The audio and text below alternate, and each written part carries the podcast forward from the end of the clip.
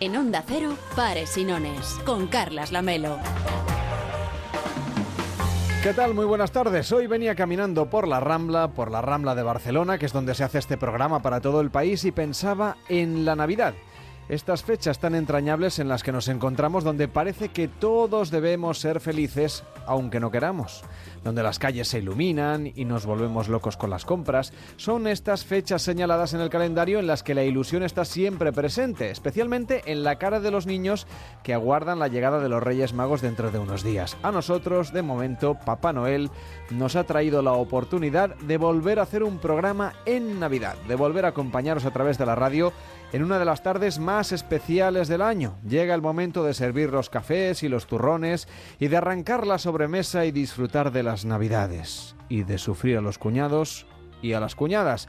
A ellos va dedicado el programa de hoy, siempre sabios y dispuestos a darte consejos que no has pedido y a aportar datos sorprendentes que sentencien una acalorada discusión sobre la política, la economía, el fútbol o las series de televisión, aunque cualquiera puede refugiarse en un mundo paralelo para evitar una pelea.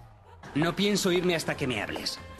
¿Qué es lo que le pasa? Resulta difícil explicarlo. Le gusta hacer el número de fingir que está en una dimensión paralela que ocupa el mismo espacio físico en el que estamos, pero no puede percibirnos. No seas presuntuoso, solo te estoy ignorando. Anda, Seldon, vámonos a casa, ya no nos pelearemos. Eso ya lo he oído otras veces. Y luego resulta que tengo que esconderme en mi cuarto escuchando a todo volumen una conferencia de Richard Feynman mientras mi madre grita que Jesús la perdonaría si pusiera cristalitos en el pastel de carne de mi padre. Y mi padre está en el tejado practicando tiro al pichón con la vajilla de porcelana. Bueno, no habrá más gritos ni más tiro al pichón. ¿De verdad? Hoy en Pares y Nones os preguntamos cómo os lleváis con los cuñados, si tenéis un tema de discusión habitual que se repite año tras año. ¿Os gustaría, por ejemplo, huir a otro planeta? ¿O en vuestra familia solo se cantan villancicos y se vive en un universo de felicidad en días como hoy? Lo mejor es tomarse un café, relajarse. ¿Y qué tal si nos lo tomamos, por ejemplo, en la mejor cafetería de España?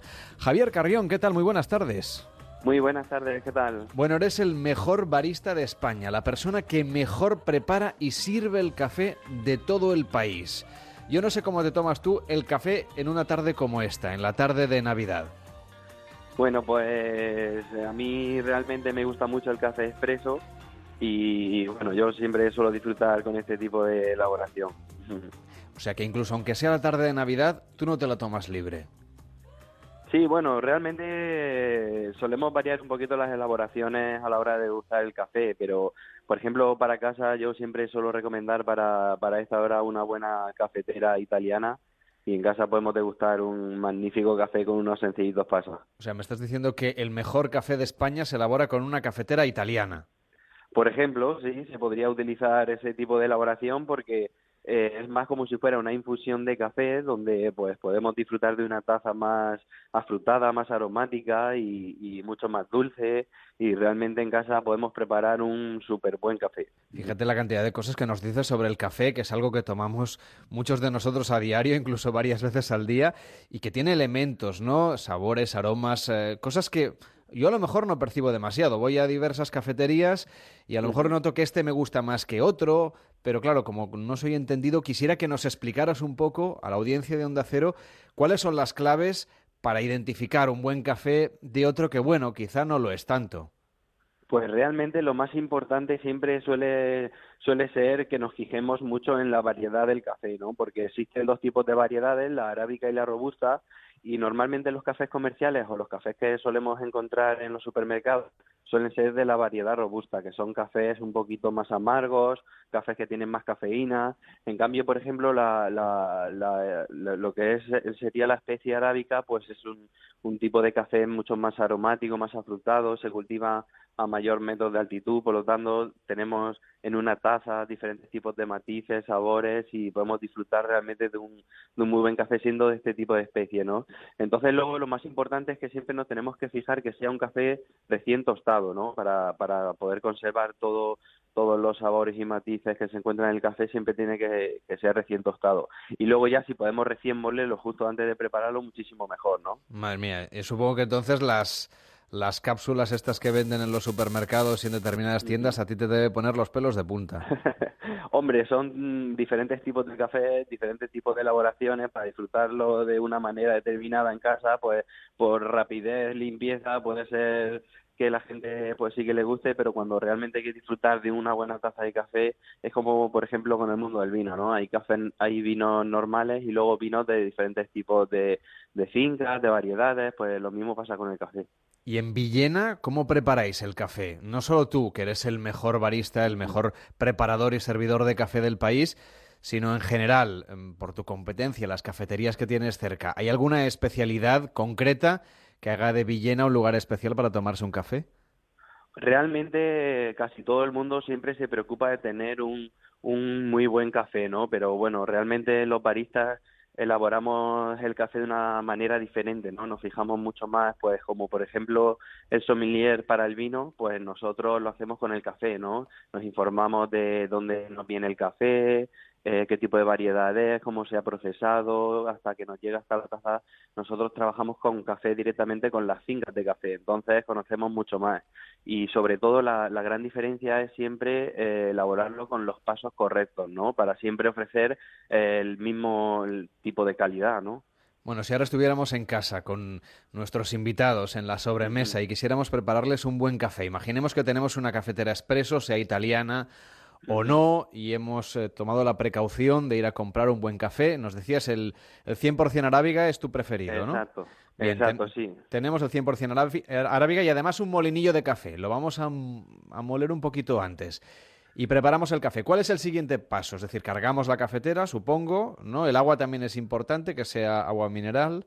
Exacto, sí, siempre agua embotellada y lo más importante, por ejemplo, si lo vamos a hacer en expreso, es que donde compremos el café eh, obtengamos una molienda adecuada para, para nuestra cafetera, ¿no? Porque no todo el tipo de molienda se ajusta a cada tipo de elaboración. Entonces, por ejemplo, si es para expreso, debemos que, de comprar el café con una molienda fina, cargar el cacillo, prensarlo y intentar eh, hacer una extracción de 25 segundos y obtener 30 mililitros. Esa sería la receta perfecta para hacer el mejor café Vamos a ver, con el cronómetro en la mano, 25 segundos.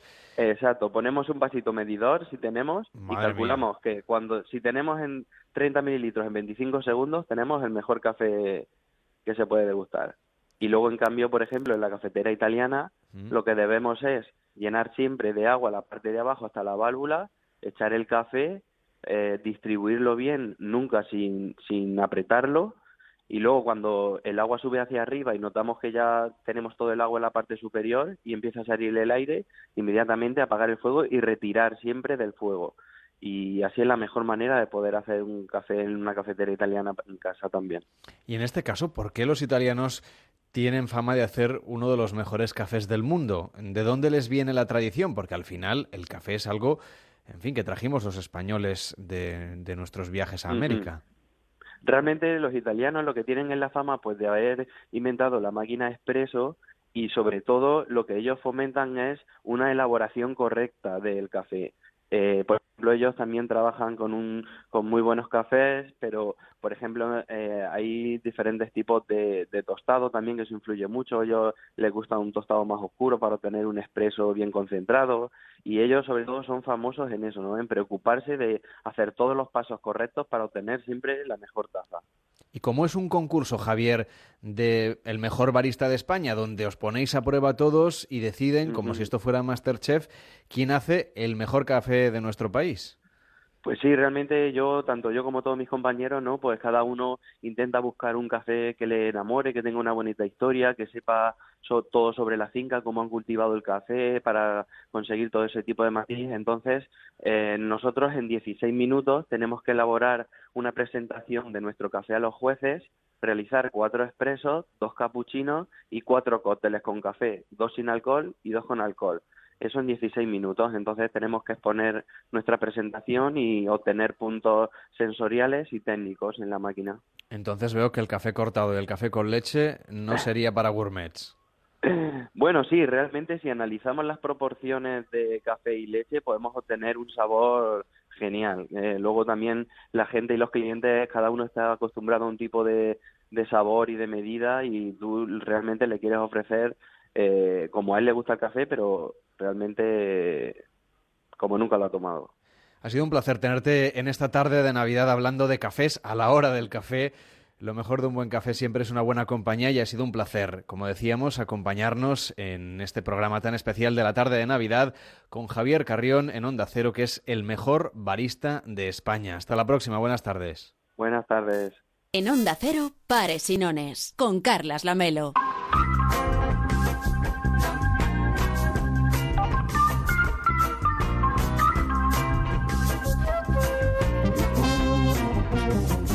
Todo el mundo tiene algún cuñado cerquita. Por ejemplo, estáis saboreando esos turrones hasta ahora. Quizá no habéis llegado ni siquiera a los turrones, estáis por el plato principal. Y aquellos que trabajan en una tarde de Navidad como esta, pues seguro que estáis muy contentos de haberos librado de determinados miembros de vuestra familia. No sé si es el caso de Nuria Mañé. ¿Qué tal, Nuria? Muy buenas tardes. Hola, muy buenas tardes. Como no tenemos cuñados aquí hoy en el programa, puesto que hemos salido todos de casa escopeteados y algunos ni siquiera hemos comido en casa para poder disfrutar de una tarde de radio, hemos hecho una selección, un casting de cuñados y tenemos a la cuñada número uno, que es Nuria Mañé, que es comunicadora social en proceso de detox digital. La semana que viene, en esta tertulia de cuñados, vamos a hablar de los propósitos de Año Nuevo, si sirven o no sirven para nada. Eh, pero tú ya nos avanzas que para el 2017, que está a puntito de llegar, ¿te vas a desintoxicar del móvil? No me lo creo. Bueno, de hecho ya he empezado. Yo este año los propósitos los empiezo antes de, antes de tiempo. Es una novedad también. ¿Y te está funcionando? Sí, sí, bastante. Me estoy mentalizando.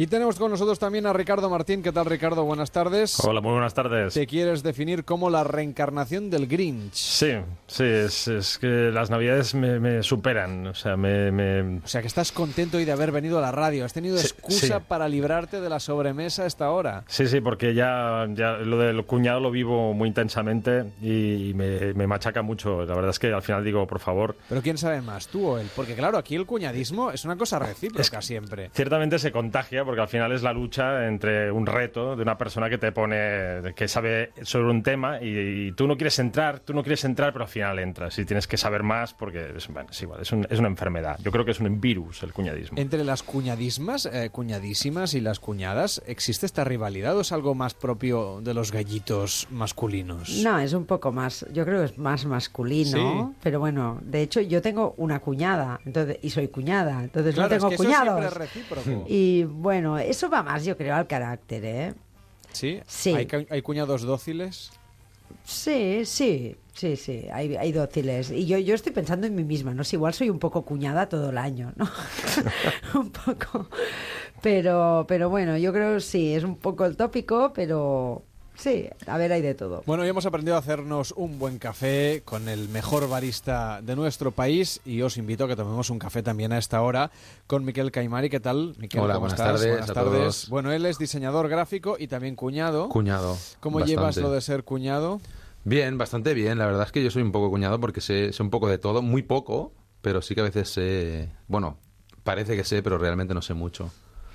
O sea, sería un buen cuñado. O sea, yo. eres un Bueno, cuñado auténtico. Total, Claro. auténtico. sí. Es- es el- el- Es el concepto. el concepto es cuñado, este, Yo, yo- Lo importante es saber yo. casi nada o nada o que te suene algo, ¿no? Y pontificar. Sí, un poquito de todo y parecer que, que dominas, pero luego la verdad. Bueno, por eso estamos aquí en una tertulia, ¿no? Correcto. Nos hemos invitado en calidad de cuñados eh, postizos. Total. Me vais a hacer de cuñados esta tarde. Que es que no podía yo vivir sin cuñados una tarde de Navidad. Pues aquí estamos. Y estáis invitados a venir el día 1, que también es una tarde muy de cuñados. A veces bastante peor, porque te puede tocar pues el cuñado crápula que te cuente sus historias de la noche anterior, que es bastante pesado de aguantar eso, ¿verdad? Sí, es bastante bueno, irritable, ¿no? Sobre todo cuando pues, eh, tu noche anterior no ha sido tan movida como la suya, ¿no? Pero bueno, ese es, ese es- tenemos que vivir con ello. Bueno, ¿os gusta la Navidad en general? ¿La estáis disfrutando este año, eh, los años anteriores? ¿Sois muy navideños? ¿Pros y contras de la Navidad? ¿Historias de la Navidad que se nos hacen aburridas, repetitivas, que salen una vez tras otra? Bueno, pues mira, yo llevaba muchos años sin celebrar la Navidad y este año por cosas de la ¿Qué me vida. dices y qué hacías entonces Exacto, pues, pues bueno, pues pues hacía del Vivías. cuñado, hacía del cuñado que sale por la noche Ah. y luego le dice al otro tal. Entonces, por cosas de la vida, pues pues este año incluso he hecho un árbol de Navidad y no es cosa nada fácil, ¿eh? Decorarlo bien. ¿Cómo, ¿Cómo has decorado tu árbol de Navidad? Pues mira, el mío es blanco, a ¿Blanco? conjunto, porque yo tengo todo de- muy es de blanco en esos casa. Es blanco y con dorado. Blanco y dorado únicamente, pero no es fácil encontrar porque hay mucha cosa verde, roja. No es fácil. He tenido que mirar mucho Pinterest y finalmente estoy satisfecha con mi árbol. Es decir, tú has cogido Pinterest, que es una red social de Sí. fotos, Un gran aliado. Sí. para copiar ideas. Pero claro, entonces, ¿tu creatividad dónde se queda? No, A ver, bueno, tú, más Miquel, bien que eres diseñador no las gráfico. proporciones, no Coges sé. de aquí y de allí y Sí. luego acabas haciendo lo tuyo, pero siempre está todo inventado, dicen, ¿no? Pero siempre Sí. coges un poco de aquí, un poco tuyo y ya tienes algo así ¿Y original. tú cuando diseñas logotipos también coges de aquí y de allí? Pues cojo inspiración de, de varios sitios, la verdad es que sí. Entonces, ¿de verdad está todo inventado? ¿Nu- ¿Nunca has visto un logotipo que digas, uy, esto sí que es Siempre hay alguna sorprendido"? novedad, alguna tendencia, pero sí que realmente las formas, los colores, mm, la, la base está toda hecha. Luego es hacer tú algo, sobre todo adecuado a lo que tienes que hacer.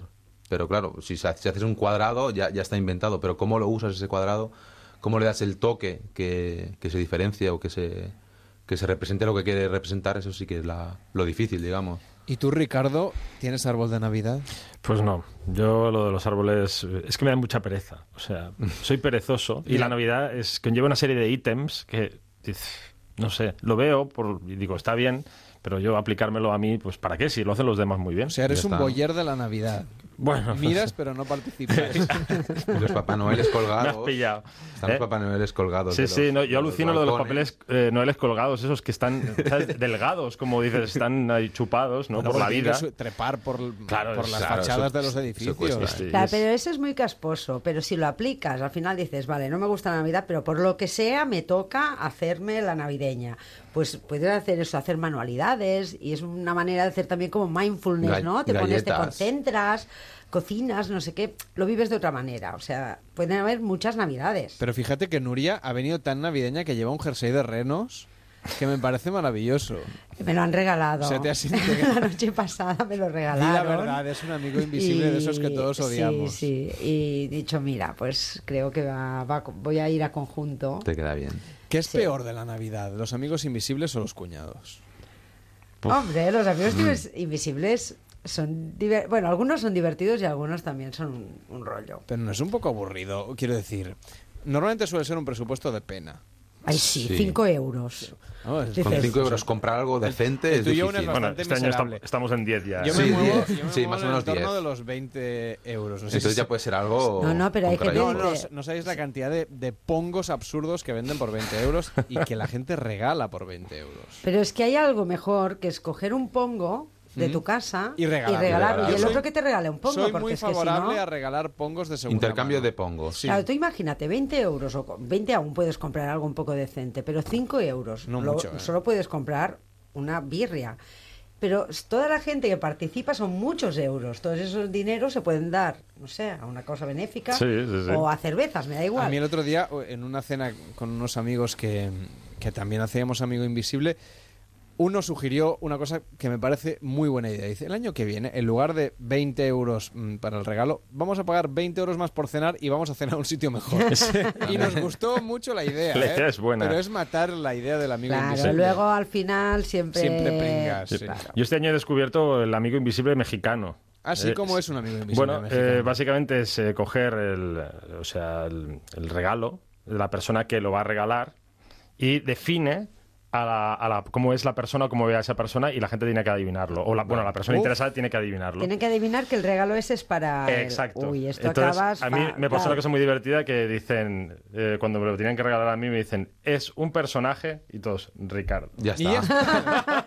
es como personaje. Dices, y en lugar de definirte Me, como... dijeron- me definieron con una palabra, personaje y ya está. ¿Y Ya por está. qué en lugar de definirte aquí en la radio como reencarnación de Grinch, por qué no te has definido como personaje? Personaje, amigo invisible. ¿no? Persa.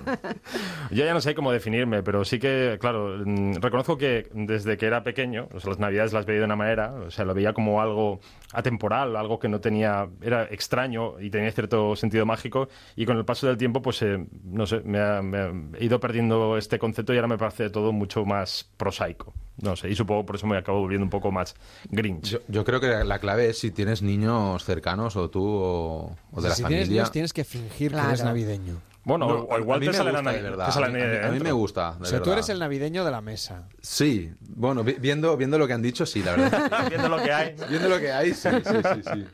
¿Por qué? ¿Por qué te gusta la Navidad? Va, intenta convencer a Ricardo, que es un Grinch. Hombre, no, no, lo- le voy a convencer, pero básicamente por lo de niños. Yo tengo dos niñas pequeñas y, y realmente es como que vuelve todo a, a salir. Y, y, bueno, las, La magia. Las, las tradiciones, la magia, eso, la- eso es la palabra clave. Pero ¿no creéis que hay que reivindicar un poco que la Navidad, en la medida de las posibilidades, hay que vivirla siempre? Porque yo también he oído mucha gente que dice lo que dices tú, pero al contrario. No, como ahora ya los niños son grandes, ya la Navidad ya no... No sé, deja- no deja de ser las mismas fiestas, ¿no? Bueno, yo creo que es un estado de ánimo. Al final, de decir, me quiero, quiero entrar dentro de este juego y, y jugar con esta, este- estas Postureo. emociones, o este, bueno, incluso este anclaje de emociones pasadas, ¿no? Sí. Y entrar en esa dinámica. Supongo que tener hijos y celebrar las navidades con ellos te hace recordar también Correcto. cuando eras un Conectas, niño, ¿no? conectas, y eso sí, es un- sí, sí. una especie de anclaje de emocional. Entonces, desde ese punto de vista, pues es interesante, ¿no? Yo no digo, no, no reniego de eso. Lo que pasa es que es verdad que, pues sí, no. Bueno, me es cuesta. que es un poco a veces falso y hipócrita todo, ¿no? Y muy consumista, además. Bueno, o sí, sea, la pero- gente se vuelve loca comprando y comprando y Eso es comprando. verdad, pero incluso quitando esto, no sé, para mí son días especiales también, preparar, decorar la casa, decorar el árbol. ¿Cómo, Bueno, es, cómo es un árbol de un, de, de un de un decorador, iba a decirte, de un diseñador gráfico? Pues Claro, es- Tiene que ser un árbol muy especial, muy, ¿no? Muy de Sí, diseño. eh, cada uno ponemos una, una pieza y cada año vamos a ir a- aumentando. Lo hemos decidido a partir de este año. O sea, que habéis puesto la Cada primera uno de la- pieza de este año. Bueno, ya teníamos antiguas, muy variadas, no, no es de una temática. Pero sino que solo uno- una. Cada- Bueno, Ah, bueno, sois aparte- muchos. No, somos cuatro. Eh, Tu árbol solo tiene cuatro cosas. No, tiene más de otros Ah, años, pero Ah, se- iremos sumando. Va sumando. Son novedades. Hasta que cobre vida claro, o algo. Pero pueden ser Sí, muy bueno. conexas. O sea, tú Y- eso que es pequeño, ¿eh? Tú imagínate que a una de tus hijas le encanta, qué sé yo, eh, Frozen. Pues Y- sí, es el- es el caso, y- pero aún y te no- pone una, una, una, una de estos. Y a la otra le gusta Batman. Entonces te acabas encontrando el año que viene con un Batman, una patrulla canina, un Playmobil, un... ¿no? Pu- puede ser, puede ser. bueno, espérate, porque a alguien le puede gustar el chorizo y puede colgar un También chorizo ahí en el árbol. se O vale. sea, Estaría bien, ¿verdad? o no Sí, sé, es- un es- espárrago. Es innovador, al menos. Hombre, debe ser algo que no caduque durante la Navidad. Mm. Tiene que ser un producto no perecedero. No perecedero. Atemporal, a ver. A ver, a ver qué pasa. El año ¿Qué- que viene ya os ¿Y contaré. ¿Qué has añadido a tu árbol tú este año? O sea, tu, tu aportación personal. Una estrella de madera que encontré en una feria de Navidad. Ah, qué romántico. Sí, muy, muy clásico he sido yo. No, bueno, pero... pero He ¿y empezado, he empezado bien. ¿Pero la buscaste? viene- ¿La buscaste esa, esa Sí, estrella la- o, o la bueno, encontraste o te encontró? La encontré y, y- y tuve Y- que comprarla. encontré. Pero la encontraste y la pagaste. La pagué, Ah, porque pagué. parecía, ¿no? Que Ricardo lo planteaba como, no, me he encontrado este amuleto por la calle. ¿no? Se creía ¿no? que iba a ser una cosa casi serendipity. Eh, Sí, no, es que eh, me estabas a punto de contagiar por la Navidad, ¿no? Estaba yo, Ay, ay, he era, era mi ocasión y he Casi, fallado. casi y- una película aquí. No, y de repente todo ha sido nada, lo de siempre, no, no me convence. Y comprar y consumismo. Y Ricardo, tú, tú que Qué eres, yo sé que eres, me consta que eres un gran cinéfilo. ¿Qué piensas de las películas de Navidad? Claro, Bueno. no es lo mismo que bello es vivir que vaya Santa Claus, ¿no?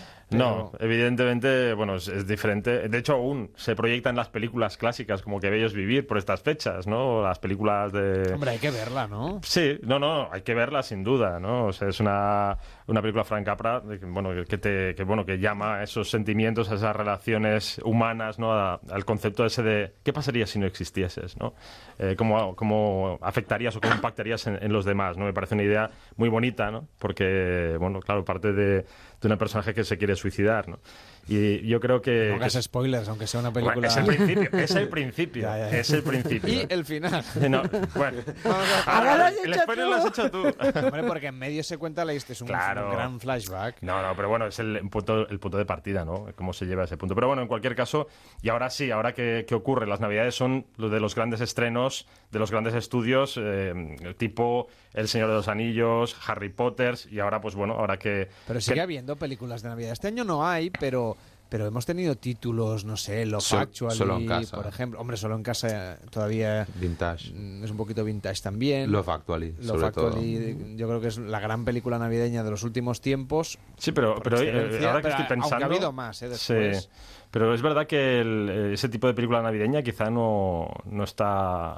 Yo el otro día me estuve mirando un poco la filmografía de las películas navideñas y va por- como por periodos. Y suele ser que cada dos, tres años hay alguna así especialmente romántica y navideña. Y luego pasa un tiempo que no. Claro, también Los Gremlins también es una película de Navidad. Sí, Y muy romántica no sería. No. No. no, no, tiene por qué. Pero es verdad que, que se refleja en una película navi- la Navidad y esos sentimientos, emociones eh, y demás, pues bueno, es una cosa que quizás pues va, va eso por ciclos, ¿no? O sea, por cada ciertos años, pues, pues eh, parece que tiene más impacto. Ahora parece que tiene más impacto pues las películas de, de más de, bueno, pues ahora Star Wars, ¿no? Que ahora ya sabemos que de Navidades va a haber siempre la película de Star Wars o cerca de las Navidades la de Star Wars, cada año para siempre, porque lo ha comprado Disney y Disney va a aprovechar la gallina de los huevos de oro para siempre.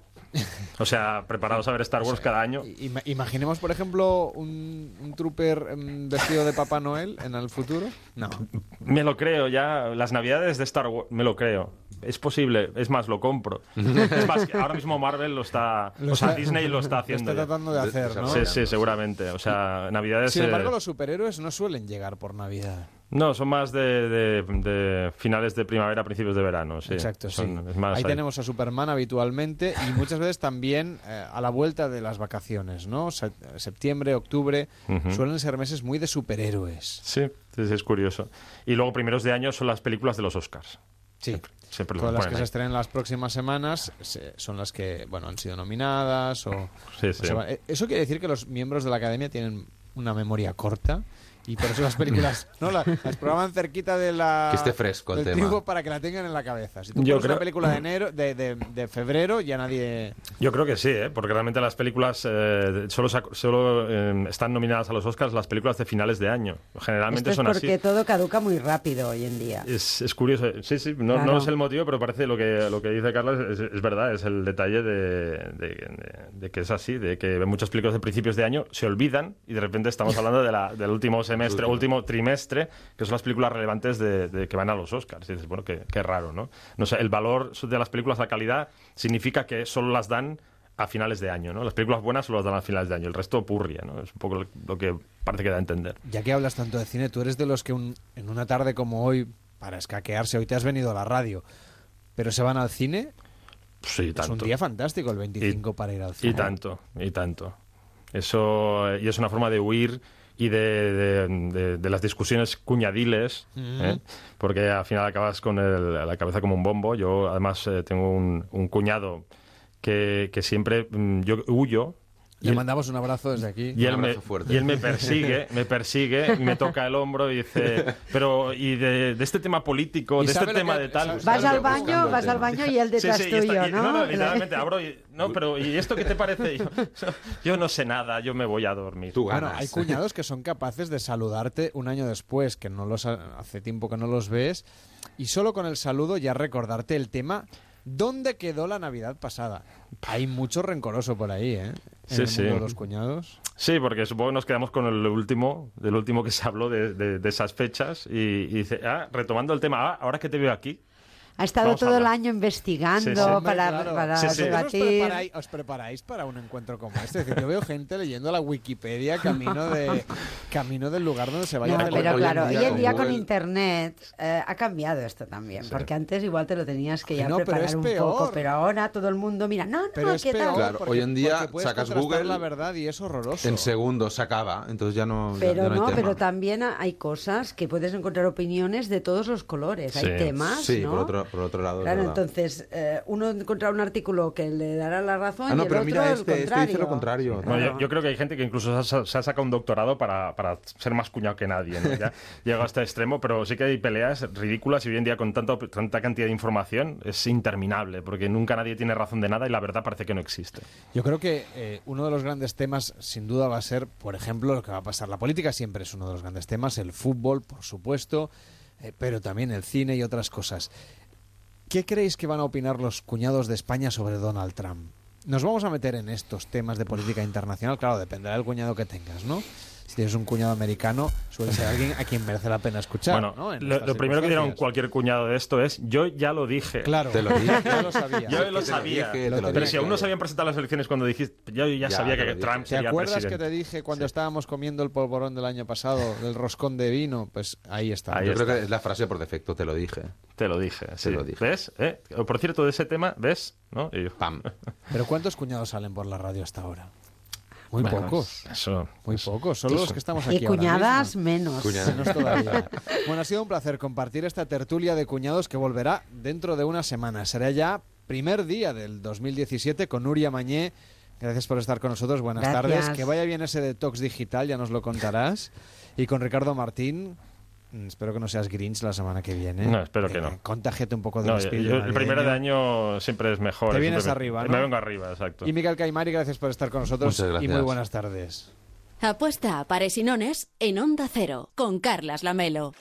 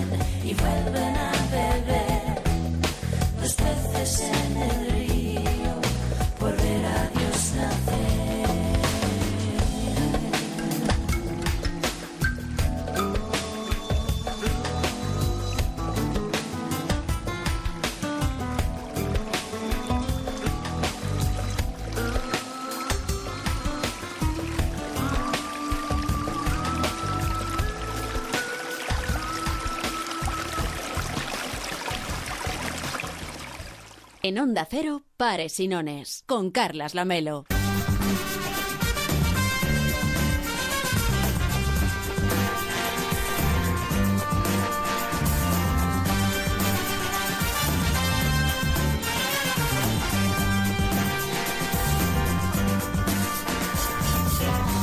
¿Qué tal, Marmayolas? ¿Cómo estás? Muy buenas tardes. Pues mira, acabamos de empezar. Buenas tardes, por cierto. Acabamos de empezar las fiestas. Oye, veo que llevas un polvorón en, en la solapa de la chaqueta Sí, americana. y un, y un botón del pantalón ya desabrochado, Sí, ¿eh? eso, eso no lo he visto, pero vamos, ya me Sí que esto lo imagino. enseño, ¿eh? No hace falta tampoco. Vale, en la vale. radio vamos a dejar volar la imaginación Bueno, no hay problema, de los ¿eh? oyentes. Bueno, Vale, vale. Eh, que conste que no es porque Marc haya comido muchos polvorones, porque te hemos arrancado de la mesa. Sé que estabas ahí Bueno. enzarzado en una conversación de cuñados. Oye, pero quieras que no, a veces escaquearte de la familia. es fantástico. Y si es política, Yo este año estoy no teniendo mal. una Navidad muy feliz.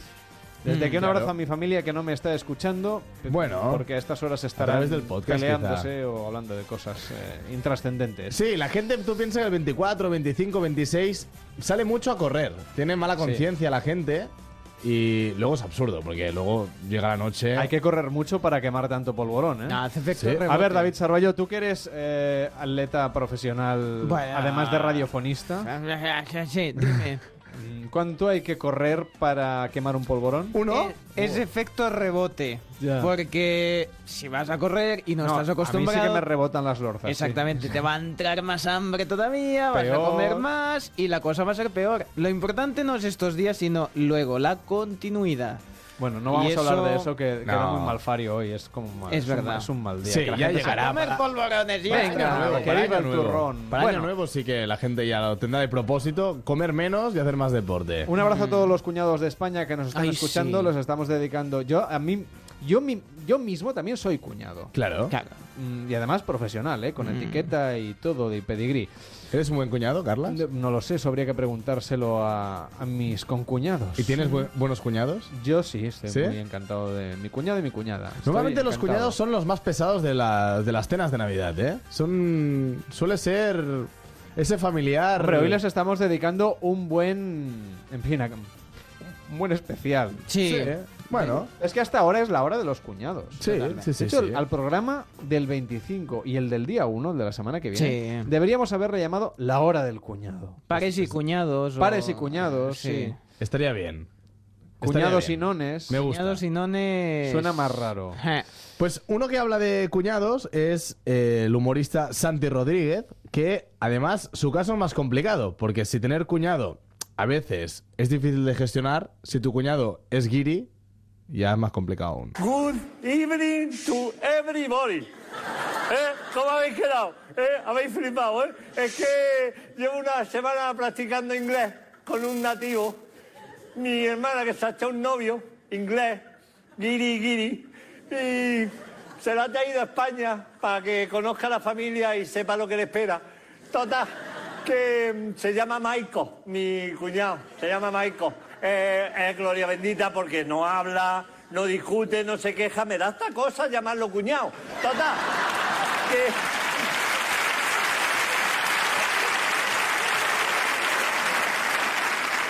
Venía en avión, dice mi hermana, vente conmigo, estábamos allí esperándolo, vemos que baja del avión, dice mi hermana, ¿qué hacemos? Digo, de momento vamos a mantenerlo con vida. Eh, y dice, ¿a dónde lo llevamos? Digo, pues antes de pasar por la casa, vamos a llevarlo que vea cosas típicas españolas, costumbres españolas. ¿Dónde vamos? Digo, lo vamos a llevar a un tablao. Santiago, un tablao, dice mi hermana, digo, Susana, tú hazme caso, ¿verdad? Lo llevamos a un tablao, un tablao de estos de toda la vida, de toda la vida, nada más que por la mierda, digo, esto lleva toda la vida aquí. La Virgen polvo, o sea, tú fíjate cómo era de polvo, que se pusieron a taconear y con el polvo nos empanaron las aceitunas, era impresionante. Total.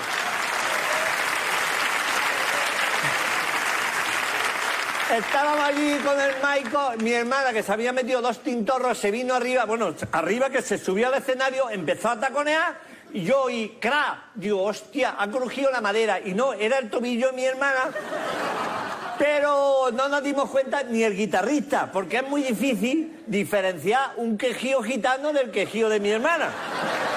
Yo veía...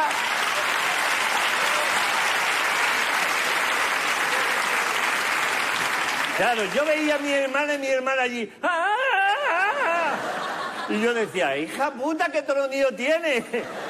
Y eso que es funcionaria, total.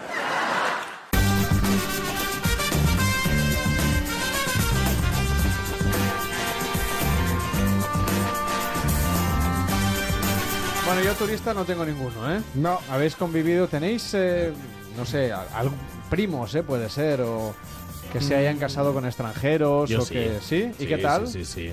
O sea, cuando les explicas lo que hacemos aquí, que si darle a la zambomba, Eh, alucinan. Yo, eh, además darle con la tengo- cuchara a, a la botella de anís... Tengo familia que se ha ido a vivir a Italia, con lo que de vez en cuando vienen italianos. Tengo ¿Te familia trae que- panetone o no? Que es lo Sí, importante. Ah. y me los trajo antes de que llegaran en el Lidl. Porque yo descubrí los panetones de muy joven. Y luego llegaron al Lidl y digo, yo esto ya lo comía. Mm. Pero los del Lidl no son lo mismo que los italianos.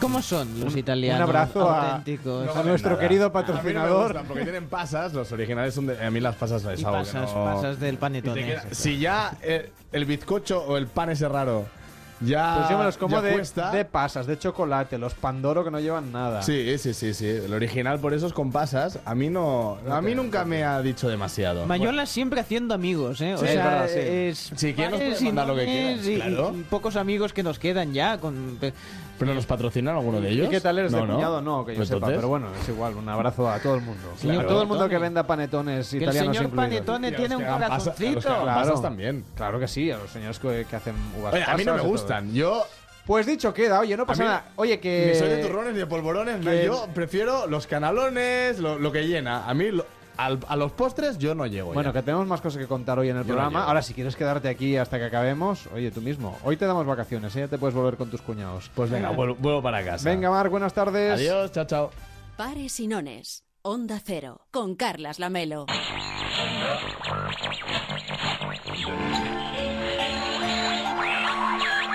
No entendemos exactamente. Hay un problema técnico, parece, a Entonces, esta hora. La carta astral. Estamos en pares y nones en Onda Cero, pero me dicen por aquí, por el auricular, que, Sí. que hay un cruce de señales. Ah, sí, sí, hola. un- Hola, sí, la carta astral estaba leyendo yo. Hola, buenas tardes. Hola, buenas tardes. ¿Pero quién es usted? ¿Qué hace? Bien. ¿Por qué le oigo por el auricular derecho? Yo soy vidente. ¿Es usted vidente? Sí, claro. Pero, ¿cómo se ha colado en este estudio? Ah, no lo sé. pero si yo, no, le, solo veo no las le ve- cartas. no le veo. Bueno, Pero pero está usted en la emisora de Madrid, por sí, ejemplo. deje mirarme a ver si estoy. Sí, estoy entero, sí, sí. Digo, si está usted en Onda Cero en, en San Sebastián de los Reyes. No, yo estoy en un polígono. ya, ya. Allí tenemos la emisora en Madrid, sí. Sí, pero yo estoy dentro de una nave industrial. Ya. Que aquí tenemos para hacer el canal de tarot 24 horas. Ah, usted está en un canal de tarot. Sí. Es que le estamos oyendo en directo en toda España en Onda Cero hasta ahora. no. Ay, qué ilusión. Pues voy a saludar a mi madre que me estará Pero, escuchando. pero no entiendo el, el ruido este. Sí. O sea, ¿por qué se han cruzado las líneas aquí? ¿Qué pasa con los satélites? Bueno, esto es un cable que se ha juntado. Oye, no soy electricista, yo soy vidente. Bueno, pero como vidente sabrá qué es lo que está ocurriendo. No, porque yo veo el futuro, no lo que ha pasado ahora mismo. Si hay un técnico que no ha hecho su trabajo porque no ha hecho la planificación, no es mi culpa. Ahora sí que estoy hablando con usted, pues entonces, ¿qué quiere saber? A ver, dígame, ¿qué quiere saber? Bueno, ya, ya que lo tengo aquí, ¿qué, Sí. qué tal nos va a ir el programa? Hoy es la tarde de Navidad, estamos con el segundo programa. ¿Les va a gustar a los oyentes, a los jefes sobre todo? ¿Les va a gustar a los jefes? Bien, veo en la piel de plátano que clarísimamente eh, el programa mm, termina a las 8. Sí, tiene usted toda la razón. Bien, esto lo dice la piel de plátano. a las lo he 7 en. Canarias, por eso. Sí, porque La- el, la- la el carta- plátano no es de Canarias este. Ah, Por eso usted, no. usted lleva bananas, vale. Sí, yo llevo bananas, que es el único fruto del amor. Bien, vamos a ver. Ah, a ver, me sale en los horóscopos que todos los nacidos hoy bajo el signo de Aries, Pero hoy no es Aries. Yo, Si yo- estamos a 25 de diciembre. yo le digo. Yo no sé qué horóscopo es hoy. A ver, ¿quiere hacer el favor no, pero de yo soy? Aries y, y soy del mes de abril. Usted será del mes de abril. Los Aries son de cuando les da la gana. Sí, un poco cabezones sí que somos, sí. Sí, entonces me sale clarísimamente que a todos los nacidos bajo el signo de Aries, para ellos esta noche es, buena, es Nochebuena y mañana es Navidad. No, que, que hoy es Navidad ya. Ay, Que Nochebuena fue ya. ayer. Ah, claro, yo es que voy muy atrasado. O sea, usted lleva el, el horario canario, veo. Yo llevo el horario canario. Pero, pero es que en Canarias solo es una hora menos. No, no Ah, es que solo- hoy celebren la Nochebuena. Ah, ya, ya, ya. Ya lo he entendido. Vamos a ver, ya le he dicho que yo solo soy vidente. A ver, Capricornio, has tenido días mejores. Acuario, bueno, irás tirando.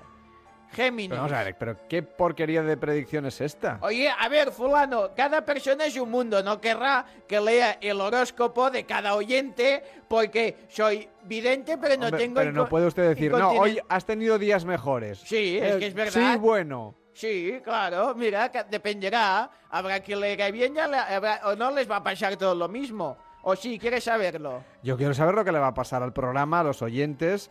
Hombre, yo nunca he tenido la oportunidad de que nadie me tire las cartas y menos todavía las pieles de plátano ha dicho que tiraba usted. Sí. O sea, como no le veo que está usted en el polígono ese que dice. Sí, igual está cerca, ¿eh? igual somos vecinos. Vamos a No, ver. no, yo estoy en, en Barcelona, en las Ramblas. Ah, muy bien, qué suerte tiene. Vigile también Bueno. con las pieles de plátano. Sí, también hay pieles de plátano. Vamos a ver, Sagitario. Sagitario entra en la casa de Orión y no ha encontrado a nadie porque están de vacaciones. Así que es lo... que es Navidad. Sí, Es claro, natural que la sí. gente esté de vacaciones. hay signos que sí que están y otros que no. Así que lo más probable es que hayan tenido una mañana plácida. Mañana también será un día plácido. Y hoy ha sido plácido domingo, en todo caso. Os Sí, regalarán... domi- domingo sí que ha sido, sí. Sí. Está siendo, vaya. Sí, os regalarán flores por la calle, les cederán el asiento en el bus, eh, el banco en lugar de cobrar comisiones volverán a regalar paellas, todo maravilloso. Pero por la tarde me sale que Urano ha entrado en la casa de Saturno. ¿Y ha encontrado a alguien o no? Sí, que estaban metiéndole los cuernos a Plutón. Se ve que es un poco Plutón verbenero. Y eso hará que probablemente pinches la rueda de la bicicleta. Con tan mala suerte que caerás y se te va a hinchar la pierna. Te van a llevar al hospital. No te preocupes, no perderás la pierna. Pero la lástima es que estando en el hospital se te va a reproducir un virus que hará una reacción en cadena en tu cuerpo que hará que te conviertas en zombie, ¿Pero qué me aniquilando toda la población mundial. El resto de signos, el día en principio les irá bien. Pero no sé qué, qué signos quedan. Acuario solamente, me parece. Alguno debe quedar. Seguramente. Si no les muerde el zombie. Si no le importa, vamos a seguir con el programa. Ah, sí, muy bien, le voy a escuchar, sí, sí.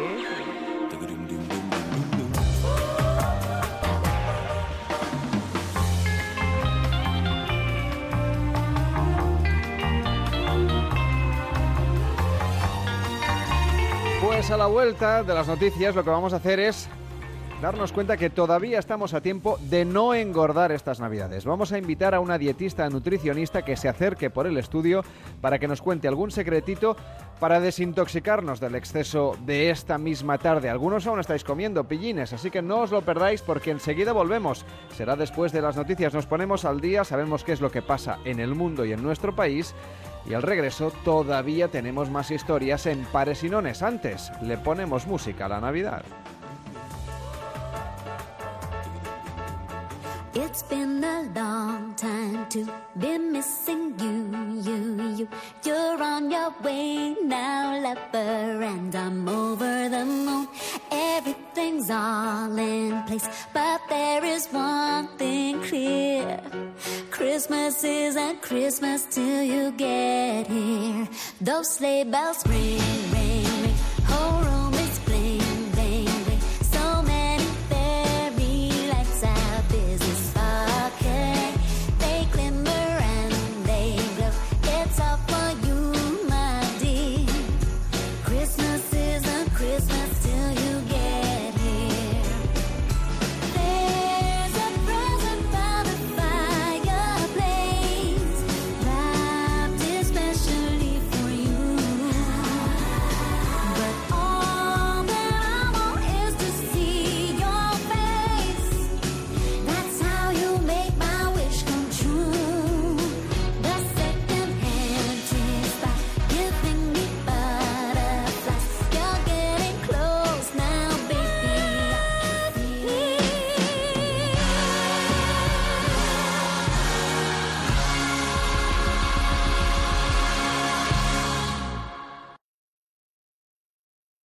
cambiar los neumáticos nunca fue tan fácil. Entra en ineumáticos.es, introduce tu matrícula y te decimos cuál se adapta mejor a tu coche entre más de 100 marcas, al mejor precio, sin colas ni esperas y con la máxima comodidad.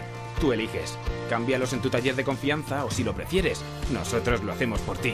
En tu casa, en la oficina o donde quieras. ineumáticos.es, a un clic de tu coche. ¿Te salen trabajos esporádicos, pero como no eres autónomo no puedes facturar? Pues esto ya no te va a pasar. En Factu facturan por ti y tú cobras tus servicios. Cuando te pregunten facturas, tú dirás, por supuesto. Factuo.es con doble O, la mejor solución para el freelance. Houston, suspendemos la misión. Nos vamos a Ocasión Plus. Todo el mundo viene a la liquidación total fin de año de Ocasión Plus. Más de mil coches de ocasión a los mejores precios que jamás hayas visto. Financiación total en el acto. Garantía hasta 24 meses. Ocasión Plus en Getafe, Las Rozas, Rivas, Collado Villalba y en ocasiónplus.com. Sidra, cabrales, faves, pescados y carnes de Asturias. En la calle Menorca 35, restaurante Carlos Tartiere. Parking concertado, restaurantecarlostartiere.com. Sabores de Asturias. Por el trabajo, por la familia, por la aseguradora, por tus hijos, por los vecinos, por el banco, por la empresa de telefonía, por un accidente, por los impuestos, por un imprevisto, por la agencia de viajes, por una huelga, por un robo, por una denuncia. Por casi cualquier cosa del día a día puedes perder tu tranquilidad, a no ser que cuentes con una protección jurídica a tu medida como la que te ofrece De Vuelta Legal. Con De Vuelta Legal tendrás protección jurídica para toda la familia durante un año por mucho menos de lo que te costaría una única consulta en cualquier otro abogado. Llama ahora gratis al 900-900-637, 900-900-637 o devueltalegal.es. Tu abogado de cabecera. Grupo Reacciona. Hay un lugar donde la cocina es deliciosa, donde puedes tomar una copa y disfrutar de la música, con una fantástica decoración de diseño y todo a precios increíbles. Basarri, calle Toledo 82. Prueba su hamburguesa especial de carne de buey, sus pescados y arroces. Elige entre más de 80 ginebras para tu gin tonic y pásatelo en grande en su cueva centenaria para eventos. Infórmate en basarriginclub.com. Electrocasión, liquidación permanente de electrodomésticos nuevos de las mejores marcas hasta con un 50% de descuento y garantía del fabricante. Electrocasión, cuatro tiendas por todo Madrid. Alquiler. Acción de alquilar. Negocio por el que se cede una cosa a una persona durante un tiempo a cambio de una rentabilidad. Seguro. Adjetivo, que es cierto, libre y exento de todo peligro o riesgo. Si piensa en alquilar, ya sabe. Alquiler seguro. 902 37 57 77. Alquiler seguro. 902 37 57 77.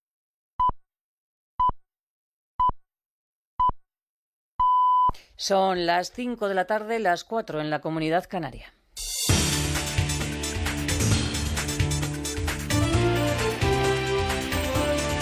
Noticias en Onda Cero. Buenas tardes. Las autoridades chilenas han activado la alerta de tsunami y han ordenado evacuar las zonas costeras en cuatro regiones del país como consecuencia del terremoto que se ha registrado a primeras horas de la tarde en la localidad de Quellón, en la zona de los lagos. Las comunicaciones en la zona están colapsadas y por el momento se desconoce si hay daños materiales o personales. La presidenta del país, Michelle Bachelet, ha pedido fuerza y ánimo a los afectados por el terremoto. Y en el Vaticano, el Papa Francisco ha hecho una llamada urgente a la paz, una paz eficaz y concreta y no solo de palabra ante 40.000 personas en la Plaza de San Pedro. El pontífice ha dicho que es hora de que las armas callen en lugares como Siria, Irak o Libia. Corresponsal de Onda Cero en Roma, Manuel Tori. Pontífice reza por los conflictos presentes en todo el planeta, desde Siria hasta Nigeria, pasando por Sudán del Sur y la República Democrática del Congo. Para los fieles de lengua española, ha dado ánimos al pueblo de Venezuela para que pronto tome el camino necesario para terminar con las tensiones existentes para edificar un futuro de esperanza. Jorge Mario Bergoglio ha centrado su discurso en los más pequeños. Paz para los niños, ha dicho el Papa, en este día especial en el que Dios se convierte en uno de ellos, en unos tiempos, dice, donde muchos no pueden disfrutar de las alegrías de la infancia debido al hambre, las guerras y el egoísmo de los adultos. El Santo Padre ha lanzado un mensaje de esperanza, paz para todos aquellos que trabajan a diario con discreción y paciencia por un mundo más humano y más justo.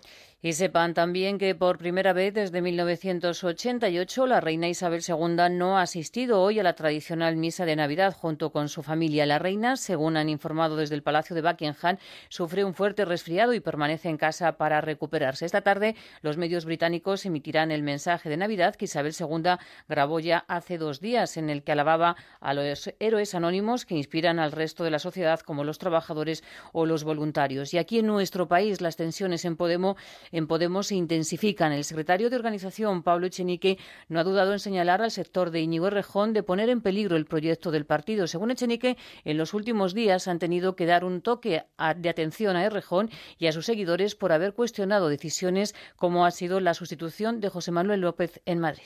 Pensábamos que había que dar un toque de atención porque están ocurriendo cosas en los últimos días, ponen en peligro la continuidad del proyecto, me atrevería a decir. Cuando se utiliza la crítica en los medios de comunicación a, las decisiones democráticas de los inscritos o decisiones de órganos democráticamente electos, eso no es defender unas ideas políticas, eso es cuestionar los mecanismos más elementales de democracia interna que, que tenemos dentro de Podemos. Y sepan también que en Melilla, en el paso fronterizo de Farjama, que es el segundo más importante entre la ciudad y Marruecos, ha estado cerrado durante dos horas por la presencia de grandes grupos de inmigrantes que trataban de entrar de forma irregular en Melilla. Los ilegales, según la policía, son de origen subsahariano y eran varios cientos.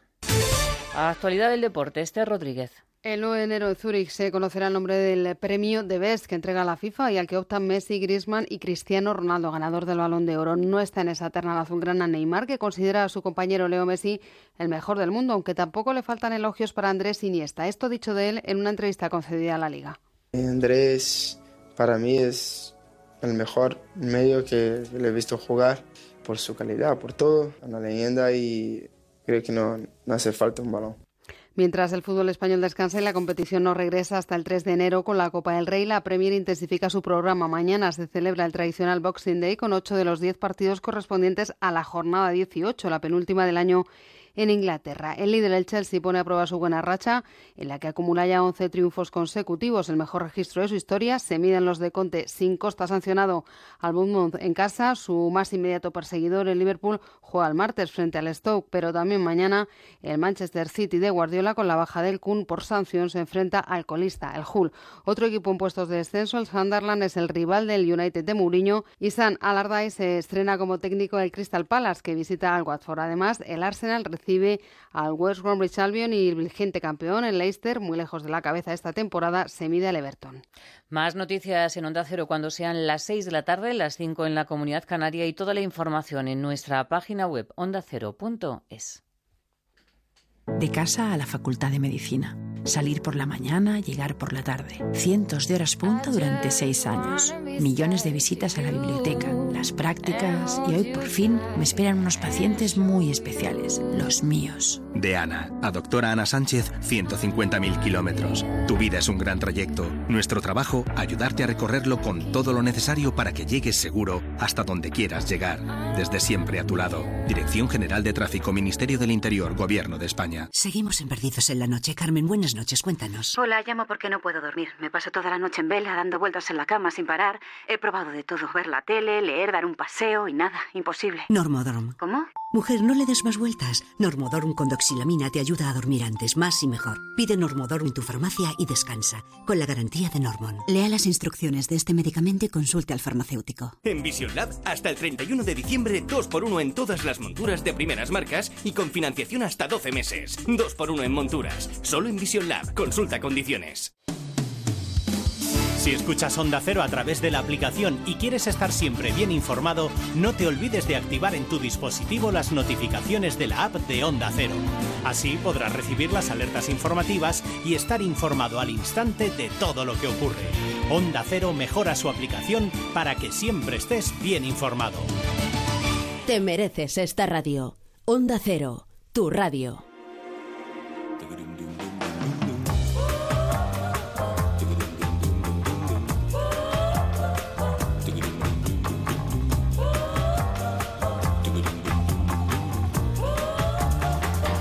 En Onda Cero, Pares y Nones, con Carlas Lamelo. Arranca la segunda hora de Pares y Nones en este día tan especial, en esta tarde de Navidad en la que os estamos acompañando. Hoy, por ejemplo, hablando de si estamos o no a tiempo de no engordar. Enseguida saludamos a Rosa María Espinosa, que es dietista nutricionista y que tiene muchas cosas que contarnos, porque aunque nos hayamos pasado un poquito hoy en la comida, todavía estamos a tiempo de redirigir, de redireccionar, digamos, nuestra estrategia nutritiva en los próximos días para no tener que ponernos a dieta después de Reyes. Y atención, porque también nos vamos a preguntar si nos hacemos demasiados selfies. Cuidado con las fotografías que subimos a internet Mm. a estas horas después de, después de comer. David Sarballó, ¿nos haces un selfie? No, Sí, no sí. hace falta, porque a lo mejor lo subimos y... Ya. O sí. ¿Y qué? ¿Y la gente sabe que estamos en la radio ahora? Bueno, sí, no, no sería preocupante. Yo creo que se lo pueden imaginar que estamos aquí. Tú y yo no tenemos problemas con el detox. No. Porque estamos más que desintoxicados. No, porque estamos de vuelta de tox. Y hemos venido a comer, eh, quiero decir, hoy casi no hemos comido para poder venir a hacer el programa a la radio. Así que no pasa nada. Nosotros no necesitamos desintoxicarnos. Pero quizá algún oyente... Sí, tenemos aquí la vecina de- del piso de arriba. ¡Hola! Sí. ¿Cómo estáis? Que es la señora Consuelo, ¿qué tal? ¡Hola! Ay, mira, tenía mucha ilusión de venir. Tenía ganas de bajar, ¿no? Del piso de arriba. ¡Claro! Piensa que yo os llevo escuchando toda la vida. A Onda Cero se refiere. No, y este programa El París y los Nones. Pero si empezamos ayer, ¿cómo nos...? Bueno, pues te vengo escuchando de toda la vida desde ayer. Ah. Piensa que yo te sigo desde el 3x4. ¿Cómo que no? No, se, Sí. cre- se equivoca, eso es Julia Otero. Bueno, y usted No. también lo hizo el 3x4. No, yo no, ¿qué va? Ah, pues yo pensaba que sí, fíjate tú. No, no, no, no, no. ¿Y de qué estáis hablando? ¿De qué, de qué habláis hoy? ¿De qué va esto? enseguida vamos a hablar de los mejores juegos de mesa, por ejemplo, con Eduard Pascual. ¿Ah, ¿Es, es sí? usted mucho de jugar a las cartas, por ejemplo? No, yo soy más de Dor Pascual. Me gusta mucho. Le gusta, ¿no? Es muy guapo. Ah, bueno, pues sí. nada, ya en la radio suerte que nos- no se nos ve. Bueno, porque yo os vengo a visitar Ah, claro, todos porque es los vecina, días, es verdad que- claro. que, nos, en- nos encontramos con ella en el ascensor Sí. y nos dice cosas. A veces, a veces usted taconea mucho y mira que están insonorizados los estudios. Bueno, ¿Pero qué hace usted ahí arriba? Yo de jovencita le, le daba mucho el bailoteo y ahora de vez en cuando me gusta arrancarme. Sí, sí, Me han dicho sí. que tiene usted un tablado flamenco montado aquí Tengo arriba. un tablao flamenco, sí, sí, bueno, tengo varias cosas, sí, sí, sí. Bueno, ¿y cuál es el plan detox que tiene usted para mantenerse así? Esa figurita que tiene con los años que tiene, que no le voy a preguntar porque sería una grosería. 276. Bueno, gracias por la información. Pero no aparento más de 182. No, no, no, ¿eh? yo la veo estupenda. Ah. La veo estupenda. De hecho, iba a preguntarle si se había jubilado o no, porque no lo tenía del Varias todo veces. claro. Está- Varias veces ya me he jubilado. Por edad me ha tocado tres, cuatro veces. Bueno, esto de, de la desintoxicación no es nuevo. Esto ha pasado siempre, toda la O vida. sea, usted ya hacía dieta detox cuando era joven. Piense que el, el mes de enero está hecho para eso. Pero si aún es diciembre, que queda una semana. Pero está pensado básicamente para que puedas, puedas hacerlo. Lo más importante es tener bien alimentada la pareja. A la pareja, a tu compañero. O sea, usted Al eh, supongo que debe tener a su marido muy bien alimentado, debe estar contento. Tú piensas que en enero es el mes en que, en que la gente le da más al- alegría a su cuerpo Macarena. ¿Qué me dice? Sí, sí, Por sí, el sí, frío y para, no, para el- pagar menos calefacción. Es por el frío, es porque se come mucho en diciembre, se acumula. Hay que como hacer los ejercicio. como los hámsters, y luego hay que sacarlo todo. Y entonces, cuando lo saca todo, de ahí viene la cuesta de enero, porque enero sube, sube, sube. De enero tiene que ver con, Sí, con lo que sube. con el sexo. No me lo puedo creer. Sí, sí, sí, sí. Bueno, en casa lo hacíamos, mira, día sí, día también en enero. Qué suerte entonces, Sí, ¿no? sí, sí, muy bien. Su marido debía estar muy contento. Sí. Y usted también, claro. Rodolfo estaba muy contento, sí. ¿Qué me dice? Pero fue un mes de enero. Me acuerdo como si fuese ayer y mira, hace 72 años que nos dejó Rodolfo. Bueno, piensa que él en lugar de tener un calendario de adviento, de adviento este en, en diciembre, lo tenía en enero. Iba levantando las ventanitas, lleva contándolo, ¿eh? Las chocolatinas que se había comido. Ah, muy bien. Sí, sí, sí, sí. No, suerte que usted ha remontado la conversación porque yo ya no sabía dónde meterme. No, bueno, a ver, lo que pasa es que un día le dio un yuyu Ya. y mira, el otro día lo enterrábamos. Hombre, el otro día dice que hace 75 años. Bueno, los días pasan muy rápido. Menos mal que le hice una copia de seguridad. ¿De qué? Sí, le hice un backup. De bueno, de su cosa. Ah, Tengo una copia en un tamaño. molde. Eh, le, le hice un molde. Ah, qué bien. Eh, sí, sí, sí, sí. Con el Alfanova o como... Bueno, sí, con la cerámica lo Ah, Muy hacíamos. bien, está bien. sí, bueno, nada, ¿y qué tal se han presentado las fiestas hoy? Muy bien, muy educadas, ¿Sí? han dicho buenas tardes. No, y- pero me refiero si ha tenido usted a sus nietos o bisnietos Ah, sí, o sí, sí, ¿Cuántas generaciones tiene usted ya después? Ah, me he descontado ya. Ya. Que ¿Y se- qué les ha dado de comer? Un poco de todo. Sobras del año pasado. Pero como sobras, pues si es hoy el día de Navidad, las sobras se comen mañana. No, pero ya hicimos la, la Nochebuena. Ah, claro, es verdad. Claro, hicimos de la Nochebuena, comemos Nochebuena, Navidad, aquí se hace el San Esteban. Ah, es verdad, sí. San Esteban, hacemos también el 27, el 28 que empezó como una inocentada y lo seguimos haciendo, el 29, 30, 31 y 1. Y entonces descansamos hasta el 6, que es el Día de Reyes. Y ahí ya se mueren dos o tres de la familia cada año. Pero ¿Cómo puede ser que estén con comilona tras comilona durante todo lo que queda de semana? Por Por, eso vamos Dios. perdiendo miembros cada año de la familia. Pero ya, mira, ya. es una tradición. Mira, es como el que tira los toros, yo qué sé. Son tradiciones. Ya, ya. Bueno, nosotros esperamos convertirnos en una tradición y también venir aquí más veces en Navidad. Ah, si de sí, usted le parece bien, si nos deja aquí este rinconcito Sí. en el estudio. Yo me pongo a hacer canchillo aquí y ya está. Bueno, Ale. pues ala, siéntese ahí, ahí al lado de la ponsetia que tenemos. Hola, Ponsetia. No, la ponsetia Ah. es una planta. no Ah, hace de acuerdo. no, si no lo ve, que es roja. Sí, pensaba que era la chica esta que se llamaba Ponsetia. No, no, no, no, Científica. No, no, eh, no. Nuestra chica Rosa María Espinosa enseguida la saludamos aquí en Pares y Nones en Onda Cero. Nos sigues en facebook.com barra Pares y en arroba Pares y Nones OC a través de Twitter.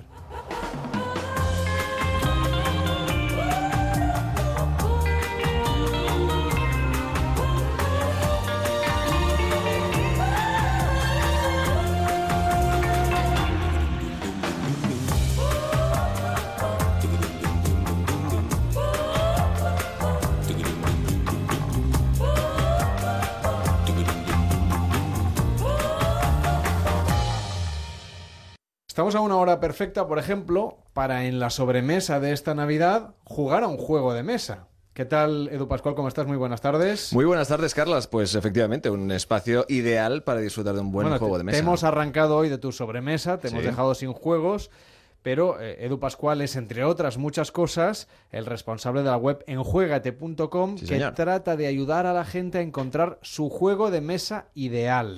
Aquí eh, damos divulgación. ¿eh? Y al No mismo tiempo re- expertos, pero- revitalizar un sector que está mm, Sí. con un creciente interés por una parte muy determinada de la audiencia, pero todos hemos jugado a juegos como muy populares, ¿no? Desde el Monopoly, el Risk, el Scattergories. Pero ahora hay una línea de juegos diseñados por creadores de nuestro país que tienen un, circuito de distribución muy determinado. Háblanos un poco de cómo está resucitando a- al gran público la industria de los juegos de mesa y además haciéndolo con propuestas un poquito diferentes e innovadoras. Mira, el, el invitado de hoy me está mirando con cara a ver cómo lo cuentas esto. Venga, ¿eh? pues Porque tienes un minuto para contarlo. Precisamente por eso le hemos invitado para que nos, nos ayude. Bueno, pues déjame, que, déjame que le salude ¿eh? antes de que des tu respuesta, que es Joaquim Dorca. ¿Qué tal? Muy buenas tardes. ¿Qué tal, Carlos? Que es director editorial de Debir, que es un editorial de juegos, justamente. Una de las más relevantes en España, sin duda, y además eh, que, que apoya y que además edita juegos a nivel internacional, pero también de autores eh, españoles, que los hay, y muy buenos juegos. Bueno, os vamos a contar por qué está revitalizándose este sector de los juegos de mesa, más allá de los grandes clásicos de toda la vida. ¿A qué podríamos jugar esta misma tarde de Navidad? Pues por ejemplo, eh, tratándose de un día como, como el de hoy, pues yo creo que cualquier Eurogame, que es este concepto que descubrimos para que la gente que nos esté escuchando, este juego pues de ámbito familiar, eh, de duración pues eh, corta, amable, que impida pues que esta sociedad que está como ajetreada, que no, que le, que le falta tiempo, que está como incluso paciente, pues pueda llegar a disfrutar de juegos, pues eh, por, por ejemplo los míticos, Joaquín, estarás de acuerdo conmigo, seguro, hay los clásicos que, que quien no haya jugado aún, si quiere eh, iniciarse en este mundo, por ejemplo un Catán o un Carcassonne. Catán o un Carcassonne, fantástico, pero estando así en tarde de Navidad, si la Mm. gente ha comido... Aquí hay, hay dos cosas, si han bebido cava o no han bebido demasiado cava. Sí, Bueno, eso eso es es. importante saberlo, ¿eh? Si, si le han dado un poco, yo le recomendaría jugar un Resistencia, que es un Por juego que pueden jugar más de ocho personas, seguro que está toda la familia junta. Y allá es cuestión de saber quién es el traidor, quién no es el traidor. Se hacen dos grupos, dos equipos. Es un juego muy divertido. Es un juego de, rol- de roles ocultos. de hecho. Exacto, un juego de roles ocultos, un juego de engaño, o si no, un ricochet. Esto, esto en casa por Navidad lo hacemos. Sí, es un el rico- clásico. el ricochet robots, claro, porque todo el mundo puede jugar sentado desde su sillón. es un juego que hay un robot y tienes que dirigirlo para llevarlo hasta un punto determinado del tablero, con, ah, como si lo programases. Llego allá en cinco movimientos, en nueve movimientos, y el que lo hace en menos es el que gana. Pero no hay robot, Fantástico. ¿o sí? Porque los Sí, juegos bueno, de mesa la gracia es que son fichas... No, pero es, un- es una ficha, es una ficha de plástico que... no, cuando que me un- refiero a que no hay robot que no va solo, que la gente No, no, no, piense... no, no, no, Porque claro, ahora cuando pensamos en juguetes y demás, claro, todo el mundo tiene en la cabeza la realidad virtual y un montón de cosas que están muy bien, pero aquí reivindicamos tablero, sobremesa, algo de aperitivo para picar, hoy unos turrones, supongo. Y unos dados o los elementos que, sean necesarios. Le preguntaba a Edu sobre un poco este resurgir del gusto por jugar a juegos de mesa que va más allá de sobremesas como las de hoy, sino que hay mucha gente que se reúne para jugar a juegos, que los customiza, que los diseña. ¿Qué es lo que está pasando en el sector?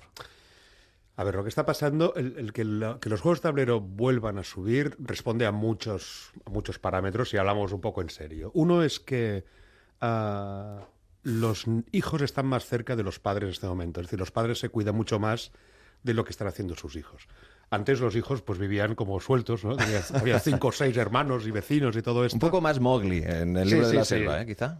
Y ahora hay, hay más compromiso para estar tiempo con ellos. Esto se nota mucho en el norte de Europa, que juegan mucho más que nosotros. También tienen menos frío. Ay, perdón, menos calor. Ah, esto más es un frío. poco un tópico. Yo digo que pueden conciliar mucho mejor la vida laboral y la vida familiar. Eso, desde Están luego, todos eso- en casa a las 5 de la tarde y tienen tiempo para hacer esto. Eso también. Porque, fíjate, mm, estamos todos de acuerdo, ¿no? Es que Sí. aquí hace más sol y tal. No, esto es un poco lo que nos gusta decir. Pero aquí se vende muchísimo más videojuego que en el norte de Europa, proporcionalmente. Ujú. Eso Porque- quiere decir que estamos encerrados en casa igual, aunque haga están, sol. sí, están cangurizados los niños con el videojuego y lo que ocurre con el tablero es que a, la- a las personas les gusta estar con personas.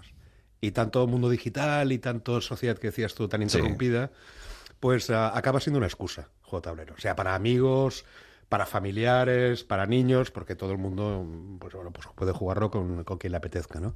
Y ah, es una gran excusa para la vida social.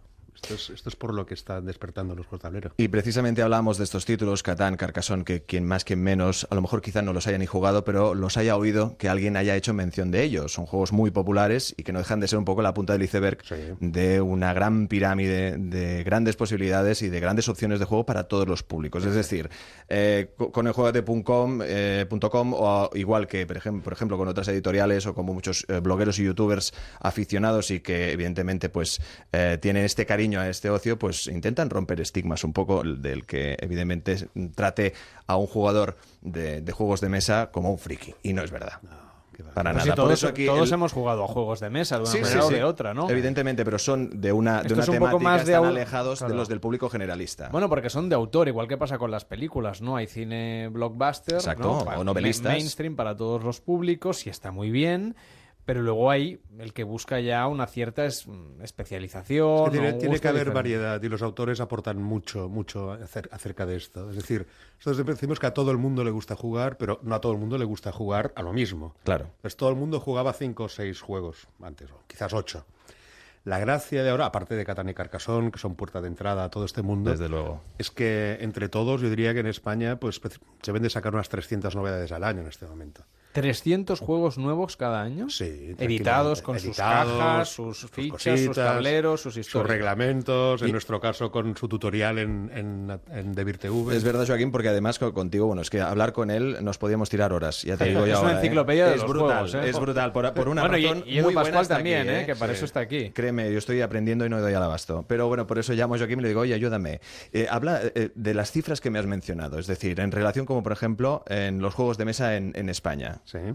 ¿Qué cifras hay de, de- de venta a- al cliente pues, en función de los años? ¿Qué- ¿Cuál ha sido el incremento? A ver, el incremento de lo que es el segmento del Eurogame, que Sí. es esto que estamos hablando de Catán y Carcassonne, o incluso del juego ah, americano con figuras y más caro, mm, pero, pero más ah, dirigido a un público más, más jugón, pues yo creo que tranquilamente las, las tiradas medias se han, se han prácticamente doblado y estamos hablando que antes se traían de importación, digamos, 500 juegos en inglés.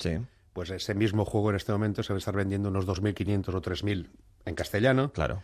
Y si hablamos de los juegos más a punta de lanza, es decir, ah, nosotros sacamos 50 juegos al año. 50 juegos al año son muchos. Y, y es una sola editorial, quiere decir Sí. que hay, tienen competidores. Sí, yo es lo que calculo. Yo calculo que entre todos debemos sacar entre 200 y 300, quizás Ujú. 250 o 300. Ah, hay de todo. O sea, hay juego caro que lanzas 1000 al mercado, 1500, y hay algunos que haces tiradas, pues de la primera tirada, pues de 20.000 ejemplares, y si hay suerte, pues haces la segunda tirada de 20.000 ejemplares. Es decir, hay campo para recorrer para todo el mundo. Como es un mercado en expansión, no hay una, hay una competencia sana en el sentido de que todo el mundo está contento y nadie es- está agresivo con el resto de, los- de las compañías. Claro, a todos interesa, está claro. A todos interesa y además hay mucho campo por recorrer, porque en este momento, poblacionalmente, España es la mitad de Alemania. Yo no digo que tengamos la misma cultura de juego que tienen ellos, pero en este momento, pues quizás ah, somos la décima parte del mercado alemán. Ah, quizás no, quizás una octava parte del, del mercado alemán. O sea que tranquilamente aún podemos triplicar nuestro mercado y ahora estaremos nos valemos ¿Y buenos. dónde encontramos estos juegos? Porque seguramente algunos sí que ya entran en grandes superficies, pero no, hay que ir a tiendas especializadas, a internet y a festivales, que me han dicho que hay un montón de festivales, unos sí, sí, además sí. muy recientes en las últimas semanas, donde se dan cita los grandes jugones, que es como le gusta a, a todo el aficionado a los juegos de mesa que le llamen. Sí. Bueno, ahí nosotros, ah, dentro de nuestro apartado de juego organizado, que ayudamos a muchas asociaciones y ayuntamientos, etcétera, parece que ayudamos o estamos presentes de algún modo en 1.200 eventos diferentes en España al año. O sea, en muchos pueblos, muchas ciudades, muchas universidades, muchas tiendas. Organizan ah, torneos, organizan ah, encuentros, organizan jornadas. Nosotros de algún modo u otro siempre estamos con ellos. Ah, Eso sí que es cierto, y disculpa, Jo- eh, Joaquín, es que eh, precisamente sea la editorial que sea, sea más grande o sea más pequeña, estáis en todos los festivales, sean grandes o sean pequeños. Sí, naturalmente, porque eh, nosotros lo que hacemos es intentar que la gente se lo pase bien, mejor con nosotros que haciendo otra cosa. O sea, mejor con nosotros que yendo al fútbol o mejor con nosotros que siempre me dicen, no, y el videojuego, no, el videojuego no es mi competencia, lo es todo lo que te produce diversión, ¿no? Pues nosotros tenemos que ayudar a la gente que da el paso a jugar juegos de mesa y que quiere pasar tiempo con esto, pues ponérselo lo más fácil, lo más sencillo. Y en referencia a lo que decías, Carlas, de dónde encontrarlos, tú piensas que nosotros tenemos un catálogo de 250 juegos. Pues hay 20 de ellos que están en todas partes. Están en juguetería, están en grandes almacenes, están evidentemente en Internet, en, en tiendas online, ah, pues prácticamente en 900 clientes en, en toda España. Otros, que son más específicos, intentamos casi que no sean encontrados por la gente que no tiene tanta experiencia. Es decir, Que eso también tiene su mérito, ¿no? El jugar a un juego, entre los jugones me refiero, que poca gente ha jugado. Hay ese punto también de intentar ser descubridor, ¿no? Sí, bueno, esto, esto es básico para... Nosotros lanzamos al- a estos juegos al mercado como novedades editoriales, entonces esto es muy interesante y además es cómo funciona. Pero fíjate que si hay una cosa que nosotros no queremos, es que un juego que sea demasiado complicado sea adquirido por gente que aún no tiene experiencia. Porque como hay poca cultura de juego... Claro, le frustraría. Le frustra y además esto no es como el cine, que vas a ver una película y no te gusta y la semana siguiente vas a ver otra. Ujú. Aquí, si el primer juego que enganchas, ah, es que está de moda, la gente juega y, y no entiendes ni el reglamento, no vas a comprarte un juego nunca No, más. está ¿no? claro. Y el diseño de juegos que hacemos aquí en España, ¿qué tal se ve desde fuera? Es decir, desde otros países, en Centro Europa, hemos dicho, y en los países nórdicos son, digamos, los grandes jugones de Europa en Sí, ese sí, sentido. y tienen más éxito de lo que pensamos. Y en cambio compran muchos juegos diseñados por españoles. A ver, nosotros en, en, ah, en España empiezan a haber autores que se dedican 100% profesionalmente a hacerlo. Hay otros muchos que, como dicen los americanos, ah, se trata de un hobby, ¿no? O sea, medio... medio Algo job, complementario, ¿no? Medio, medio hobby. Pero, por ejemplo, Diego Ibáñez ha hecho un juego que se llama Holmes, que nosotros hemos traducido a cuatro idiomas, pero que hemos licenciado en Alemania, en Polonia, en Japón, en Rusia. Es decir, ah, los juegos, si son buenos ah, y están bien traducidos, ah, funcionan en todas partes. Y los autores de aquí no tienen nada que envidiar a los autores americanos o alemanes o italianos, más que el hecho de que los otros llevan unos cuantos años más, tienen un poco más de nombre dentro del mercado y ocurre como con los libros, ¿no? Es decir, no es lo mismo tener en tu catálogo un, un García Márquez que un autor novel uh, está, está, claro. Pero bueno, uh, ya, irán, ya irán subiendo y están muy bien valorados. Pero es cierto en ese sentido y, y hacíamos mención, es decir, eh, autores, eh, muchos de ellos que empiezan a ganarse la vida con esto, muchos de ellos tienen un trabajo y esto es complementario, uh, dedican muchísimas horas, mucho esfuerzo, hay mucha... mucha devoción para este mundo, porque realmente tiene que funcionar de esta forma. Hay pasión y todos estos juegos se reflejan en este mercado extranjero donde tiene este, en este éxito. Y un poco por, estamos contando esto para que la gente vea que realmente también tenemos buenos juegos en casa. Y es tanto es así que se ha acabado creando o está en proyecto la creación de un gremio. Sí, sí, bueno, parece que va a haber un gremio finalmente, porque hasta este momento los que ya llevamos un tiempo en esto estábamos un poco solos y yo creo que es muy interesante, sobre todo para hablar con instituciones, administración y organizar un poco esto. Ha sido un placer eh, tenerle hoy con nosotros, que nos haya acompañado en esta sobremesa de la Navidad. Joaquim Dorca, que es director editorial de Debir. Hasta la próxima, felices fiestas y muy buenas tardes. Gracias igualmente. Y Edu, seguimos en enjuegate.com. Ahí estaré. Ahí todos los fans de los juegos, todos los jugones y los que intentan introducirse en este mundo, pues tienen una cita en juegate.com. Gracias Edu, buenas tardes, Ah, felices fiestas. Igualmente, felices fiestas. En Onda Cero, Pares y Nones, con Carlas Lamelo. Lo crean o no, aún estamos a tiempo. A esta hora, muchos estamos digeriendo pues lo que hemos comido este mediodía tan especial. Yo lo he tenido que comer así un poco deprisa, sin familia, viniendo corriendo hacia la radio. Como le ha pasado en parte también a Rosa María Espinosa. ¿Qué tal, Rosa María? Muy buenas tardes. Buenas tardes. Es dietista nutricionista y ha venido a la radio también en la sobremesa. Eh, una sobremesa larga. La sobremesa de hoy es Sí. seguramente la más larga del De año. todo el año. ¿no? Eh, pero, y viene a darnos una dosis de optimismo para aquellos que quieren, pues eso, controlar su peso durante las Navidades. Aunque ayer por la noche muchos ya tuvimos cena, em, en fin, copiosa. Hoy también. Luego está el tema de las sobras, sobre el que también tenemos que hablar. Sí. Y nos queda por delante todavía el 31, el, El día 1, el día 6. Si hay algún compromiso entre medio que también pasa, algunos churros con chocolate, la merienda de la tarde de Reyes si tienes niños, eh, si además vives en Cataluña el día 26, Mm. mañana también será día de comida familiar, con lo cual todavía tenemos por delante, mm, digamos, grandes enemigos de la dieta o del peso equilibrado o de la alimentación equilibrada. Pero, como Rosa María Espinosa nos dice siempre, no hay que hacer dieta si no hay que comer bien. Exacto.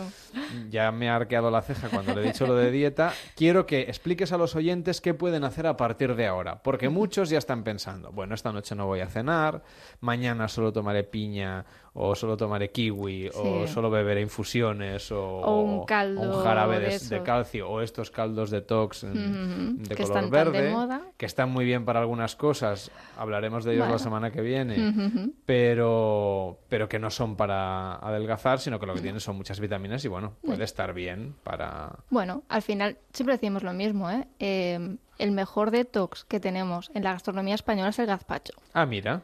Pero el gazpacho es como muy de verano. Bueno, por Pero eso, te lo podemos tomar ahora. por ¿no? eso ahora No son por eso ahora son verdes. Ya. Porque las verduras de ahora, espinacas, Claro. acelgas, tiran más hacia este color, pero al final no deja de ser un zumo de verdura. Mm. Bueno, sí, cosa. aunque el gazpacho, claro, le ponemos aceite de oliva, el pan frito... Bueno, el pan puede ser tostado y el aceite de oliva no tiene que faltar nunca. No, es verdad. bueno, pues vamos allá. ¿Qué podemos Sí. hacer a partir de ahora, después de estas dos comilonas, para de alguna manera regular? También si comemos mucho y no estamos acostumbrados, a veces nos pasa que esta noche mucha gente no va a cenar. Ya no pero, tenemos hambre. Pero ya no pensando en la dieta, sino No. porque realmente esto No. se ha alargado mucho, hemos comido de más, eh, están los turrones ahí encima de la mesa constantemente y vas Sí. picando, quieras o no. ¿Qué podemos hacer a partir de ahora para que el resto de las fiestas la cosa quede un poco equilibrada o compensada? Bueno, en realidad el optimismo debería basarse en el sentido común y el sentido común nos dice que a partir de mañana debemos volver a la normalidad. Hoy, mm, una pauta muy básica de alimentación saludable es basarnos en nuestras propias señales de hambre y saciedad. Tú lo has dicho, muchos no cenaremos porque ya no tendremos la necesidad, no, te- no sentiremos hambre, estamos más que satisfechos. Bueno, pues obed- obedezcamos a esa sensación, que es lo que tenemos que aprender a hacer el resto del año también. O sea, el día que no tenemos hambre, no tenemos que obligarnos ni que sea a cenar. Ya no digo hoy, ¿eh? Mm, no sé, un poco de verdura o un, yo qué sé, un yogur o alguna cosa.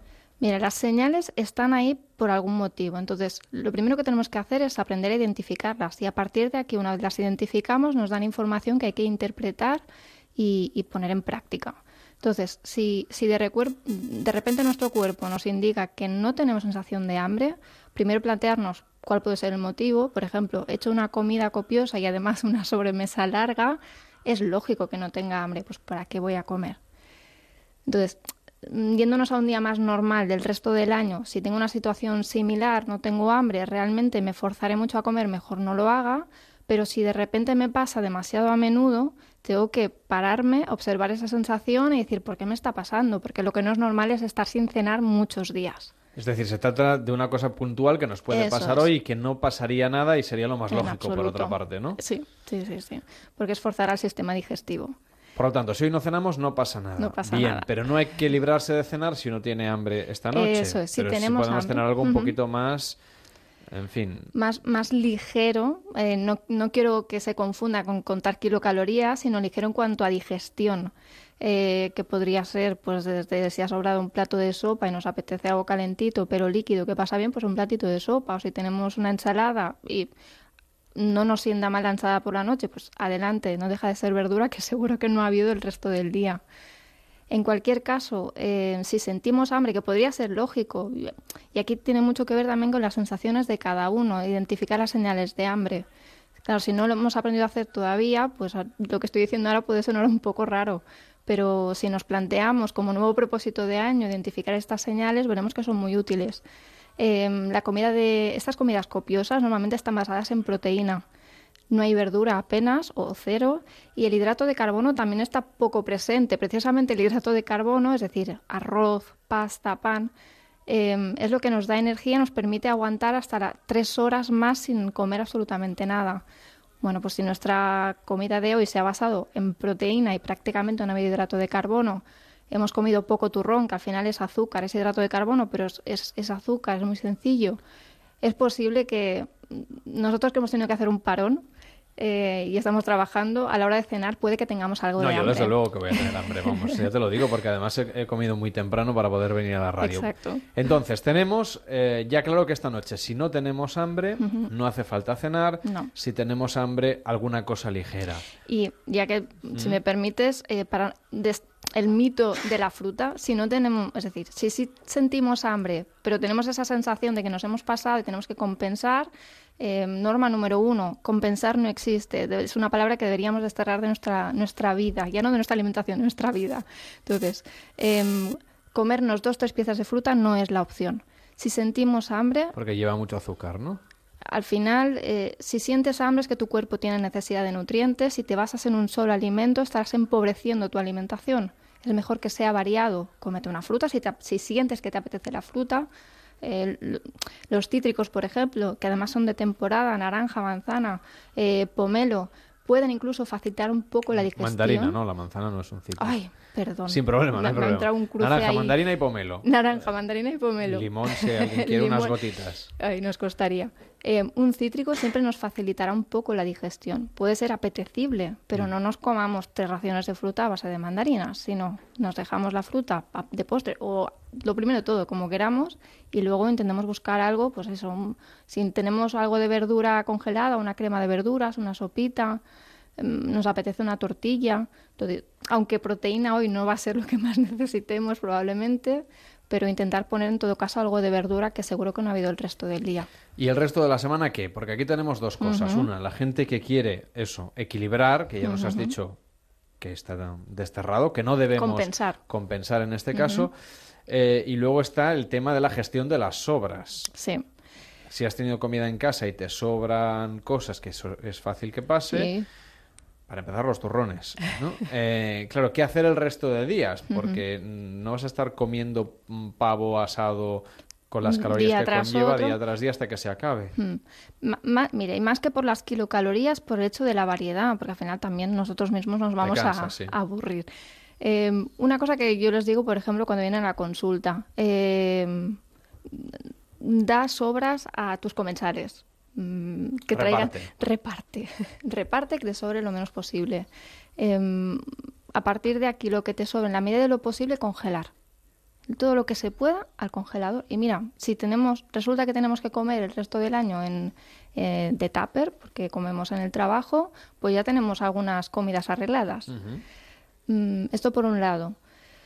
Lo que no, mm, un poco lo que he dicho antes, ahora lo que no, hemos aprendido hasta ahora sonará raro, con lo cual mm, poco podemos hacer, pero para el próximo año ya dejo el consejo de hay que planificar muy bien las cantidades. Y para planificar bien las cantidades hay que aprender cuáles son las raciones correctas. Como tenemos esta cultura gastronómica de em, llenar hasta la saciedad, ponemos una mesa donde no queda agujero, no vemos el mantel, eh, bueno, pues en parte tenemos que empezar a trabajar esta mentalidad y empezar a ajustar las raciones. Una ración de carne son 100 gramos y queremos un día festivo 150, pero no 200 gramos de carne, por ejemplo. O si hacemos canelones, pues la ración serán 3, no serán 4 o 5. Entonces, si ya planificamos las raciones teniendo en cuenta esto, sobrará pero nos, nos sobrará como por ejemplo todos estos años anteriores. Y esto nos facilitará mucho el trabajo después con las sobras. Con lo cual tenemos que gestionar muy bien cuando preparamos los platos. Claro, para hoy ya no llegamos a tiempo, pero sí para el 31, para el día 1 y para el día 6. Exacto, para los próximos días festivos, sí. ¿Algún consejo más para la gente que nos esté escuchando y durante estos días, pues eh, claro, mm, piense, como ya preveo que voy a tener comidas muy calóricas, qué tipo de alimentación sigo estos días previos y los días posteriores. Pues mira, tanto si eh, simplemente no tengo que perder peso porque estoy en un peso saludable, como si estoy en una situación en la que necesito perder algo de peso, las pautas son exactamente las mismas. Pero siempre decimos, ya lo sabéis, ¿eh? la dieta eh, es algo que, dieta entendida como restricción, prohibición, es algo que hay que desterrar, simplemente hay que basarse en alimentación saludable. Entonces, siempre digo lo mismo. Eh, a partir de mañana volver a la normalidad. Volver a la normalidad. Es decir, cinco comidas al día o dicho de otra manera, comer cada tres o cuatro horas. Eh, procurar que el desayuno, realizarlo durante la primera hora después de habernos, de habernos levantado, no hacerlo más tarde, sino ya vamos atrasando todo. O sea, siempre al levantarse es lo ideal. Antes de salir de casa deberíamos salir todos habiendo desayunado algo. Si nos cuesta más... Algo es algo más que un café con leche. Es algo más que un café con leche, exacto. Intentando que haya algo sólido. Entonces, si nos cuesta mucho, es justo en el mismo momento, pues lo dejamos para el final y empezamos arreglándonos, duchándonos, etcétera. Y lo dejamos para último momento. Que realmente nos es muy difícil, por el motivo que sea, pues intentamos hacerlo justo en el momento de llegar al trabajo Intentemos llegar 10 minutos, 15 minutos antes, nos llevamos el desayuno o, lo hacemos en algún bar que tengamos por ahí cerca, que lo hagamos siempre, pero en lugar de esperar a las 10 y media, 11, hagámoslo a las 7 y media, a las 8, a las 8 y media cuando llegamos al trabajo, justo cuando llegamos antes de, ponernos a trabajar. Ganaremos tiempo al reloj. A partir de aquí, cada 3-4 horas ir haciendo una ingesta y comer de todo. Comer de todo significa que cuando llega mediodía eh, tiene que haber algo de arroz o de pasta o de patata, pan, siempre los cereales en su preferiblemente integrales, pero tiene que haber hidrato de carbono. Incluso si necesitamos perder peso es absurdo. Hacemos todo el efecto contrario si los eliminamos. Junto a esto es algo de verdura y algo de proteína. Esto nos permitirá, junto con el postre, aguantar 3-4 horas, más 3 que 4, pero aquí cada uno es un mundo, eh, hasta la siguiente ingesta, que sería la merienda. Igual que los niños necesitamos merendar. ¿Qué merendar? Pues si nos apetece, porque no lo hemos hecho a, media mañana, pues un bocadillo y una fruta, o un yogur y unos frutos secos y una fruta, o si estamos en casa nos es más fácil un bol de leche con cereales eh, no azucarados y unos frutos secos. Algo que nos permita, de nuevo, aguantar 3-4 horas hasta la siguiente ingesta que sea la cena, donde de nuevo algo de verdura, algo de proteína y igual que a mediodía, solo que en menor cantidad, o bien arroz, o bien pasta, o bien cuscús, em, o algo de pan, o algo de patata, pero siempre con algo de hidrato de carbono. Es decir, que todas estas cosas las podemos seguir comiendo pese a las comilonas de ayer por la noche, de este mediodía y las que vendrán en los próximos días. Sí, porque el cuerpo necesita nutrientes eh, durante las 24 horas del día y lo que hayamos hecho en estas 24 horas, bien o mal, ya está hecho. ¿Y hasta qué punto puede afectar el pasarse, por ejemplo, en una comida como la de hoy? Más a nivel digestivo que cualquier otra cosa, porque es muy difícil acumular una, cantidad, una cantidad significativa de grasa por una ingesta diaria.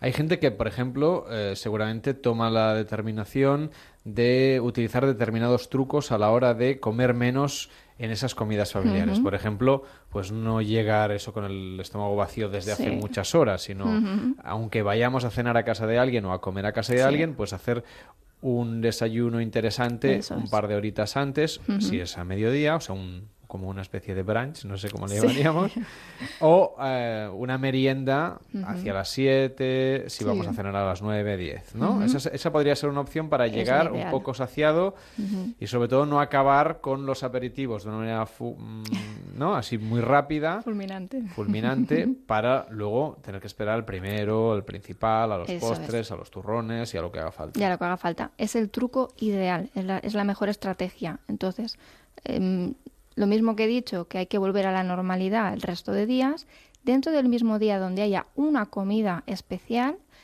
todas las ingestas que em, anteriores, incluso las, si podemos las posteriores, tienen que volver a la normalidad. Es decir, lo O sea, que tú solo nos deberíamos saltar Esa- ayer por la noche, hoy, hoy a mediodía, Eso es. el 31, Ujú. el día 1 y el día 6, que al final son 4 o son- 5 comidas. es que es nada. En 15 días. Es- Bueno, 10 días. Exacto. Siempre digo, es que pongámonos a contar, si es que las contamos con los dedos de una mano, la- todas las comidas eh, de empresa, cenas de empresa, las hemos hecho anteriores. Entonces, sí que Que puede... también hay que sumarla. Esa sí, mira, se me había olvidado. Sí, pero bueno, al final mm, trabajamos en un sitio, ¿no? O, mm, Dos. Sí, de eso dependerá de cada cual, Depende. pero sí, te- tienes una Tendremos- cena de empresa que, Eso es. que suele ser eso, una semana, 10 Sí. días antes Ujú. de la primera gran comida de Navidad. Eso es. Quiero decir que hay que relativizar, que en realidad no hay para tanto, que mm, si dentro de un mismo día donde tenemos una comida copiosa, por ejemplo, el 31 es cena, lo que tú decías, pues desayuno, media mañana, comida y merienda, normalidad. La cena será diferente y no pasa absolutamente nada. Incluso aunque, le- bueno, en la noche del 31 hay mucha gente que lógicamente se va a dormir Sí. bastante más tarde, ¿eh? incluso Sí, al, día, al día siguiente. El desayuno Pero- antes de acostarse. Pero, por ejemplo, es eh, claro, la noche del 24, la de ayer, ¿no? O si tenemos una merienda cena a la tarde de Reyes, que a veces también pasa. Claro, hay gente que dirá, seguro que es mucho peor comer tanto por la noche que hacerlo un día como hoy, de Navidad, la gente que ha Que comido y que a esta hora está acabando la sobremesa, si se ha alargado, o que de alguna manera pues está yendo ya para casa pensando, bueno, esta noche, a ver, Sí. no sé si voy a cenar o no. ¿Cuántas nochebuenas y cuántos fines de año tenemos al final del año? Dos, bueno, Pues una de cada, quiero decir. Una de cada, exacto, dos. Con lo cual, eh, es que no vale la pena preocuparse. Bueno, pues ha sido un placer tenerte esta noche con nosotros, Rosa María Espinosa. Te vosotros. seguimos a través de internet en la revista sentir.com, revistasentir.com y en menjasa.es. Que vaya muy bien y hasta la próxima. Muy buenas tardes. Buenas tardes. En Onda Cero, Pares y Nones, con Carlas Lamelo.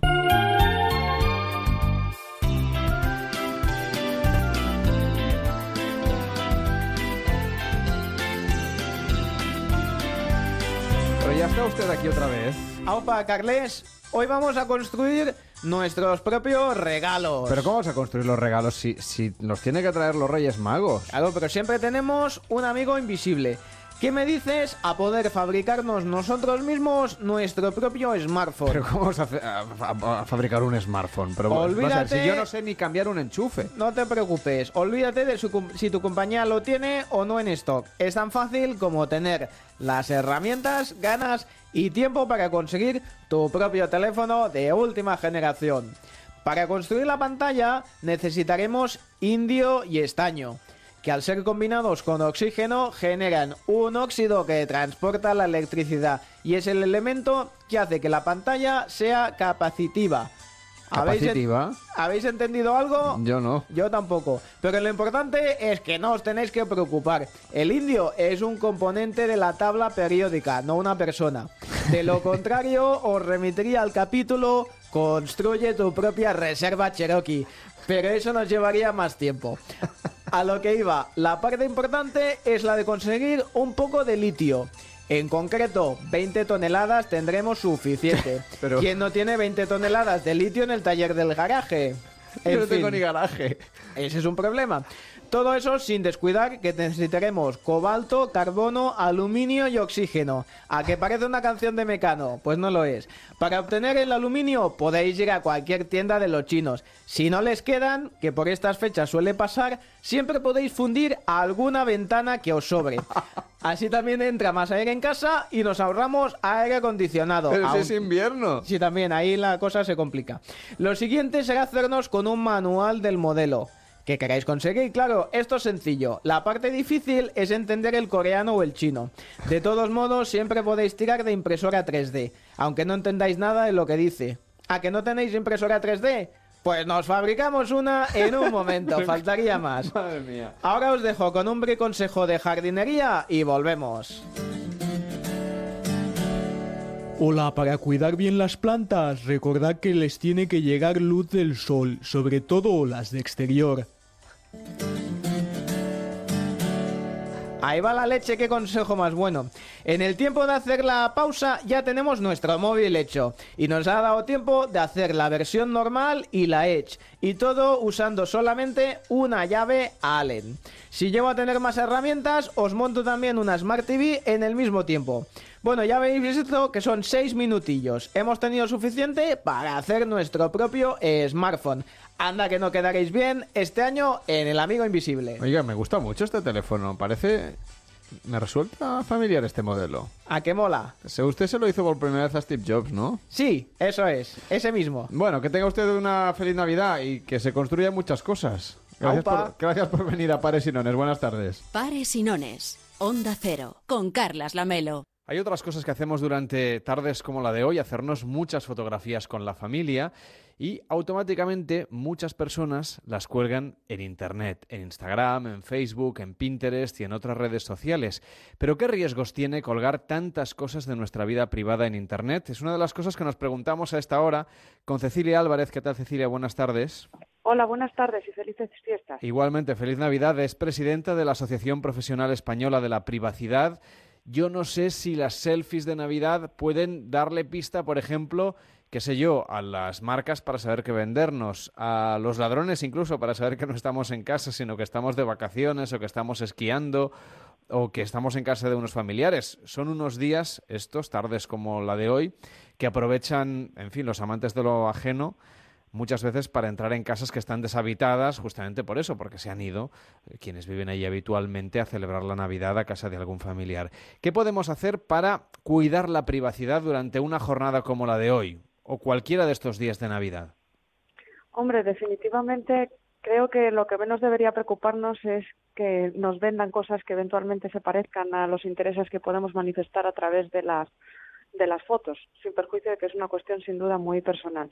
La segunda parte, la parte de la seguridad, probablemente es la que debería importarnos más. Así que las fotos, desde luego, de nuestros hijos menores no es lo más recomendable el ponerlo al menos en, en escenarios que sean abiertos.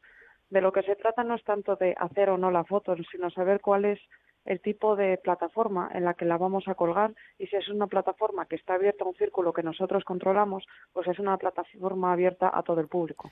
La segunda es la que presenta obviamente muchos más problemas. En este caso, por ejemplo, ¿cuáles son las plataformas que están abiertas? Por explicarlo a los oyentes de Pares y Nones. Eh, las plataformas se pueden modular. Voy a coger un ejemplo que probablemente mucha gente conoce, que es la plataforma Facebook. En ella uno puede modular cómo quiere compartir lo que uno pone, que sean fotos o que sean comentarios. Así que uno puede tenerlo únicamente a la vista de sus amigos o a la vista de los amigos de sus amigos o a la vista de todo el mundo o a la vista de una lista restringida de amigos únicamente. Así que esa modulación depende de lo que se llaman unos settings de privacidad que la plataforma Facebook pone a disposición de los, de los usuarios y que lo único que tienen que hacerlo es configurarlo. Si no lo configuran o, o simplemente les da igual, definitivamente tienen más oportunidades de que esos comentarios o fotos vayan a un entorno que no sea el entorno controlado de los amigos, que es donde se supone que en principio uno desearía compartir. La plataforma LinkedIn, que no es una plataforma necesariamente tan personal, sino tiene un carácter más profesional, eh, por defecto está llamada a compartir con el público, al menos el público de toda tu red, digamos, de conocidos, que puede ser muy amplia. La plataforma eh, Instagram por su propia naturaleza está llamada a ser compartida con todo el mundo. Esa sí es Y esa- abierta, ¿no? Cualquier cosa que colguemos ahí no se puede proteger de la vista de terceros, incluso de gente que no nos sigue, simplemente que busca nuestro nombre en Internet, ¿verdad?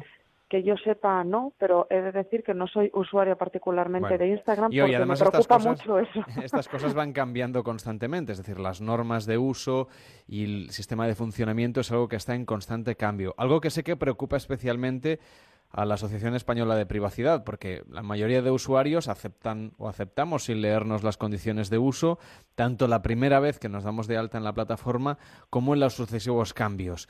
Pero claro, si no lo aceptamos no podemos usar la plataforma. En este punto, ¿dónde está la seguridad de los usuarios? ¿Cómo podemos...? Claro, no hay opciones para elegir ciertas cosas sí o no. Lo que podemos es, como nos decía, configurar o reconfigurar Facebook. Pero no sé si de alguna manera nuestros derechos pueden verse vulnerados. Bueno, eso de que uno no puede elegir es- no es del todo cierto. La cuestión es que eh, las personas somos todos, al parecer, un poco vagos, pero yo me leo las condiciones generales de mi hipoteca con el banco y tengo pocas oportunidades también de elegir, pero me las leo y hay diferencias. O sea, su recomendación es que nos la leamos, nos leamos la- las condiciones de privacidad antes de darnos de alta en la plataforma o de aceptar cualquiera de los cambios, ¿no? Sin ninguna duda, y al final nunca, bueno, yo soy de otra generación, pero la expresión de no te dan duros a pesetas es una realidad que sigue existiendo. O sea, cuando las cuestiones son gratis, eh, definitivamente la inversión que se hace en la seguridad es algo distinto. Y cuando uno paga por un servicio, uno tiene también un distinto valor añadido, y ese valor añadido también está en la inversión en privacidad. En este caso, por ejemplo, de serie, cuando nos damos de alta en Facebook, ¿estas opciones de privacidad vienen activadas o hay que activarlas a propósito? Que las opciones están activadas y por defecto ahora están para proteger al usuario. O sea, de En entrada, la gente que se haya dado de, de No, no alta... me gustaría que nos centráramos en Facebook, que no soy la portavoz, digamos, de la compañía en particular. No, todo lo contrario. Hablamos con usted como experta en privacidad, que es lo que más nos interesa más que la plataforma. Digo Facebook porque es la que tiene más usuarios y porque es la que de alguna manera eh, permite de una manera más eh, estricta el poder mm, asegurarnos de que solo nos ven determinados usuarios, porque por ejemplo Twitter está completamente abierto, Instagram está completamente abierto, Flickr sí que se puede restringir, aunque tiene muy pocos usuarios, y Pinterest exactamente lo mismo. Entonces Facebook seguramente será la plataforma que más gente pueda utilizar. Nos cuenta que ahora sí, que de entrada, cuando abrimos una cuenta, aparece lo más protegida posible y luego nosotros la tenemos que ir abriendo si queremos, ¿no? Así es, eso ha habido distintos cambios en sus políticas de privacidad y en sus settings y en las ofertas que han dado a los usuarios y han ido mejorando, digamos, la, la, la forma en que tienen de ofrecer ese tipo de servicios. Lo mismo ha pasado también con Google. Probablemente muchos de los usuarios han ido recibiendo eh, eh, actualizaciones en relación con eh, modificaciones que ha habido en no solo la política en cuanto a texto, sino en cuanto a las opciones que ofrecen en privacidad y seguridad a los usuarios. Lo que pasa es que hay que pasar dos minutos, no es más que eso, para configurarlo. Y configurarlo es, una tarea también de responsabilidad de nuestra educación digital. O sea, debemos hacerlo y ser corresponsables ¿no? de lo que colgamos a través de las redes sociales. Para que la gente que nos está escuchando siga sus indicaciones. ¿Qué hacemos con las fotografías? Nos dice que, por ejemplo, imágenes de menores, de nuestros hijos, de nuestros sobrinos, de nuestros nietos, lo más recomendable es no colgarlas nunca, a no ser que tengamos muy restringido el acceso solamente a familiares y a personas de nuestra más estricta confianza, ¿verdad? Yo diría que sí, es como trasladar el entorno analógico donde comentabas tus secretos entre los cuatro o cinco que son tus amigos o tus familiares cercanos o con quien compartías tu vida, pues trasladarlo al entorno digital. Y por lo tanto te tienes que preocupar más que de colgar o no colgar, de a dónde puede llegar esa información. ¿Qué otras cosas, qué otras prevenciones deberían tomar los oyentes del programa a la hora de controlar su privacidad en Internet? Parte creo que, que, usted lo ha mencionado antes, cuando hay que leerse las políticas de privacidad, hay que verificar si hay controles que ponen a disposición de los usuarios. Y al final hay que discriminar los servicios porque se preocupen por tu privacidad o no. Forma parte de un elemento más, no solamente que te ofrezcan el producto como tal. La privacidad forma parte de un producto también para ellos y para nosotros, por lo tanto. Más Así hay... que tenemos que ser corresponsables, que creo que es la mejor palabra que he utilizado usted antes y que definitivamente forma parte de lo que tenemos que hacer en nuestra vida digital. Más allá de las redes sociales, ¿en qué otras cosas deberían fijarse los oyentes a la hora de controlar su privacidad en la red? Pues, en, por ejemplo, una cosa que, que ocurre muy a menudo, que es cuando se te autorrellena la contraseña. Mm. Eso es una malísima práctica de privacidad, malísima. Así que eh, plataformas que ofrecen ese tipo de, de servicios, uno debería pensar, no significa que pobrecillas todas las que lo ofrezcan, significa que no se preocupan por la privacidad y la seguridad, pero desde luego es un indicio. Es un indicio de que no lo han pensado bien, que se han preocupado más en pensar en cómo conseguir más clientes, lo cual no es malo en sí, es una finalidad de toda organización, pero definitivamente el que se preocupen por la privacidad y la seguridad tiene que formar parte también del corpus normativo o, o de las reglas que tiene que seguir una compañía cuando opera con clientes de forma digital. Lo que pasa es que mucha gente dirá, claro, pero es tan cómodo, ¿verdad? Eh, jugamos aquí el papel, el papel, por eso le, le- cómodo le- que te roben. le preguntaba. O sea, que tenemos que renunciar un poquito a ciertas comodidades, a nanosegundos prácticamente, que es lo que tardamos en escribir una contraseña a cambio de tener mayor seguridad y privacidad, ¿verdad? Es una forma de decirlo. Yo lo llamaría tenemos que ser más responsables y no pensar que los demás son los que tienen que hacer las cosas por nosotros. En este caso, la Asociación Española de la Privacidad, además de trabajar en el entorno digital, también trabaja en el entorno que llamaríamos offline, es decir, en la vida diaria de nuestras, eh, nuestros oyentes, de las personas que nos escuchan. ¿Qué consejos, por ejemplo, para mantener nuestra privacidad fuera de Internet deberíamos seguir? Aunque sea el sentido común el que debería marcar nuestras acciones, como nos ha comentado, no siempre hacemos caso de ese sentido común. Pues pienso en no dar necesariamente tus datos en cualquier tienda eh, a los efectos de conseguir o futuros posibles descuentos, calendarios o eventos sin leerte y sin saber qué es lo que van a hacer con esos datos. La cuestión no es dar los datos, es conocer el entorno. Si ese entorno no te da una cierta seguridad, entonces no los des. Pero no lo des gratuitamente solamente porque pueda haber una supuesta ventaja económica.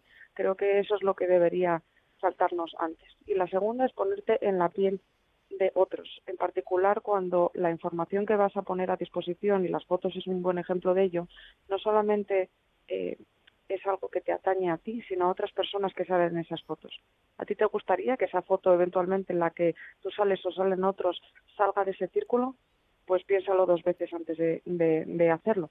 Y aunque sean familiares tuyos, puede que no le haga ninguna gracia a tu cuñado o tu cuñada que las fotos de sus hijos anden circulando en los chats de los amigos del cuñado.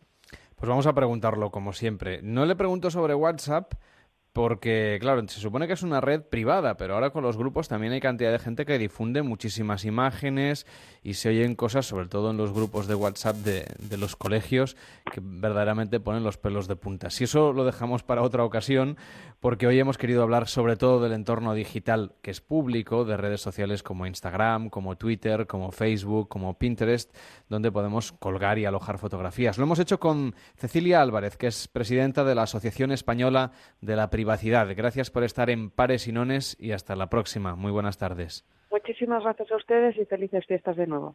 Gracias.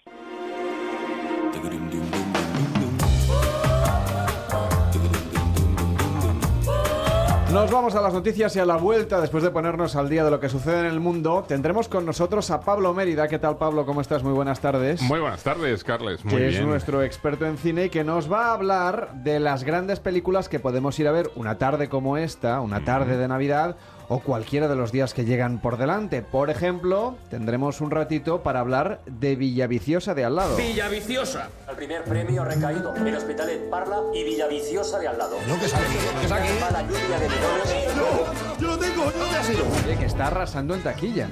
Sí, está consiguiendo unos resultados bastante espectaculares porque eh, es una comedia, bueno, la verdad es que muy, muy bien eh, traída para estas fechas, ¿no? Y, yo creo que a la gente pues le está eh, divirtiendo. Es una peli de...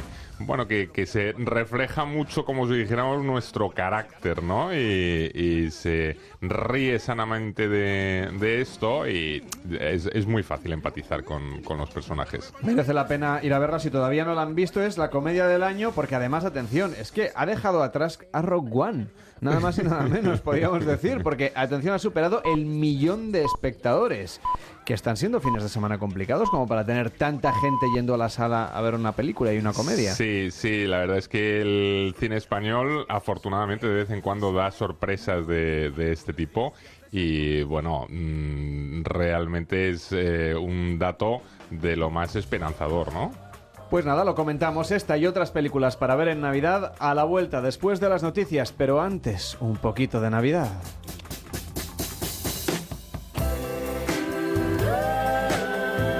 Tiempo para que nos sigas en las redes sociales en facebook.com barra paresinones y en arroba paresinonesoc en Twitter. Son las 6 de la tarde, las 5 en la comunidad canaria.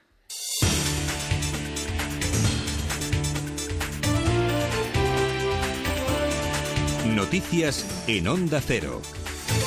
Buenas tardes. En Chile continúa la preocupación por el terremoto que se ha registrado esta tarde en la zona de los lagos. Al seísmo de 7,6 grados le han seguido al menos nueve réplicas que han causado serios daños en las autopistas. El director de la Oficina de Emergencias ha informado que de momento no hay pérdidas de vidas humanas. Se ha ordenado la evacuación de las zonas y se ha retirado la alerta máxima de tsunami. Corresponsal en Latinoamérica, Ángel Sastre. A esta hora comienzan a llegar las primeras olas a las costas de Chile mientras continúan las evacuaciones. 4.000 personas hasta el momento y los chilenos que miran desde los cerros si el mar engulle o no sus pueblos. Escuchamos a Ricardo Toro, director de la Oficina de Emergencia. Por lo que llamamos a la población a que se dirija a los puntos de encuentro en zonas seguras, sobre la cota 30.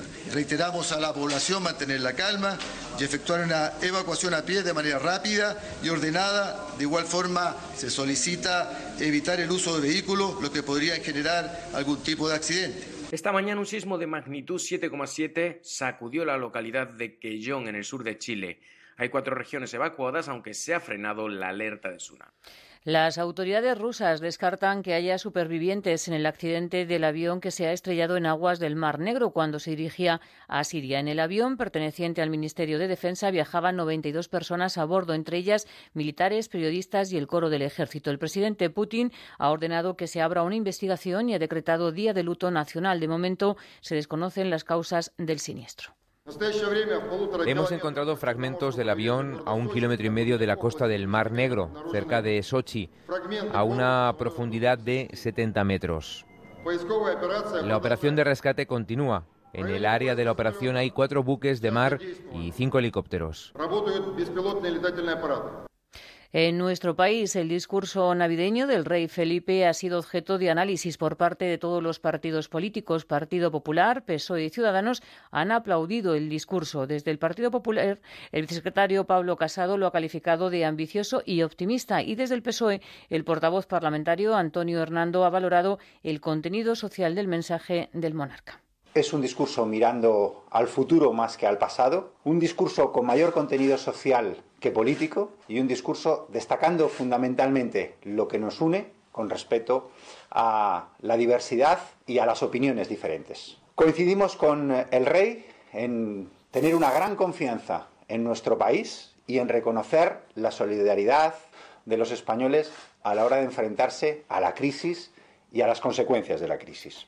Los partidos nacionalistas señalan que ha sido un discurso vacío y poco sensible y el vicepresidente catalán Oriol Junqueras está de acuerdo en evitar tensiones, pero reclama la República Catalana y una relación entre iguales con el Reino de España. Totalmente a favor de evitar tensiones innecesarias y de evitar cualquier tipo de, no solo de enfrentamiento, sino cualquier cosa que sea estéril, porque nuestro objetivo, obviamente, es fertilizar nuestro entorno para que produzca los mejores frutos posibles y sin duda entre los mejores frutos posibles está el fruto de la libertad, de la igualdad, del respeto mutuo.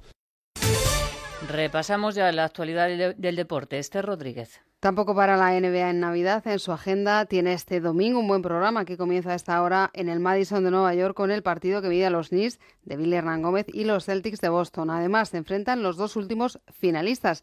Cleveland contra los Warriors y tendremos un doble enfrentamiento entre españoles. Por un lado, Pau Gasol con San Antonio se mide a los Chicago Bulls de Nikola Mirotic y en Oklahoma Alex Sabrina recibe a Ricky Rubio con Minnesota. En Los Ángeles, derby entre los Lakers de Calderón y los Clippers. Y un apunte de fútbol porque Francia prepara una ley para atajar la corrupción en este deporte. Las filtraciones de Football Leaks publicadas este mes han desvelado numerosos casos de evasión fiscal, blanqueo de capitales, amaño de partidos en el mundo del balompié, un negocio que mueve miles de millones. El gobierno francés quiere poner freno a todo esto con una norma pionera en el continente que busca reforzar la transparencia en el fútbol profesional. Esta nueva ley podría ser aprobada el próximo mes de febrero. Más noticias en Onda Cero cuando sean las 7 de la tarde, las 6 en la Comunidad Canaria y toda la información en nuestra página web ondacero.es. De casa a la Facultad de Medicina. Salir por la mañana, llegar por la tarde. Cientos de horas punta durante seis años. Millones de visitas a la biblioteca, las prácticas y hoy por fin me esperan unos pacientes muy especiales, los míos. De Ana, a doctora Ana Sánchez, 150.000 kilómetros. Tu vida es un gran trayecto. Nuestro trabajo, ayudarte a recorrerlo con todo lo necesario para que llegues seguro hasta donde quieras llegar. Desde siempre a tu lado. Dirección General de Tráfico, Ministerio del Interior, Gobierno de España. En Vision Lab, hasta el 31 de diciembre, 2x1 en todas las monturas de primeras marcas y con financiación hasta 12 meses. 2x1 en monturas. Solo en Vision Lab. Consulta condiciones. Hola María. Buenos días, Juan. Yo creo que Juan, el portero de mi casa, me ha dado los buenos días más de 850.000 veces. Y si pienso en alguien al que me gustaría que le tocase el sorteo de Navidad de la 11, ese es Juan. Bueno, y a Luisa, la de la panadería. Y a José Miguel, mi fisio. Y a mí, claro. Sorteo de Navidad de la 11. Un sorteo para hacer feliz a mucha gente. Más de 850.000 cupones premiados. 70 de ellos con premio de 400.000 euros. No te quedes sin tu cupón para el sorteo de Navidad de la 11 del 1 de enero. Deja que te toque.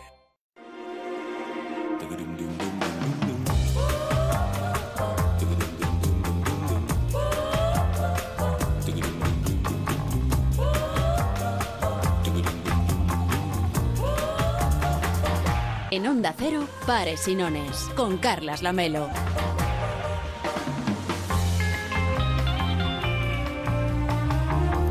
Venga, que arranca otra hora aquí en Pares y Nones en Onda Cero. En un ratito vamos a repasar las mejores películas que se han estrenado o se están estrenando estos días en las salas de cine con Pablo Mérida. También tendremos tiempo de hablar de los mejores videojuegos para las Navidades. Incluso, quizá nos arrancamos a poner un poquito de música. Ay, ay, ay. Hombre, señor Punset, ¿qué tal? Muy buenas tardes. Ay, buenas No se ha querido tardes. perder tampoco el programa del 25. No, bueno, yo he pasado la noche aquí. La noche buena aquí. Sí, estaba muy a gusto reflexionando conmigo mismo, ¿no? He entrado en un, en un otro universo astral y me he quedado muy a gusto aquí y ahora he visto que volvían, digo, pues vamos a cantar un poco, ¿no? ¿Pero ha hecho usted la, ¿ha hecho usted la misa del gallo aquí? Sí, he hecho la siesta del gallo, en todo del gallo. caso, porque he dormido bastante bien. Ha, ha desayunado un poquito de pan de molde, imagino, con un Bueno, café. Porque es 100% natural con doble horneado. Si quieres se lo muestro. No hace Ah, de falta. acuerdo. No hace falta. Pero si me trae un café, se lo agradezco. ¿eh? Ah, pues sí, también es doble, doble tostado en este caso. Ah, muy bien. Sí, aquí mi amiga. Tenemos el, el- la- el gallo de la misa. Está Sí. bien. Ya está. Este gallo también está un poco de resaca, ¿eh? Bueno, Que lo ha pasado mal. La hora que estamos. Sí. Imagine. Y, y veo que viene usted pertrechado de unas notas musicales. Ah, sí, quería cantar un Christmas. Una canción. ¿Quiere que le dé el aguinaldo? Bueno, mm, hace mucho que no hago redes, eh, solo tengo saco libros. Bueno, que ya es algo, ya Sí, es algo. pero si quiere canto. ¿Y qué sí. nos va a cantar? Bueno, una felicitación navideña para este programa, ¿no? Ah, pues mire, que espera, que me acerco yo al piano un momento. Ay, qué bien, qué amable. Vamos allá. Dice así, más o menos. Pares y nones te quiere desear felices fiestas y Navidad. Mientras os hablo de la célula y de ciencia en cantidad. Si tú me quieres a mí acompañar, un buen rato vas a pasar. Mi pan de molde es fenomenal, 100% natural. Y toca, y toca, que no se va a secar. Y unta, y que sabroso te va a gustar. Ya sabes, lo mío es divulgación, te digo en canción. Y unta y come, y unta y come, es mi rebanada son. Parecinones te quiere desear. Es un poco felices fiestas y Navidad. Anímese. En ver, a Onda ver. Cero esto va a pasar. ¿Por dónde vamos? Es tiempo de felicidad. Si tú me quieres a mí acompañar, un buen rato vas a pasar. Cantar no es lo mío, ¿eh? Mi pan de molde es fenomenal.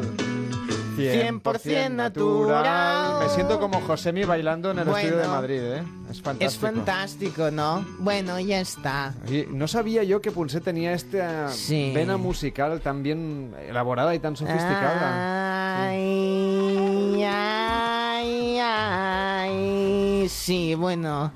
Básicamente tengo dos venas. Una artística y la otra Científica. científica. ¿Le gusta a usted ir al cine? Bastante. Sí. Bueno, Ahora pues- es en color, ¿no? Pues, ya hace bastante sí, Sí. Bueno, pues no se vaya, que enseguida llega, llega ya. De hecho, ya está aquí Pablo Mérida para hablarnos de los estrenos que llegan a las Navidades, en estas Navidades, quiero decir, a las salas de cine.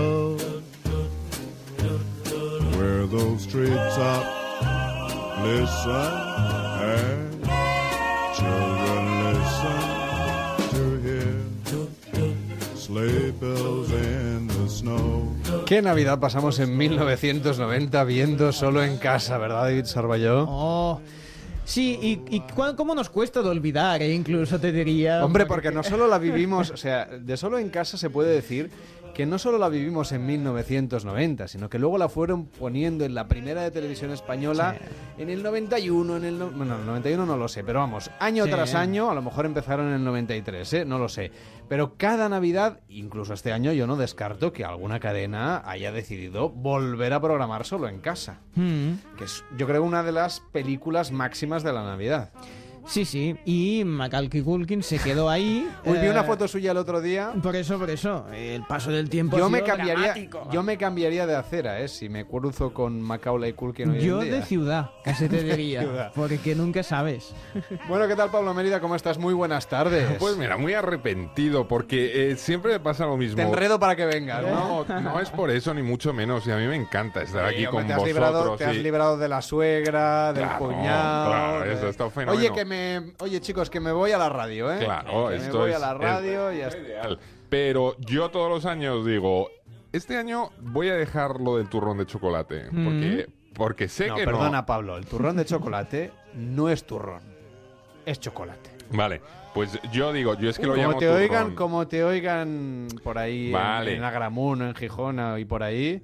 Pero el caso cuál es, que llegan las navidades, llegan tal, el, ya has comido mucho, no, ya no más, no más, hasta que empiezas y picas. Que viene cortadito. Claro, que es como las palomitas de maíz del cine, es lo un mismo. trocito, un trocito, un trocito. Y al final, claro, ya llevo sobrepeso y acabamos de empezar, o sea, tú fíjate. Bueno, pues eh, tú tranquilo, como además vives, eh, eres un madrileño afincado en Barcelona. Sí. Mañana 26, otra vez comilona. Ya, ya, ya, ya. No, no, por eso, si ahora es un no parar. Lo que pasa es que yo voy a empezar, mira, ahora cuando salga de la radio, unas carreras rápidas. Sí, una San Silvestre una San Silvestre así, prematura. improvisada para empezar a bajar y dejar hueco, porque esto es tremendo. Bueno, hoy en Paresinones vamos a hablar de cine en una tarde que para mí al menos es muy cinéfila. Y sobre todo es un gran consejo por si alguien nos está escuchando entre los berridos, la zambomba y los comentarios del cuñado. ¿Por qué? Uh.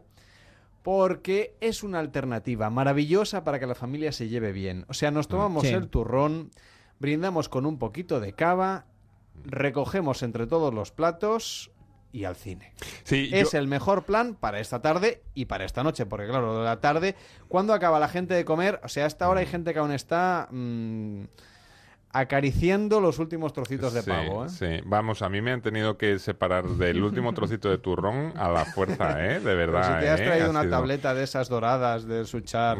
No, no que es parece no ser el es de, el de Charlie y la no, fábrica no, de chocolate. No es turrón, es. eh, Ya he otra dicho que eso no era turrón. Eso es. Eso es chocolate mm, y alguno mm, ni siquiera merece ese, ese Yo- calificativo. Otra ventaja que le veo a ir al cine esta tarde es que eh, no arriesgas como en otras ocasiones. Es decir, Mm. cualquier otro día del año, tú vas al cine y la peli tiene que cubrir, bueno, pues unos mínimos de calidad para que tú salgas satisfecho y no mires así con el ojo mm, enrevesado al taquillero. Es decir, Mm. ¿me has cobrado lo que me has cobrado por ya. ver esto?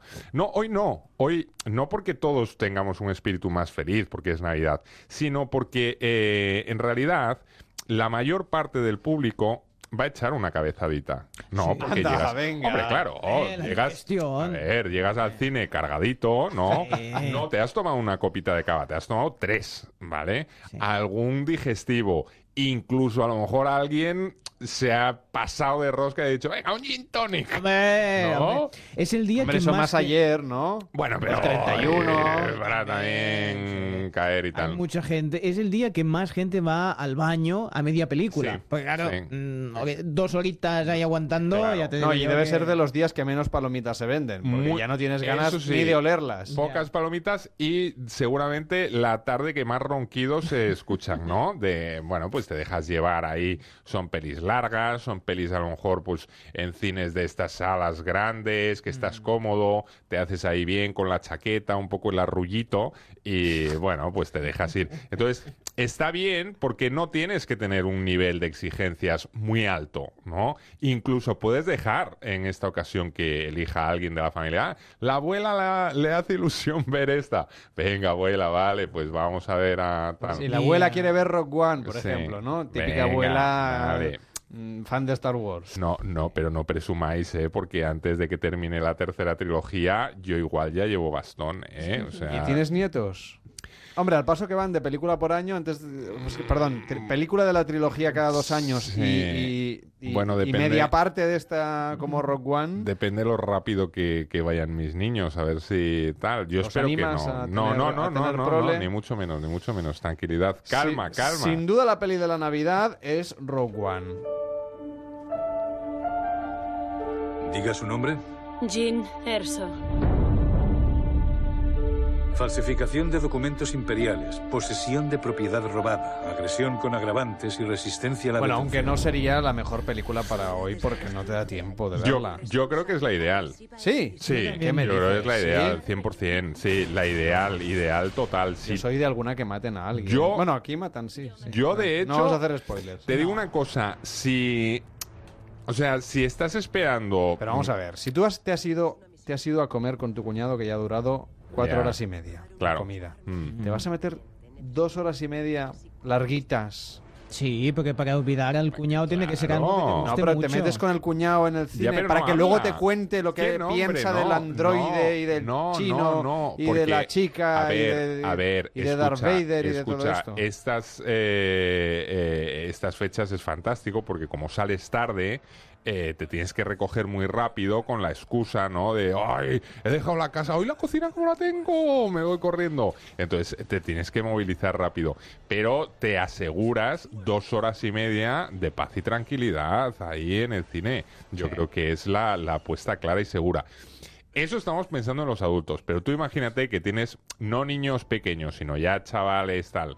Hombre, qué mejor regalo de Papá Noel que llevarles a ver Rock One, ¿no? Además lo has podido eh, hacer un poco con antelación de, ah, tal, estas navidades, chicos, os voy a llevar Rock One. Sí, en serio, papá, cumplirás las promesas por una vez. Sí, sí, esta vez sí, seguro. Y, y lo haces. Para mí, apuesta clara. Para esta tarde, Rogue One habrá, eso sí, bofetadas y acumulaciones, pero bueno, es cuestión de llevar un poco el espíritu de la fuerza, ¿no, David? La, la fuerza que nos acompaña y... La- que la fuerza te acompañe y el sueñecito. Porque, También. claro. No, pero no es una eh, película para dormirse porque hay no, acción, pero- pero movimientos. es que Ahora sí, es muy eso- oscurita. Quien se quiera pegar una siestecilla, te quedas ahí a gustico eh, y... te vas quedando ahí hasta que llegan a la isla y venga, Sí, te sí, vas sí, ahí tienes- arremolinando. Te haces una, un. En fin. Mm. Lo que pasa es que mucha música, ¿eh? No va, va a haber entre Sí, las pero como la ha hecho los- Michael Giacchino, no. y los tiros Ah, láser estos. No llega, no llega, no llega John Williams. Yo lo siento mucho, la banda no, sonora. No. Le falta orquesta. Le falta orquesta. Quizá le sobra música. Le pero, sobra música, Pero sí. orquesta le falta. Ya. Bueno, no vamos a entrar más en Rock One, que lo hemos No. comentado ya por arriba, por abajo, por el centro. Mm, Assassin's Creed a mí me da mucha pereza, pero también es una de las películas que llegan con fuerza para estas navidades.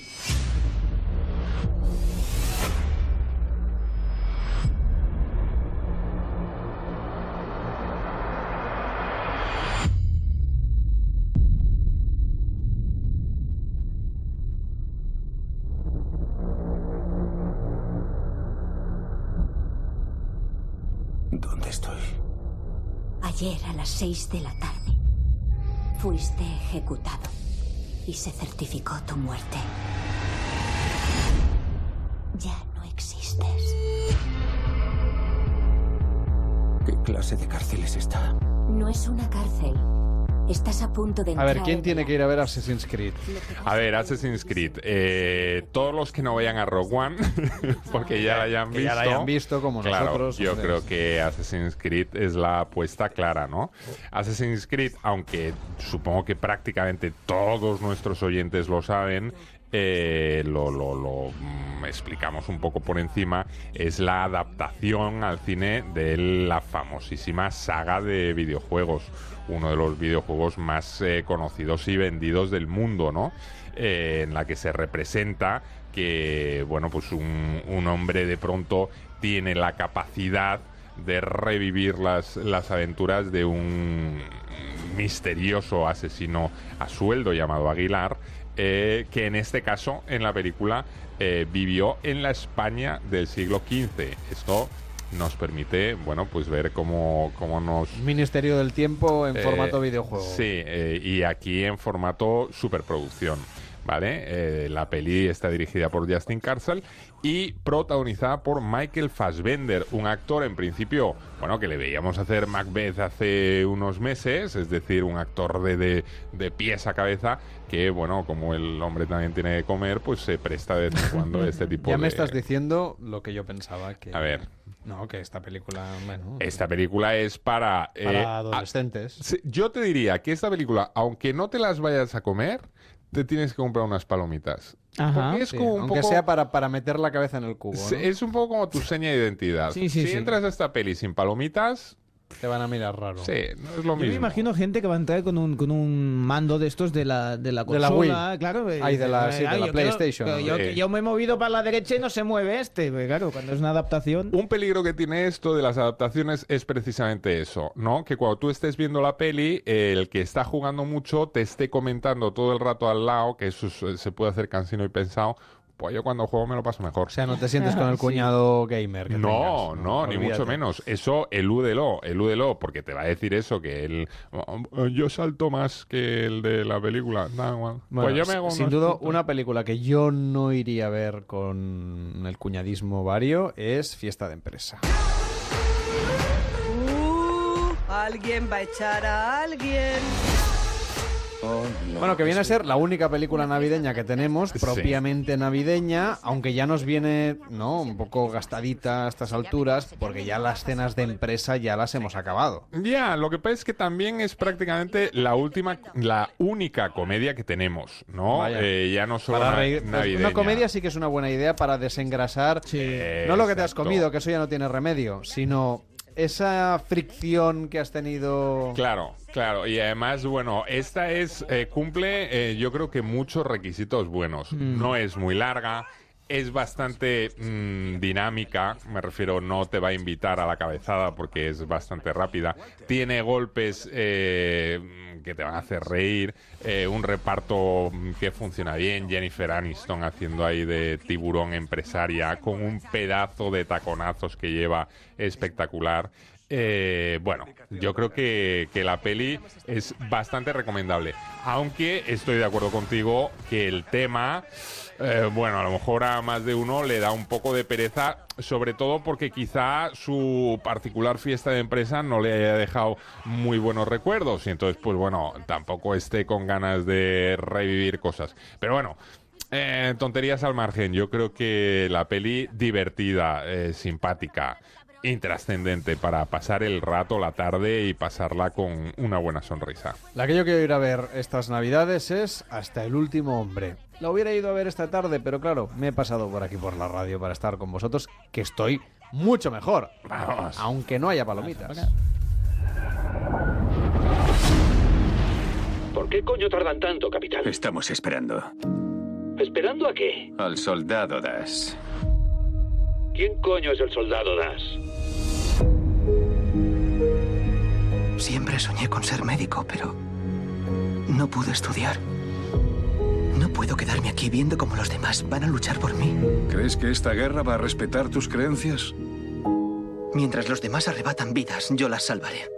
Será mi forma de servir. Aunque a Mel Gibson le ha caído chuzos de punta. Mucha gente ha salido enfadadísima de esta película. Yo ya no sé si Mel Gibson ya sabemos que siempre tiene su pequeña cuota de mensaje, que en este caso me es algo menor que en otras ocasiones. Ya. Si lo comparamos con Apocalipto o con Yo- La Pasión de Cristo. Sí, mucho menos. Yo creo que de todas formas el pobre Mel Gibson eh, hay alguna especie de asociación eh, internacional que conspira contra Mel Gibson y sus películas como director. Porque cuando es el actor no se meten tanto, pero cuando dirige... Vaya, es que le atacan, le atacan que, que, que yo creo que hay una vertiente de la masonería que ha hecho su propio grupo especial de abatamos a Mel Gibson director, que es una cosa totalmente eh, increíble. Por supuesto, tienes que tener en cuenta, Pablo, que nada en Hollywood es casual. Vivimos dentro de una matriz, vivimos condicionados por seres de otros planetas que manejan, eh, como somos títeres de estas sociedades. Mel Gibson fue un invento de la KGB para intentar desprestigiar todo lo que era Hollywood y le salió rana, sobre todo cuando era director. Como actor ya me gusta más. Lo seguiremos analizando en Mundo Curioso, Misterioso y Acojonante. Esto se llama pares y nones, señor enigmático. Es que ya no me cabía más en el hashtag y digo, si lo pongo todo... No, pares y nones como hashtag es larguito, sí, tiene usted Sí, razón. no, Sí. claro, si le añado todo eso de misterioso. Pero usted es más de pares. Bueno, en este programa nos quedamos con las dos cosas. Yo soy de I, ni de Tú eres de la I, ¿no? que le la hemos I. puesto así mayúscula en el Exacto. Twitter. Lo enigmático. Que la gente nos siga, por cierto, en arroba pares y nones OC. Claro. O en facebook.com barra pares y nones. ¿Ves? Estamos aquí encantados. Señor enigmático, o sea que mm, queda muy claro que en este caso hay una conspiración internacional Mel contra Mel Gibson, Gibson. En verdad es una mujer. Eh, Como los hermanos Wachowski, ¿no? Exactamente, por eso los, las hermanas Wachowski fueron los creadores de Matrix. Claro, porque todo encaja. eh, al final todo encaja y efectivamente Mel Gibson es rubia. Eh, lo que pasa es que es su mejor papel, como conseguir que parezca un tipo. Ya Y un más tipo difícil- duro, además. Un tipo duro, además. Lo más difícil fue conseguir que pareciera director de cine, pero ahí... ahí la Todavía no lo ha conseguido, Ahí ¿no? Bueno, podemos ir a ver la llegada en esta tarde de Navidad. Buenos días. Hoy vamos a hablar de las lenguas romances. ¿Quieres compartirlo? Sigue sin haber indicios de un primer contacto. Las naves miden más de 450 metros de altura. Doctora Banks, soy el coronel Weber. ¿Podría traducirme esto? Son... No es fácil asimilar una experiencia así. ¿Cuándo hicieron algo estresante por última vez? ¿Esto cuenta? Necesitamos respuestas lo antes posible. Esta también la iría a ver. Es muy de. Para mí es muy de Navidad. También, también. Ya, ya sé que los oyentes piensan que soy un desviado y un friki y una cosa rara, porque voy a ver una película de guerra o una película de ciencia ficción en la tarde Ya. de Navidad, en lugar de irme a ver, yo qué sé, Canta o Bayana o estas cosas. Yo, el, el tema es que eh, la de Mel Gibson, hasta el último hombre, tampoco es una peli que pegue mucho. Para Pero si es que Navidad, yo justamente lo que hay- quiero es un contraste, Hay Pablo mucho Mérida. tiro, hay mucha sangre. Pero un contraste hace falta en Navidad. La llegada es diferente. La llegada porque eh, Denis Villeneuve, que es este director canadiense que se ha puesto ahora tan de moda, tanto, tanto, tanto, que hasta le han contratado para hacer la segunda parte o mm, el remake o el revival, como queráis llamarlo, de Blade Runner, que lo veremos el año que viene. Eh, bueno, pues en esta ocasión... Que también había que preguntarse si hacía falta. Bueno, habría que preguntarse tantas cosas. Quiero decir, ya estaba bien Blade Runner, no, no lo toqué. Ya, ya, pero... Sí, pero ¿Cómo que- lo ve David Sarvallo? No, a mí yo es que sí. Yo es que quiero. Tú que querías haga- más A Blade mí me Runner. gusta. Yo sí. Yo, Pero to- yo como si me salen gusta, no- naves, a mí me gusta. Entonces, Ya está, da eh, quiero igual. más. Sí. Bueno. Bueno, hablando de naves, en la llegada muy originales. Y muchas Es naves también. Una peli que ya lleva tiempo en cartel. Seguramente aquí llega ya la gente más retardadilla. Sí, la gente ¿eh? está Aquí cansada. ya habéis tenido Además, tiempo de llega verla. Passengers la semana que viene, Sí, pero bueno, es una visión original de eh, una hipotética visita de los extraterrestres a la Tierra. 116 minutitos, una Amy Adams estupenda y un Jeremy Renner que, bueno, lo hemos visto más animado en otras ocasiones. ¿Y la doncella?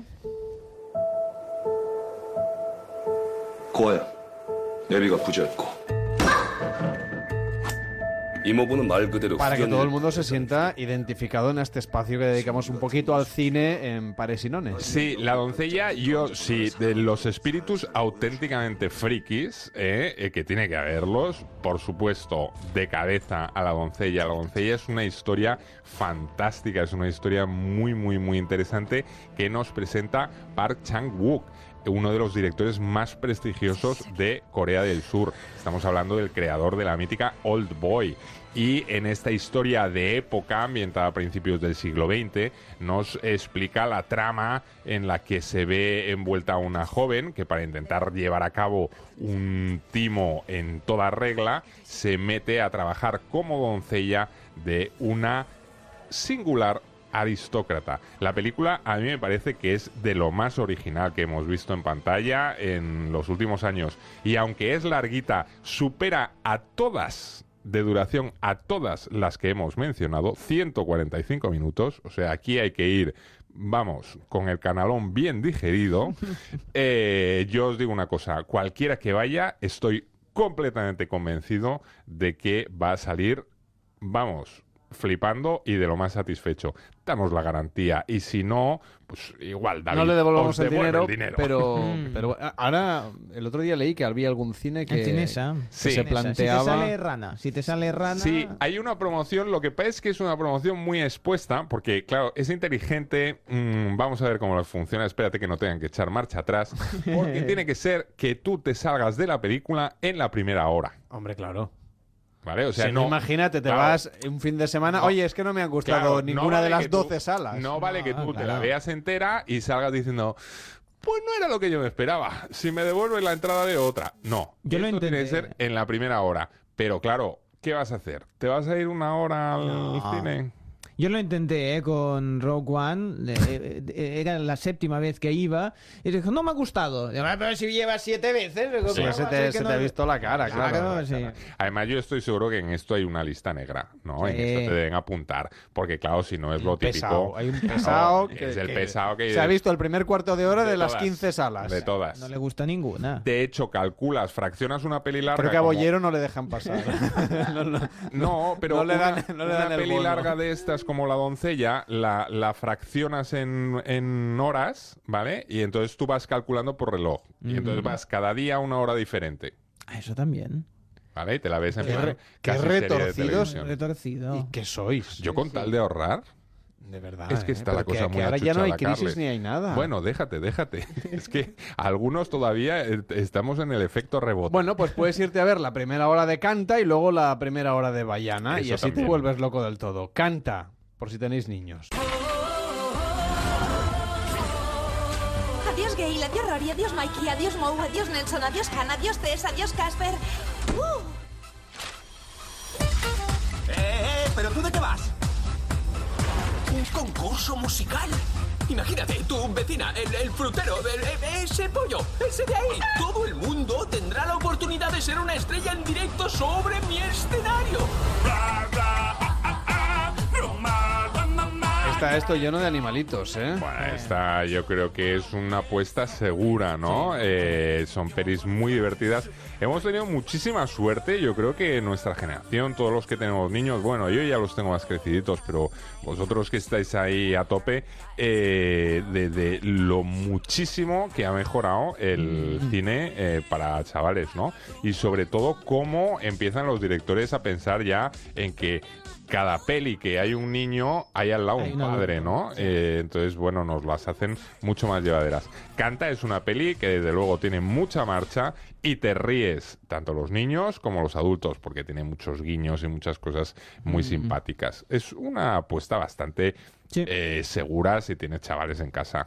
¿Qué te parece si, por contraposición, ¿eh? vamos a Mm. poner Bayana, Vale. que también ya hace unas cuantas semanas que está en cartelera, pero que sin duda, si tenéis eh, nietos, sobrinos, hijos, niños pequeños cerca, o si os sentís jovencitos, os gustan las historias de dibujos animados, una opción, siempre garantía, es la de Disney. En estas navidades se acercan con Bayana. Durante generaciones, esta apacible isla ha sido el hogar de nuestra familia.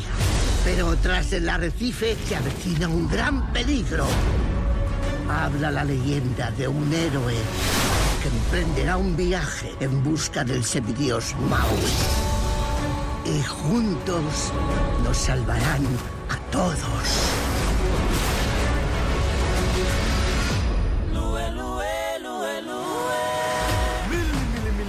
Pero la película se parece más a esta segunda parte del tráiler, más... Sí, ¿eh? sí, sí, es más muy- bule bule, que, muy que no ese misterio así extraño. No, no, no, no, no, es, eh, tú lo has dicho, es muy bule bule. Eh, en este caso, eh, Disney eh, ha apostado fuerte por la animación y yo creo que eh, ha apostado tan fuerte eh, que le han hecho un chispo más larga de lo habitual, de las películas eh, que para niños suelen rondar la hora y media. En este caso estamos en los 113 minutos, casi las dos horas. Y al hacerla tan larga, eh, en realidad una peli que yo creo que es claramente de verano, se les ha hecho tarde y han llegado a Navidad. Pero vamos a ver, claramente de verano porque está ambientada ahí en... A ver, hace calor. A ver, hace Tú calor. piensas que medio Estás- planeta está, de- está en verano. Sí, pero nosotros no. Estás Ah, bueno. en las islas del Pacífico y claro, tú en plenas navidades con un frío que mete de cuidado, claro, te vas aquí a la playa a surfear las olas, como que no te pega mucho, esto Hombre, a ver, es tú, mucho pero más tú veraniego. piensa en un argentino Sí. que se tuvo que tragar Frozen hace unos años. Ya, ya. También debía pensar, oye, con el calor que está pegando en, yo qué sé, en Buenos Aires y que estos me vengan a hablar aquí de un pueblo helado que lo que quieren es tener primavera. Ya, pero yo estoy en el rollo local. Aquí Ya. en España esto, una de dos, o avanzas un poco antes la animación, haberla dejado en 90 minutos y la estrenas en agosto, o si ya se te va un poquito, pues déjala para verano. No nos pega ni con cola. O nos vamos a las Islas Canarias, ahí que tienen ese Sí, microclima exacto, tan es maravilloso. Un que- estreno para Canarias. Pero especial. bueno, en cualquier eh, caso tiene el sello Disney, la peli es espectacular a nivel de imagen, también tiene mucha música, muchas canciones, está gustando, ya lleva alguna eh, semana en cartel.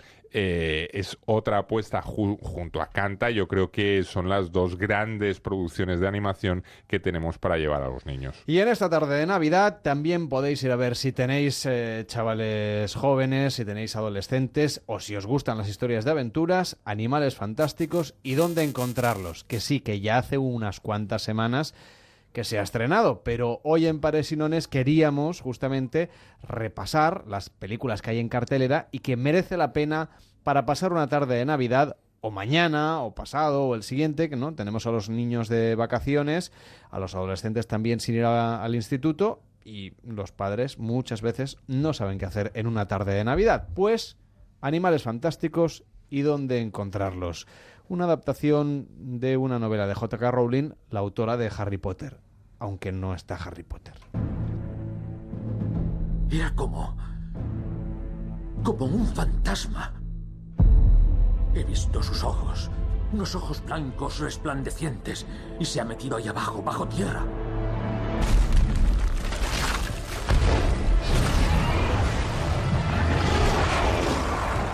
¿A ti te gustó, Pablo?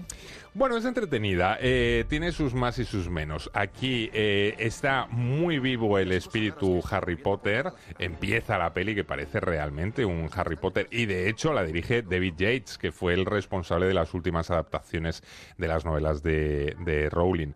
Pero eh, nos lleva a Nueva York, nos lleva al año 1926, a una historia completamente diferente, donde hay, bueno, pues un nuevo mago, eh, no es Harry Potter, es un personaje un poco histriónico que además lo interpreta Eddie Redmayne, que a mí me pone un chispitín nervioso, pero eh, bueno, para contarnos una historia eh, que está llena de efectos especiales, de trucos, de misterio, de una peli bastante entretenida. Yo la veo más eh, navideña que, que, otras esta. No, no está mal, no está mal. Eh, desde luego, si no has tenido la oportunidad de verla hasta ahora y no tienes bien claro dónde ir, y a lo mejor los chavales ya te dicen que una de dibujos animados como que no les apetece, pues Animales Fantásticos es muy buena apuesta. Estas son las que tenéis ya en cartel, o sea, mm. garantía asegurada para esta semana, garantía asegurada para lo que queda de esta tarde de Navidad. Pero el próximo 30 se estrenan películas de nuevo. Tenemos Passengers, por ejemplo, o Comanchería. ¿Con cuál te quedas? A mí me ha encantado Comanchería. Entiendo que es una peli mmm, que tampoco pega mucho para estas fechas, porque es una especie de thriller a medio camino con el western, una mezcla de géneros, pero tiene un pedazo de guion inconmensurable. Eso sí, Passengers y sus efectos especiales tampoco son, mmm, vamos, para despreciarlos. Pues venga, la semana que viene que volvemos a tener programa, primer día del año, estaremos aquí el 31 y también el 1. El día 1 te invito, Pablo, a que te vengas a... Ya no, no traigas turrón. No, no, no es que falta. además no Ya voy te a tocar más turrón de ¿Ya no? chocolate, ¿eh? Ya se ha acabado. Bueno, pues para te- mí ya se ha acabado. Se ha no acabado. sé, cógete ha uno acabado. del duro, del blando, del de frutas o yo qué sé. El de chocolate se ha acabado. Se acabó. Sí, sí, Yo te sí. hacía más de turrón del duro, fíjate. Porque soy muy duro, pero en el fondo tengo un corazón muy achocolatado. Hala, que tengas una feliz tarde de Navidad. Hasta la Igualmente, próxima. Feliz Navidad. Apuesta a pares y nones en Onda Cero con Carlas Lamelo.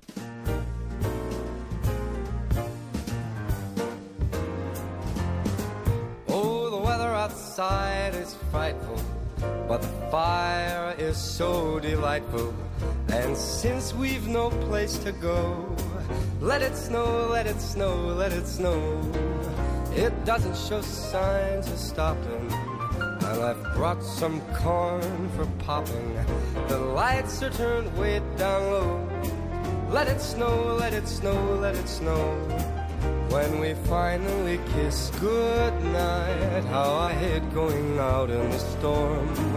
But if you really hold me tight, all the way home I'll be warm. The fire is slowly dying, and my dear, we're still goodbying. As long as you love me so, let it snow, let it snow, let it snow. Oh, it doesn't show signs of stopping. And I've brought some corn for popping. The lights are turned way down low. Let it snow, let it snow, let it snow. Oh, let it snow.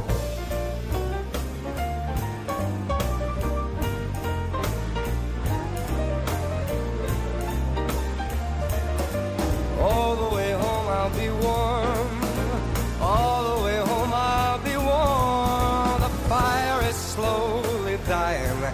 And my dear, I'm still goodbying. As long as you love me so. Let it snow, let it snow, let it snow. Let it snow, let it snow, let it snow. Let it snow, let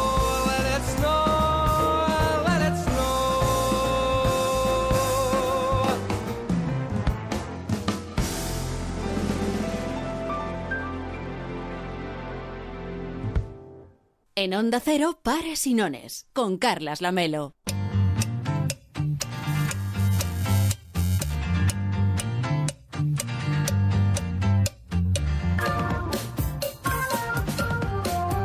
Venga, esa carta de los Reyes Magos, que hay que acabar de rellenarla poniendo, por ejemplo, videojuegos. Y esta sección, este ratito que vamos a dedicar a hablar de los videojuegos con Dani Martín, ¿qué tal Dani? Muy buenas tardes. Muy buenas tardes. Tiene dos oyentes principales. Por un lado, los que son jugones de videojuegos, los gamers. Y por el otro, los padres, tíos, primos, cuñados que tienen que escribir la carta para pedir juguetes para los chavales y sobre todo para los adolescentes y quieren saber, oye, que me ha pedido el no sé qué, ¿este de qué va? Bueno, pues una sugerencia para los Reyes Magos que nos estén escuchando sobre videojuegos imprescindibles. Lo que pasa es que Dani Martín, que es un chaval optimista, que Sí, lo, lo podéis sí seguir en sí. arroba onda gamer a través de Twitter, yo le dije, tenemos cinco minutos para hablar de videojuegos en el programa hoy. Cinco minutos mal contados. Tráete tres propuestas y me has traído 12 videojuegos. 12. Por tanto, tiene 17 segundos por juego. Ahora Mm. ya 15 porque me he comido varios. Y además aquí vamos a intervenir David y yo, Sí, sí, que no tenemos era. ni idea de videojuegos, Pon pero bueno. 10. Yo si queréis me voy, ya os dejo la lista. No, no, no. Oye, eh, cuélgala en Twitter, pero cuéntanos un par o tres. Sí, lo, lo que podamos. Mira, a ver, eh, hace poco se celebraron los Oscars de los videojuegos, los Game Awards, la, primera semana de diciembre, y evidentemente si no recomendamos el mejor juego del año, según estos premios, sería algo absurdo hacer esta sección, por ejemplo, ¿no? Entonces, el mejor juego del año... Primer aprendizaje. Hay unos juegos, hay unos, Hay unos Oscar. Oscar de los videojuegos. Y seguro que hay una antesala de los Oscars. Seguro, de hay los- unos, hay un- hay unos claro. globos de oro de, de los, de los Oscar de los videojuegos. Hay de todo, hay de todo. El juego en sí, el que os comento, es Overwatch. Es un juego 5 contra 5, para que os hagáis una idea, de acción en la cual un equipo 5 tiene que- contra 5 quiere decir que jugamos en línea. Sí, online. Yo voy intentando adivinar lo que me estás diciendo. Vale, porque pero si hay alguien poco gamer en el planeta, soy yo. Vale, pero está bien saberlo, por si acaso. 5 contra 5 conectados online, cada uno llevando un personaje y digamos es pues un versus en el cual pues hay que llegar a la otra punta del mapa, por decirlo así, en plan ajedrez, que tienes que llegar al final para convertirte en reina. Para que te hagas Nunca una idea. hubiese dicho que el ajedrez es un mapa. Una visión gamer. Sí, Sí. vale, vale. O sea, el ajedrez es un mapa, vale. Es para ejemplificarlo. Y la verdad es que mucha gente ha criticado este premio a mejor juego del año, aunque la verdad, por otro lado, ha sido muy bien recibido por, por lo que son los gamers y ha sido muy jugado. Entonces, bueno, ha sido como una de cal y una de arena. Mm, ¿Sabes? Ni una cosa ni la otra. Ahí queda. Ese es el mejor juego del año, supuestamente. El mejor juego del año según los Oscars de los videojuegos. Pero Overwatch. Dani Martín, si tuviera que hacer una recomendación, si te llamase la Academia de los Videojuegos y te dijera, a ver, ¿a cuál nominas tú? ¿Cuál escogerías? Pues mira, uno de los mejores juegos de este año es Uncharted 4, el desenlace del ladrón para PlayStation 4, un juegazo, la verdad es que es el desenlace de una ya no trilogía porque es el cuarto, sino de una saga en sí que ha sido increíble en PlayStation, que nos ha enganchado a muchos y a muchas. Otro, por ejemplo, sería Doom, juego del año, por ejemplo, en el apartado de los shooters o de los juegos de acción. De disparar. De disparar. Vale. Típico mete tiros con música muy No, yo lo muy cuento así para que, para que Juan nos entienda. Sí, sí, yo estoy, estoy tomando nota. No entiendo nada. No entiendo, na- no entiendo nada. ¿Qué tal, Juan? ¿Cómo estás? Buenas tardes. Muy- Muy buenas tardes. Feliz Navidad. ¿Cuándo es el gabinete? ¿Cuándo es el gabinete? Hoy no hay gabinete. Hoy no hay gabinete, es domingo. Y además es día de Navidad. Ah, también es verdad, también es verdad. Con razón, no estaba Julia. Pero no estaba Julia. sí, no, desde Sí. luego. Entonces, en eso ha salido, hablando- en eso ha salido perdiendo, Juan. Es- está- no, pero usted es muy hermoso. Sí, gracias, hombre. Eh, están hablando de, de, de, de juegos, juegos, juegos. de videojuegos. ¿Te has jugado Ah, alguna vez algún videojuego? Horrible, horrible, tuve una experiencia, tuve una experiencia horrible hace, hace muchos años, hace muchos años eh, eh, compramos en casa una, una, una consola, eh, eh, no me acuerdo de qué era, porque había un juego que me dijeron en la tienda, con esto vas a poder jugar con Rafael, con Miguel Ángel, con, con todos estos. Y luego eran unas tortugas, eran unas tortugas absurdas, de color, de color verde, con- que, que, daban patadas. Es terrible, terrible. Yo pensaba que habían cuerpos desnudos, que había hombres con unos cuerpos perfectos, esculpidos en mármol, una cosa maravillosa. Y eran dos tortugas verdes terribles. terribles. O sea, usted pensó que, que Donatello, la tortuga Jamás. ninja, iba a ser el Donatello de verdad. Tenía los el puñales. artista. cuando él solo esculpía, esculpía y pintaba. Eh, una maravilla, terrible. Usted creía que iba a hacer la, la capilla Sixtina y acabó... Había lo- Sistina y se daba golpes contra una rata, que había una rata y, y y un- y un, tocino, eran dos tocinos con, con unas gafas, ter- eh, eh, no entendí nada, horri- horrible, horrible. Bueno, espero que se haya recuperado. Yo, yo siento mucho que haya tenido usted esa mala experiencia. Horrible, horrible, horrible, horrible. Pero ¿a qué atribuye usted el éxito de los gamers, de los videojuegos? Ah, Ya sé, ya sé, pero yo, eh, yo, yo voy a irme con Dani, con Dani, para para que me, me- me explique, para que me explique, me Porque cuente a usted todo eso esto. de 5 contra 5, ¿qué tal le suena? Ah, yo además. Pero lo es que como- me sabe mal es que este hombre ha venido, ha venido a hablar y, y no ha tenido minutos para hablar más juegos y ahora me están hablando, preguntándome, pregúntame eh, eh, sobre, sobre los países protestantes, pregúntame sobre, pero no sobre, so- so- sobre esto, que no, no, Mire, yo si quiere le No sé ofrezco, nada. le, le ofrezco un café y un polvorón. Es que no tenemos nada más hasta ahora. Un, pol, un polvorón, ahora me apetece. Un polvorón. Vale. Pues nada, David Sorroyo, si puedes acércate un momentito a, Voy, voy, aquí voy. a la... a- Venga, donde tenemos venga. el... Sí, venga, venga. Bueno, Dani, eh, ¿algún juego más que no sea de Tortugas Ninja, por favor? No, mira, como mucho destacarte Super Mario Maker para Nintendo 3DS, un juego así para toda la familia donde podemos crear nuestros propios niveles, por ejemplo. Hablando de Super Mario, Super Mario Run, el primer juego de Super Mario en móviles, teléfonos móviles, eso sí, por ahora solo en iOS. Vale. ¿Qué es iOS? Ayó, ayó. En iPhone. Para los que tengan iPhone. ¿Qué es iOS? Yo no entiendo nada de esta sección. Terrible. iOS. Si se lo digo en inglés ya. Hace muchos años. ¿Usted tiene iPhone? Ya, ya tengo un One Touch Easy. Pues con ese creo que no puede jugar al Super Mario. Bueno, que, que tengas una, una feliz tarde de Navidad. Muchas gracias. Gracias por acercarnos al mundo de los videojuegos aquí a Pares y Nones. Hasta la próxima. Hasta la próxima. En Onda Cero, Pares y Nones, con Carlas Lamelo.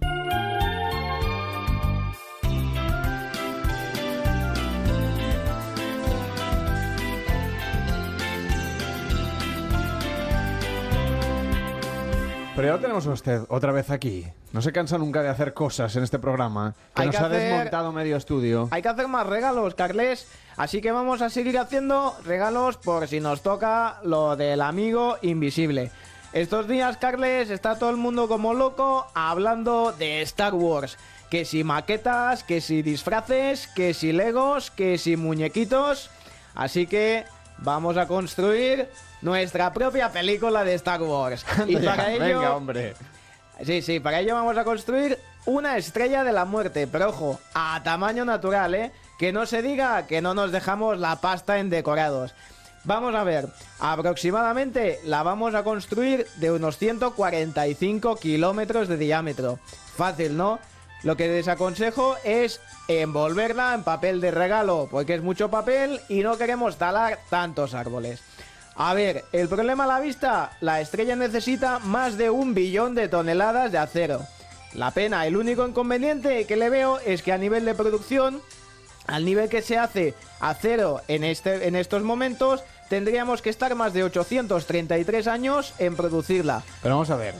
¿Cómo vamos a construir nuestra propia guerra de las galaxias dentro de este estudio? Si es que, a ver, es grande, pero tampoco tanto. No hay problema. No os negaré que otro, otro problema podría ser el presupuesto inicial, que serían unas 13.000 veces el Producto Interior Bruto de todo el mundo. Pero vamos, que no se diga que no nos la hemos gastado. Abstenerse si es regalo de amigo invisible y tenemos límite de presupuesto. En ese caso nos limitaríamos a hacer el halcón milenario. Pero volvamos a la estrella de la muerte. Vamos a necesitar unas cuantas bombillas y fluorescentes. Intentad que sean LED, que así son un poco más caras, pero ahorraremos un huevo en la factura de la luz. Agarraos que vienen curvas. Serían 7.468 cuatrillones de euros al mes más o menos en luz. Son 85 niveles de la nave con más de 191.000 bombillas, cocinar y lavar para una tripulación de 2 millones de personas y reciclar unas 2.300 toneladas de residuos. Fácil, ¿no? Para los exteriores los regaremos en el desierto de los Monegros. Ahí construiremos los decorados del planeta. Equipo de rodaje 100 personas más los actores y los extras. Así que lo mejor será aprovechar para construir ahí mismo el Hotel Los Monegros.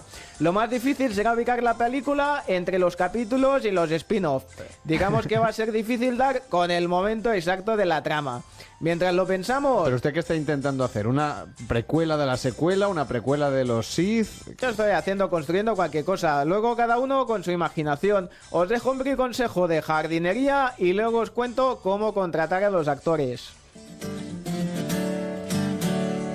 Hola, para cuidar bien las plantas, procurad que en las macetas haya tierra. Bueno, en el tiempo de la pausa ya hemos cerrado el contrato con Luke Skywalker, la princesa Leia y los de la nueva película. Les he pedido a todos el IVA para poder desgrabarnos en la próxima declaración. Ahora ya solo nos falta un buen guion. Para ello contratad a quien queráis menos a George Lucas. O corréis el riesgo de que os apetezca y salga Jar Jar Blinks. ¡Hala! Luego más regalo navideño. Oiga, muchas gracias por construirnos. La verdad es que le ha quedado usted bien hecha esta Ah, estrella de la muerta. De verdad, de verdad que me deja usted alucinado. ¿Hay Darth Vader dentro? Ah, ahí está la sorpresa. Eso sí es un huevo Kinder. Bueno, por cierto, que hablaremos de Star Wars en la siguiente hora en Noches de Radio.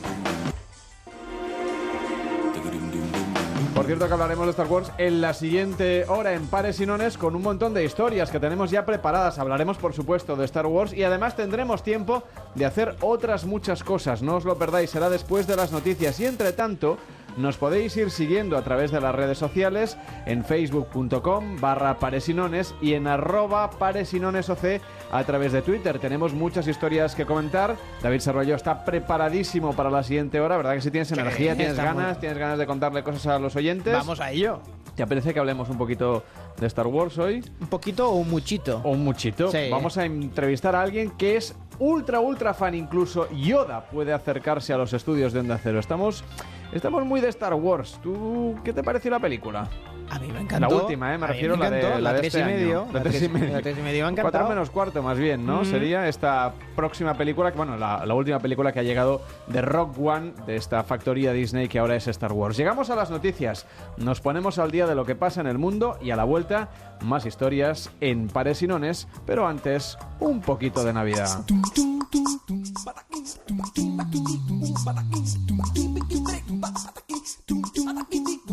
Con mi burrito sabanero. Voy camino de Belén. Con mi burrito sabanero. Voy camino de Belén Si me ven, si me ven Voy camino de Belén Si me ven, si me ven Voy camino de Belén Pero que si me ven, ven Voy camino de Belén Pero que si me ven, ven Voy camino de Belén Con mi cuatrito voy cantando mi burrito sabanero. Voy camino de Belén. Cambiarles neumáticos nunca fue tan fácil. Entra en ineumáticos.es, introduce tu matrícula y te decimos cuál se adapta mejor a tu coche entre más de 100 marcas, al mejor precio, sin colas ni esperas y con la máxima comodidad. Tú eliges. Cámbialos en tu taller de confianza o si lo prefieres, nosotros lo hacemos por ti. En tu casa, en la oficina o donde quieras. ineumáticos.es, a un clic de tu coche. Houston, suspendemos la misión. Nos vamos a Ocasión Plus. Todo el mundo viene a la liquidación total fin de año de Ocasión Plus. Más de mil coches de ocasión a los mejores precios que jamás hayas visto. Financiación total en el acto. Garantía hasta 24 meses. Ocasión Plus en Getafe, Las Rozas, Rivas, Collado Villalba y en ocasiónplus.com. Si eres músico, mago, diseñador, fotógrafo, pero no puedes facturar y las empresas no te contratan, esto te interesa. En Factu te ayudan a ser un número uno. Factu factura por ti y tú cobras. Factoo.es con doble O, la mejor solución para el freelance. Por el trabajo, por la familia, por la aseguradora, por tus hijos, por los vecinos, por el banco, por la empresa de telefonía, por un accidente, por los impuestos, por un imprevisto, por la agencia de viajes, por una huelga, por un robo, por una denuncia. Por casi cualquier cosa del día a día puedes perder tu tranquilidad, a no ser que cuentes con una protección jurídica a tu medida como la que te ofrece De Vuelta Legal. Con De Vuelta Legal tendrás protección jurídica para toda la familia durante un año por mucho menos de lo que te costaría una única consulta en cualquier otro abogado. Llama ahora gratis al 900-900-637, 900-900-637 o devueltalegal.es. Tu abogado de cabecera. Grupo Reacciona. Hay un lugar donde la cocina es deliciosa, donde puedes tomar una copa y disfrutar de la música, con una fantástica decoración de diseño y todo a precios increíbles. Basarri, calle Toledo 82. Prueba su hamburguesa especial de carne de buey, sus pescados y arroces. Elige entre más de 80 ginebras para tu gin tonic y pásatelo en grande en su cueva centenaria para eventos. Infórmate en basarriginclub.com. En Clínicas Dermalia te ayudan para que estés y te sientas más guapa que nunca. Reafirma tu rostro con lo último en lifting sin cirugía. Ahora y los tensores por solo 200 euros. Di adiós a la flacidez del rostro en una sesión. Además te regalan una radiofrecuencia. Hay tres centros en Madrid. Encuentra el tuyo en clínicasdermalia.com. Clínicas Dermalia. Bella por dentro, bella por fuera. En las tiendas Omnium sabemos que descansar bien es la mejor inversión en salud. En Somnium tienes los mejores colchones hasta con un 50% de descuento. Renueva tu colchón, renueva tu vida. Tenemos el colchón que se adapta a tus necesidades entre la gama más amplia de modelos y marcas. Flex, Tempur, Vultex, Picolin. Ven a las tiendas Omnium. Encuentra la tuya en la tienda somnium.es.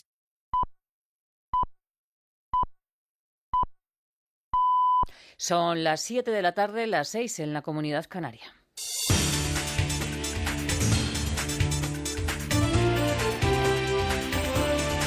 Noticias en Onda Cero.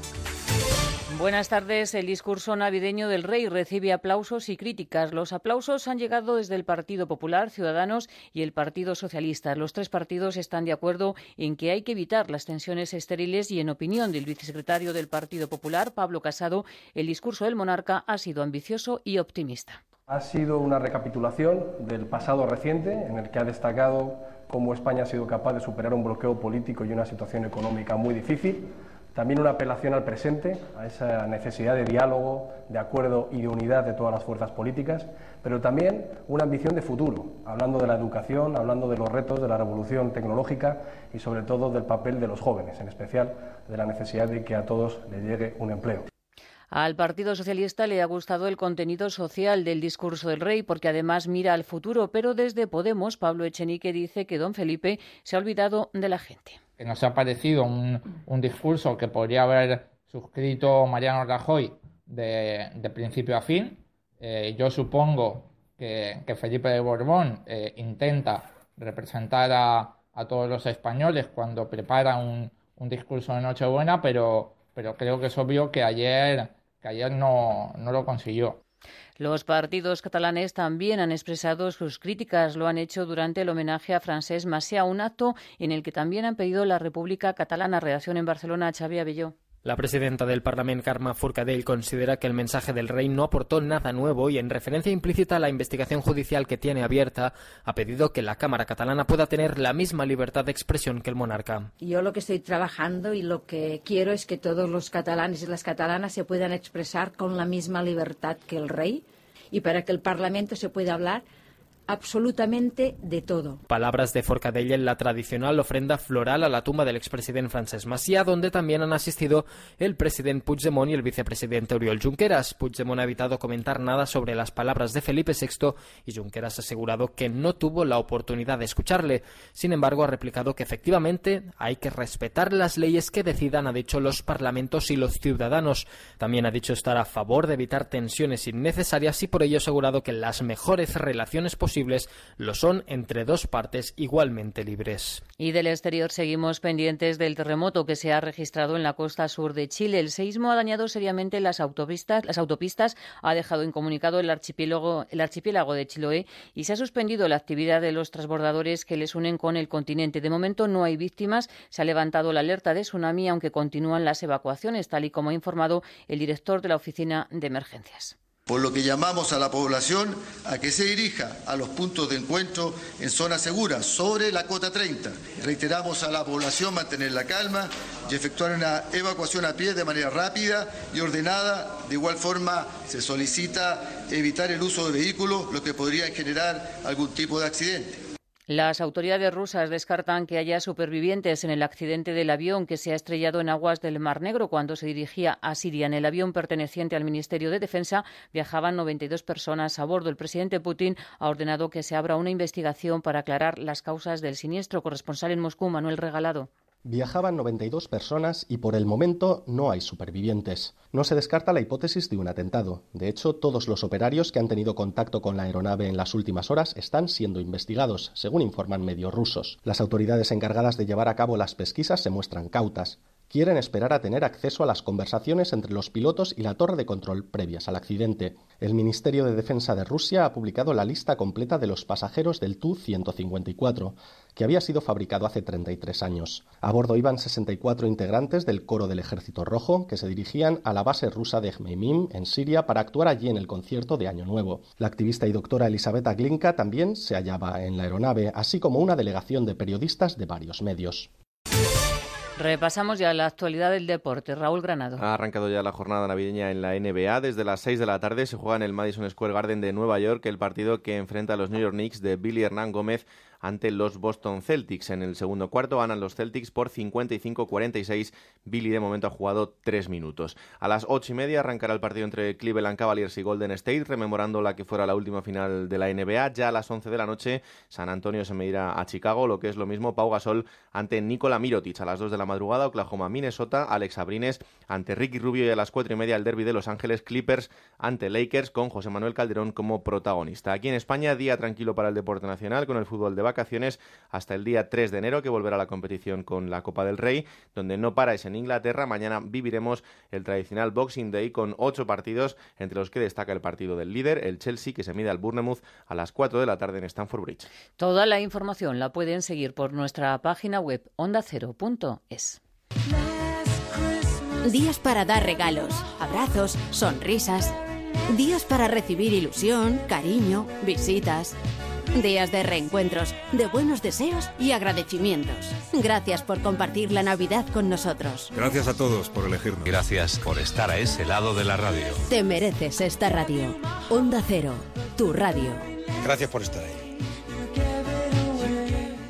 En Vision Lab, hasta el 31 de diciembre, 2x1 en todas las monturas de primeras marcas y con financiación hasta 12 meses. 2x1 en monturas. Solo en Vision Lab. Consulta condiciones. Buenos días, Andrés. ¿Lo de siempre? Buenos días, Jaime. Sí, lo de siempre. Yo creo que Jaime, el de la cafetería de al lado del trabajo, me ha puesto un café más de 850.000 veces sin necesidad de pedírselo. Y si pienso en alguien al que me gustaría que le tocase el sorteo de Navidad de la 11, ese es Jaime. Bueno, y a Manu, el del gimnasio, y por supuesto a Nacho, mi hermano. Sorteo de Navidad de la 11. Un sorteo para hacer feliz a mucha gente. Más de 850.000 cupones premiados, 70 de ellos con premio de 400.000 euros. No te quedes sin tu cupón para el sorteo de Navidad de la 11 del 1 de enero. Deja que te toque.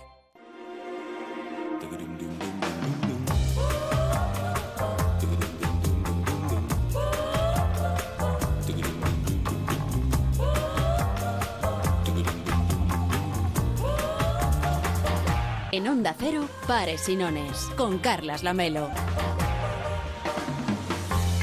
Arrancamos la última hora de este programa especial de 25 de diciembre aquí en Pares y Nones. Esto es Onda Cero y tenemos muchas historias que explicarte a través de la radio todavía y también en las redes sociales, en facebook.com barra Pares y en arroba Pares y Nones OC a través de Twitter. Enseguida saludamos al doctor Uriol Michá, que vive en Papúa Nueva Guinea y que nos va a explicar que es posible, con muy poco dinero, con muy poco dinero erradicar una enfermedad del planeta. También nos preguntaremos por qué nos gusta Star Wars y además tendremos incluso un ratito, un tiempecillo para que nos visite ni más ni menos que Yoda, uno de los protagonistas de la saga de George Lucas. Es lo que nos espera en esta hora en Pares y Nones.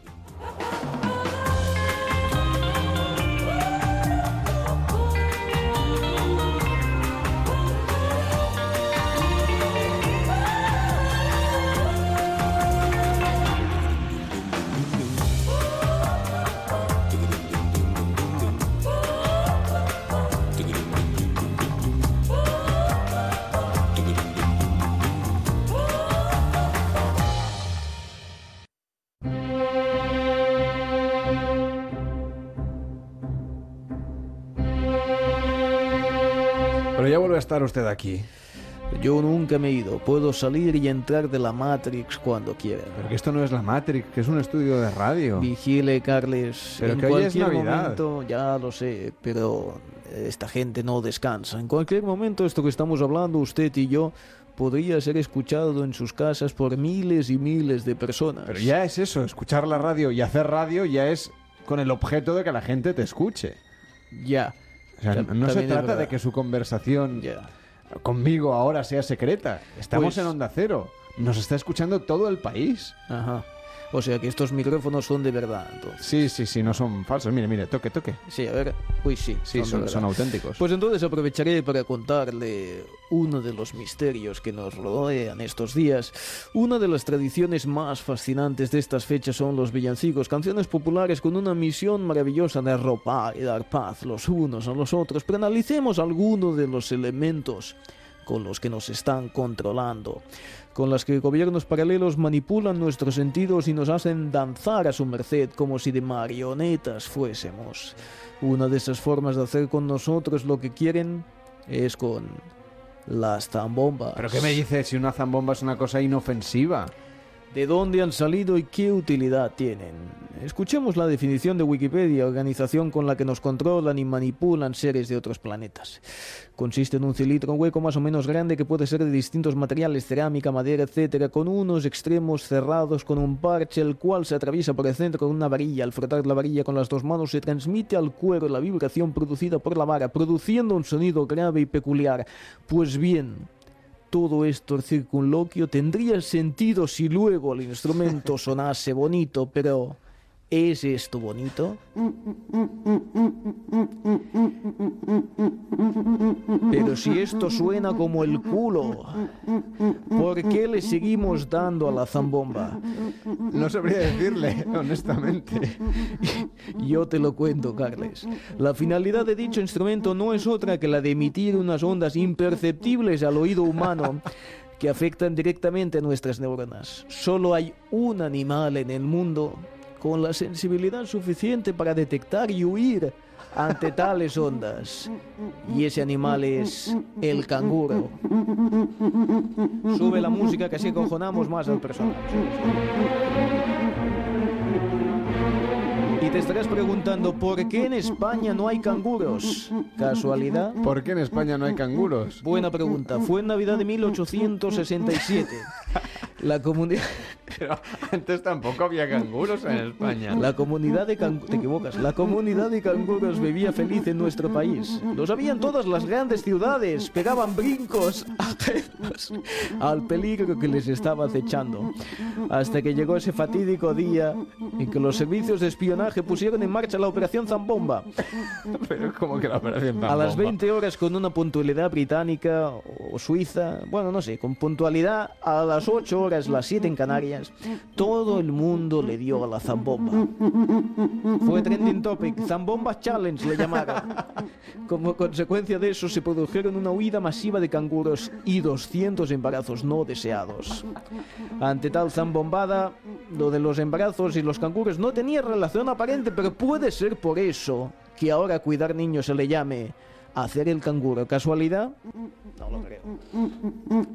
Ante una emisión tan masiva de ondas destructoras, los canguros no dudaron en pegar el brinco más grande de sus vidas para ir al lugar más alejado de España geográficamente. ¿Casualidad que vivan pues en Australia? Vuelvo a subir la música que esto da audiencia. Todo esto es culpa del gobierno mundial en la sombra, el Club Baskerville. Quiere decir el Club Bilderberg. Yo, si hubiese querido decir Bilderberg, hubiese dicho Bilderberg, no es el Club Baskerville, el bueno. Gobiernos en la sombra, profecías, ondas electromagnéticas, LPs de Nena da Conte. Todo está preparado para atacar nuestro sistema nervioso. Y lo sabes.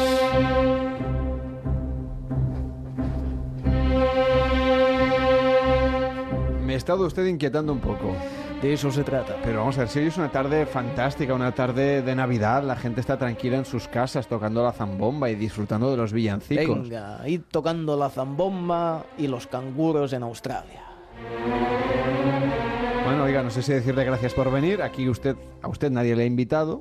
Lo sé. porque yo tomé la pastilla azul en lugar de la roja.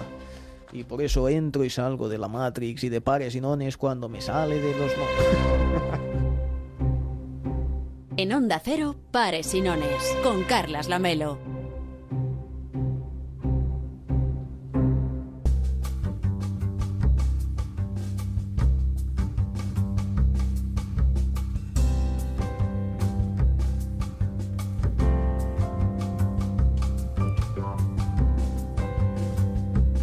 Aunque os parezca mentira, sigue habiendo enfermedades que podrían paliarse con a veces una pastilla, con un simple antibiótico de aquellos que nos tomamos aquí cuando tenemos un poco de bronquitis o cualquier enfermedad, pues eso, que no es excesivamente grave y que con un poquito de antibiótico se puede resolver. En otros lugares del mundo estas realidades nos llevan a auténticas desigualdades y problemas de salud pública como el que descubrió Uriol Michá, que es eh, un médico de nuestro país que se fue eh, pues, a Papua Nueva Guinea a tratar de colaborar allí y hacer un montón de cosas vinculadas con su profesión y su oficio y se dio cuenta de que allí, en el año 2010, había una enfermedad que se llama PIAN, que afecta a unas 500.000 personas, medio millón de personas, con unas deformidades terribles. Y se dio cuenta de que es una enfermedad que es muy fácil de erradicar y que si ponemos todos un poquito de nuestra parte, en 2020, calcula la Organización Mundial de la Salud, podremos acabar con ella.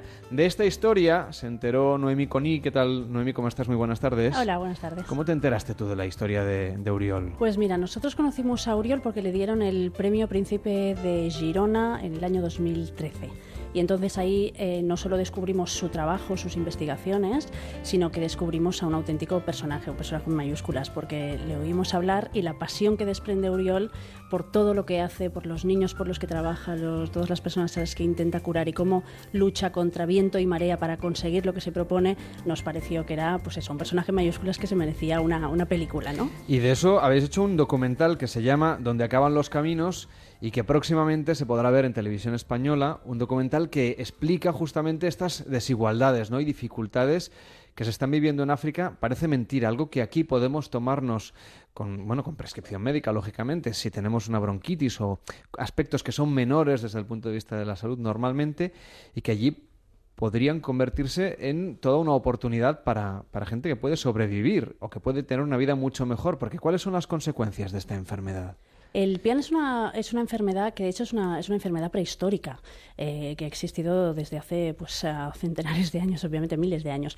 Pero uh, la historia es que ahora está todavía presente y es endémica en muchos países subdesarrollados. Eso es en algunas zonas de África, en algunas zonas de Asia y en algunas zonas también todavía de Latinoamérica. Nosotros viajamos con el doctor Uriol Micha en Papúa Nueva Guinea. Eso es eh, pues a 48 horas de viaje de España.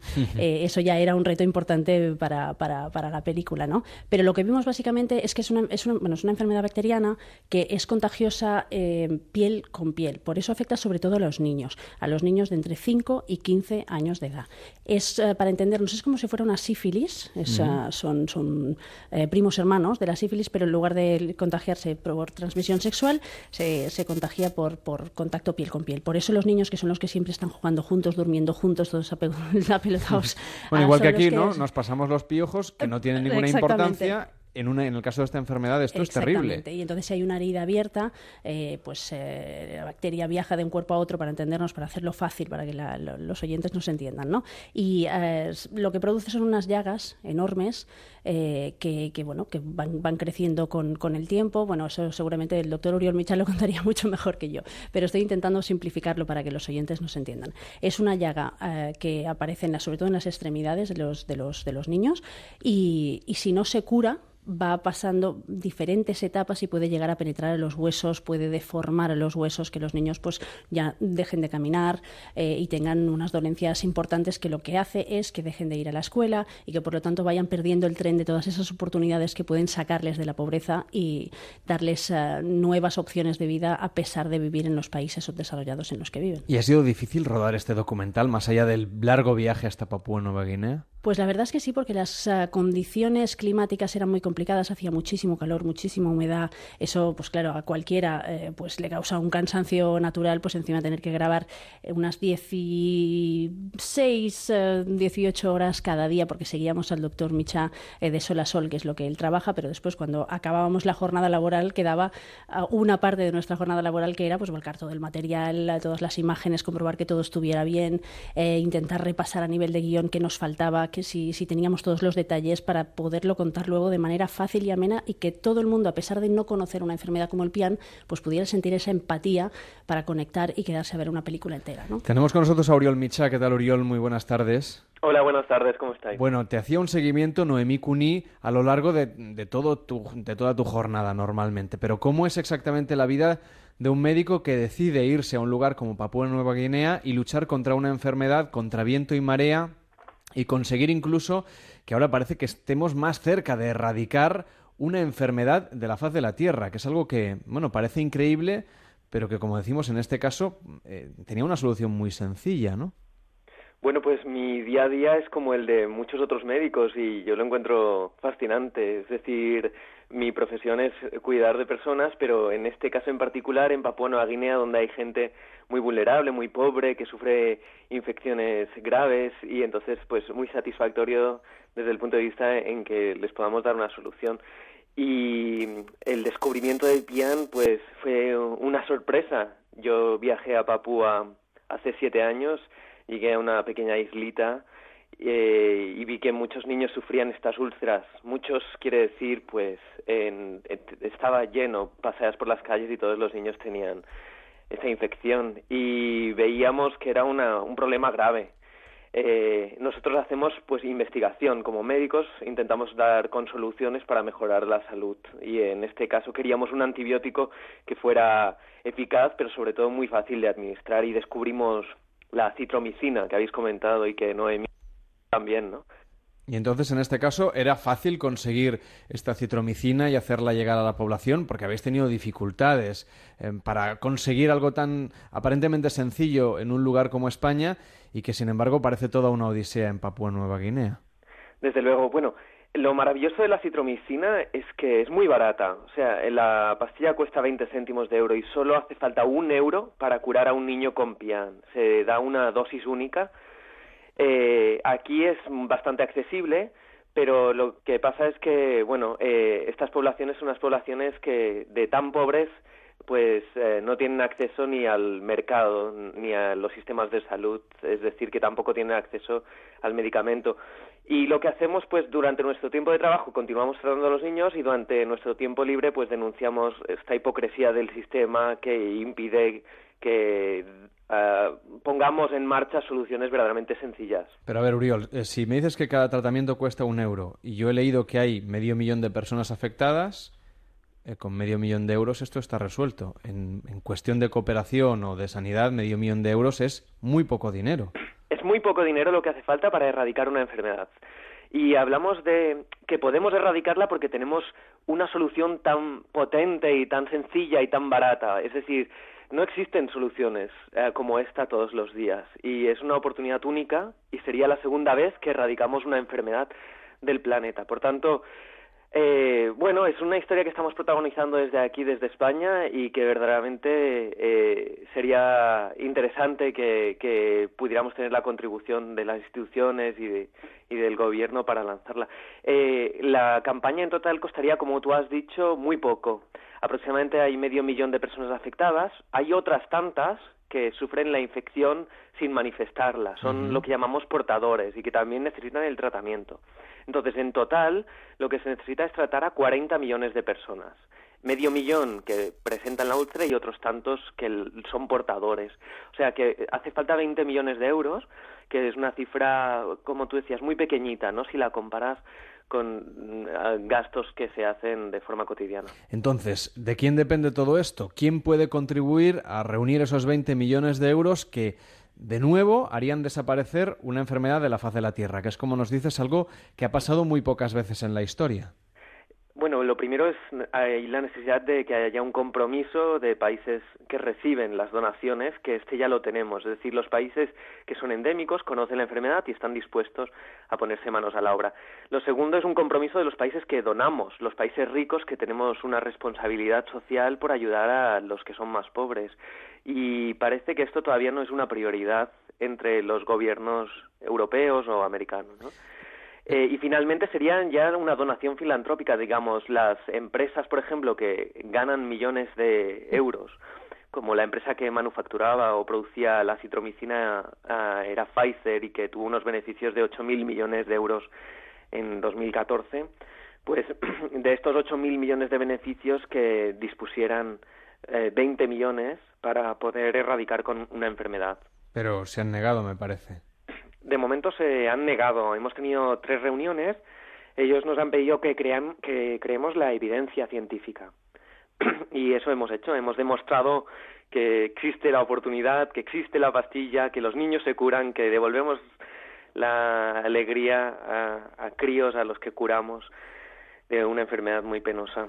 Y entonces, ¿ahora qué falta? Es decir, les habéis hecho llegar esas evidencias, pero todavía no se, no se deciden a, contribuir con esos escasos 20 millones de euros que podrían salvar a 40 millones de personas. Exactamente, no se deciden, no se deciden y es que no tengo otra forma de describirlo porque yo estoy, yo insisto, eh, hablé este mes con los representantes o con los responsables de la distribución de acitromicina a nivel mundial y continúan sin ser capaces de darme una razón, una justificación por la cual uh, no dan el paso, ¿no? Porque verdaderamente no hay una justificación económica o una justificación de otro tipo, simplemente uh, dan largas eh, y no, no, no, se puede justificar de una forma evidente o que yo sea capaz de explicar.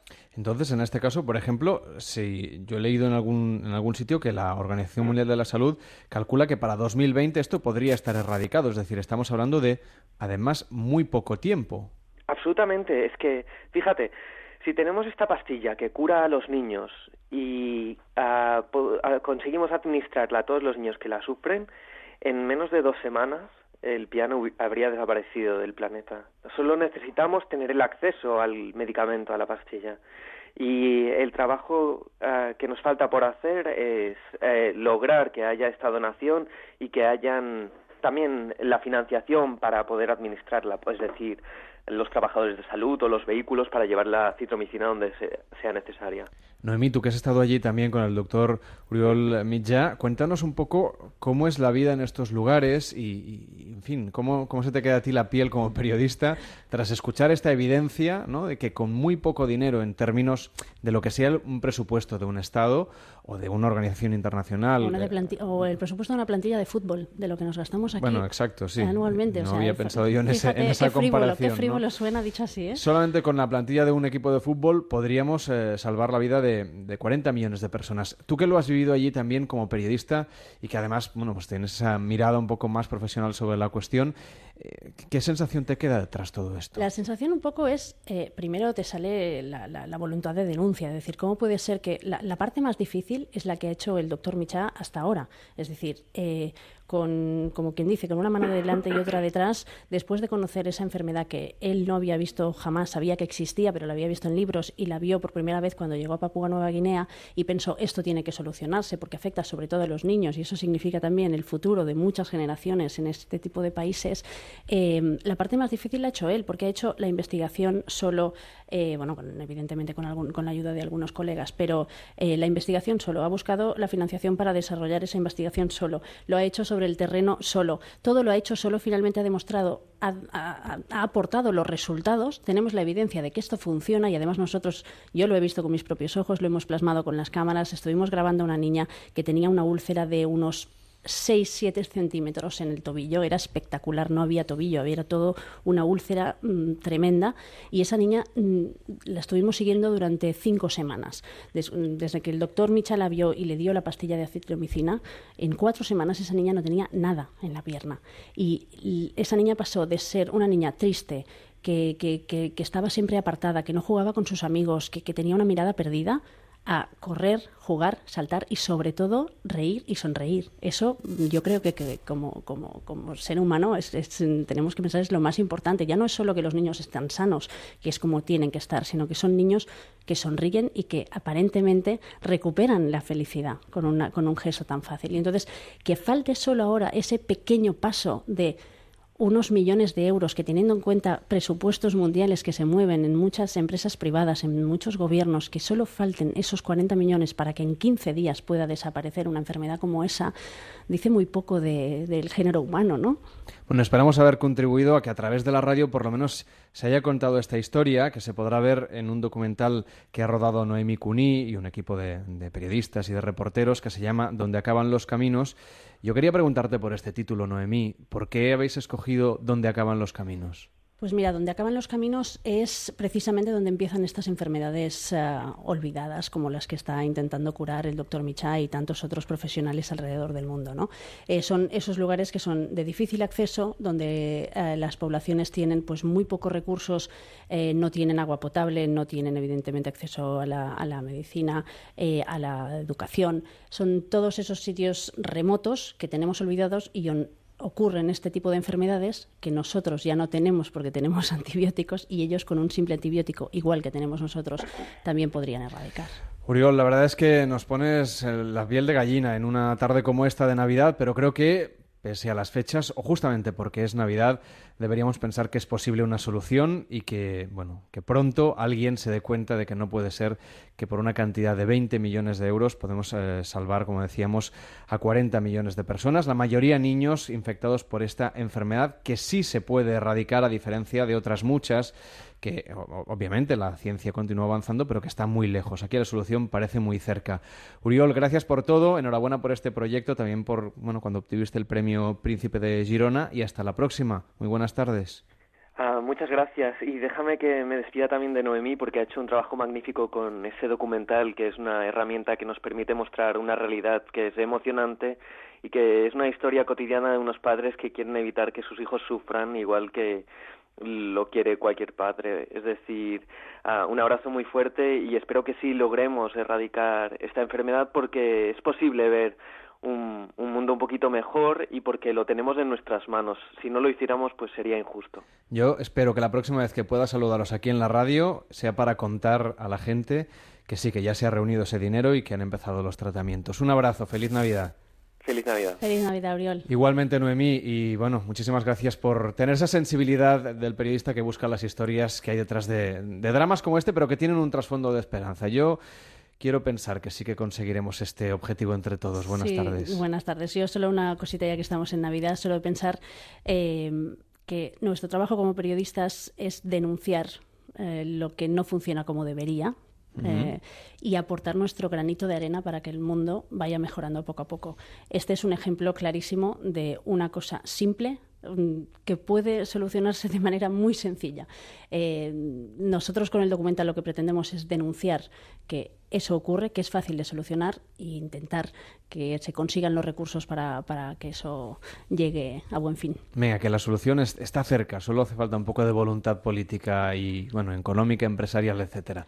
Esperemos al menos haber contribuido a despertar alguna conciencia. Esperemos. Que vaya muy bien. Buenas Gracias, tardes. adiós. En Onda Cero, Pares y Nones, con Carlas Lamelo.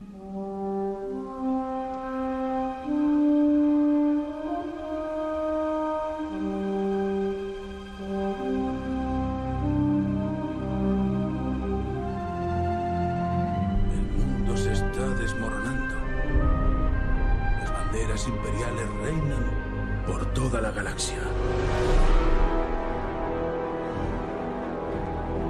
¿Es usted de fiar sin los grilletes? Acabemos de una vez. ¿Quiere? Tenemos una misión para ti. Van a probar una nueva arma de forma inminente. Necesitamos saber cómo destruirla. Si vas a hacer esto, quiero ayudar.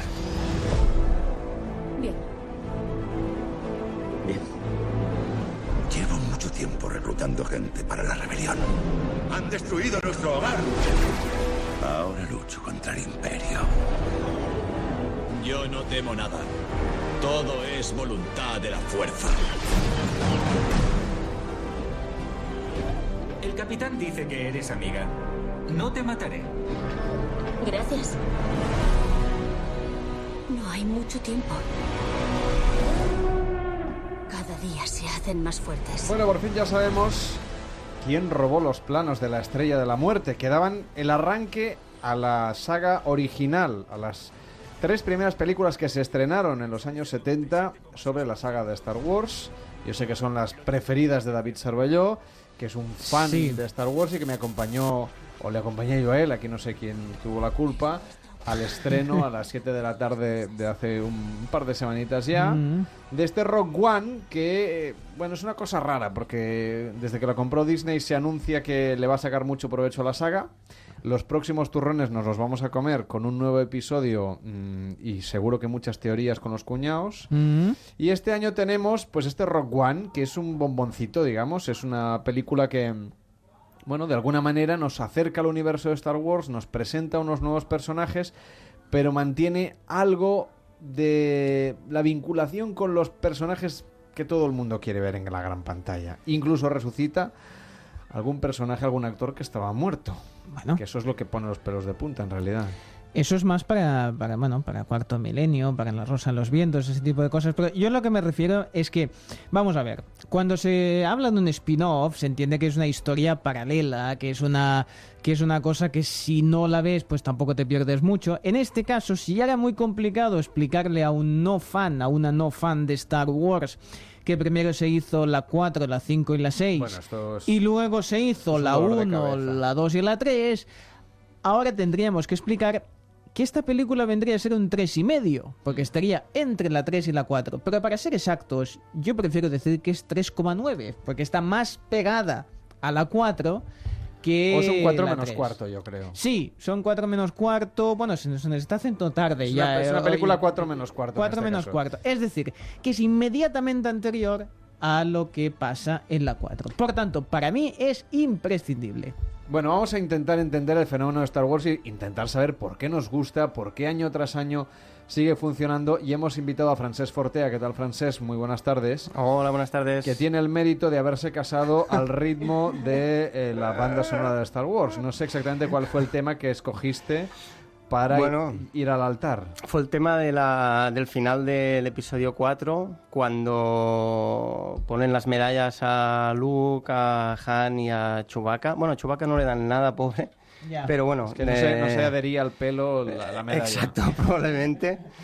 Y bueno, pues fue eh, justo esa canción, e igual que ellos entraron en el salón para recibir la medalla, yo entraba para recibir los, los votos, tampoco porque no era en una iglesia, pero Es que en una iglesia igual te hubieran mirado mal. sí, ¿eh? me hubieran mirado probablemente mal. Sí, sí, sí. Bueno, en este caso, por ejemplo, si nosotros tenemos eh, un acercamiento así como muy desde fuera al universo Star Wars, ¿cómo podemos Hmm. explicarle a alguien no fan por qué funciona tan bien esta saga? ¿Por qué los chavalines de, de, de 10 años de hoy en día están entusiasmados con personajes que, que ya llevan a tres o cuatro generaciones cautivando? Cierto. ¿Y por qué funciona tan y tan bien? Y por qué es un negocio tan rentable? Porque el dinero no solo se hace en la taquilla, que desde luego Que desde luego.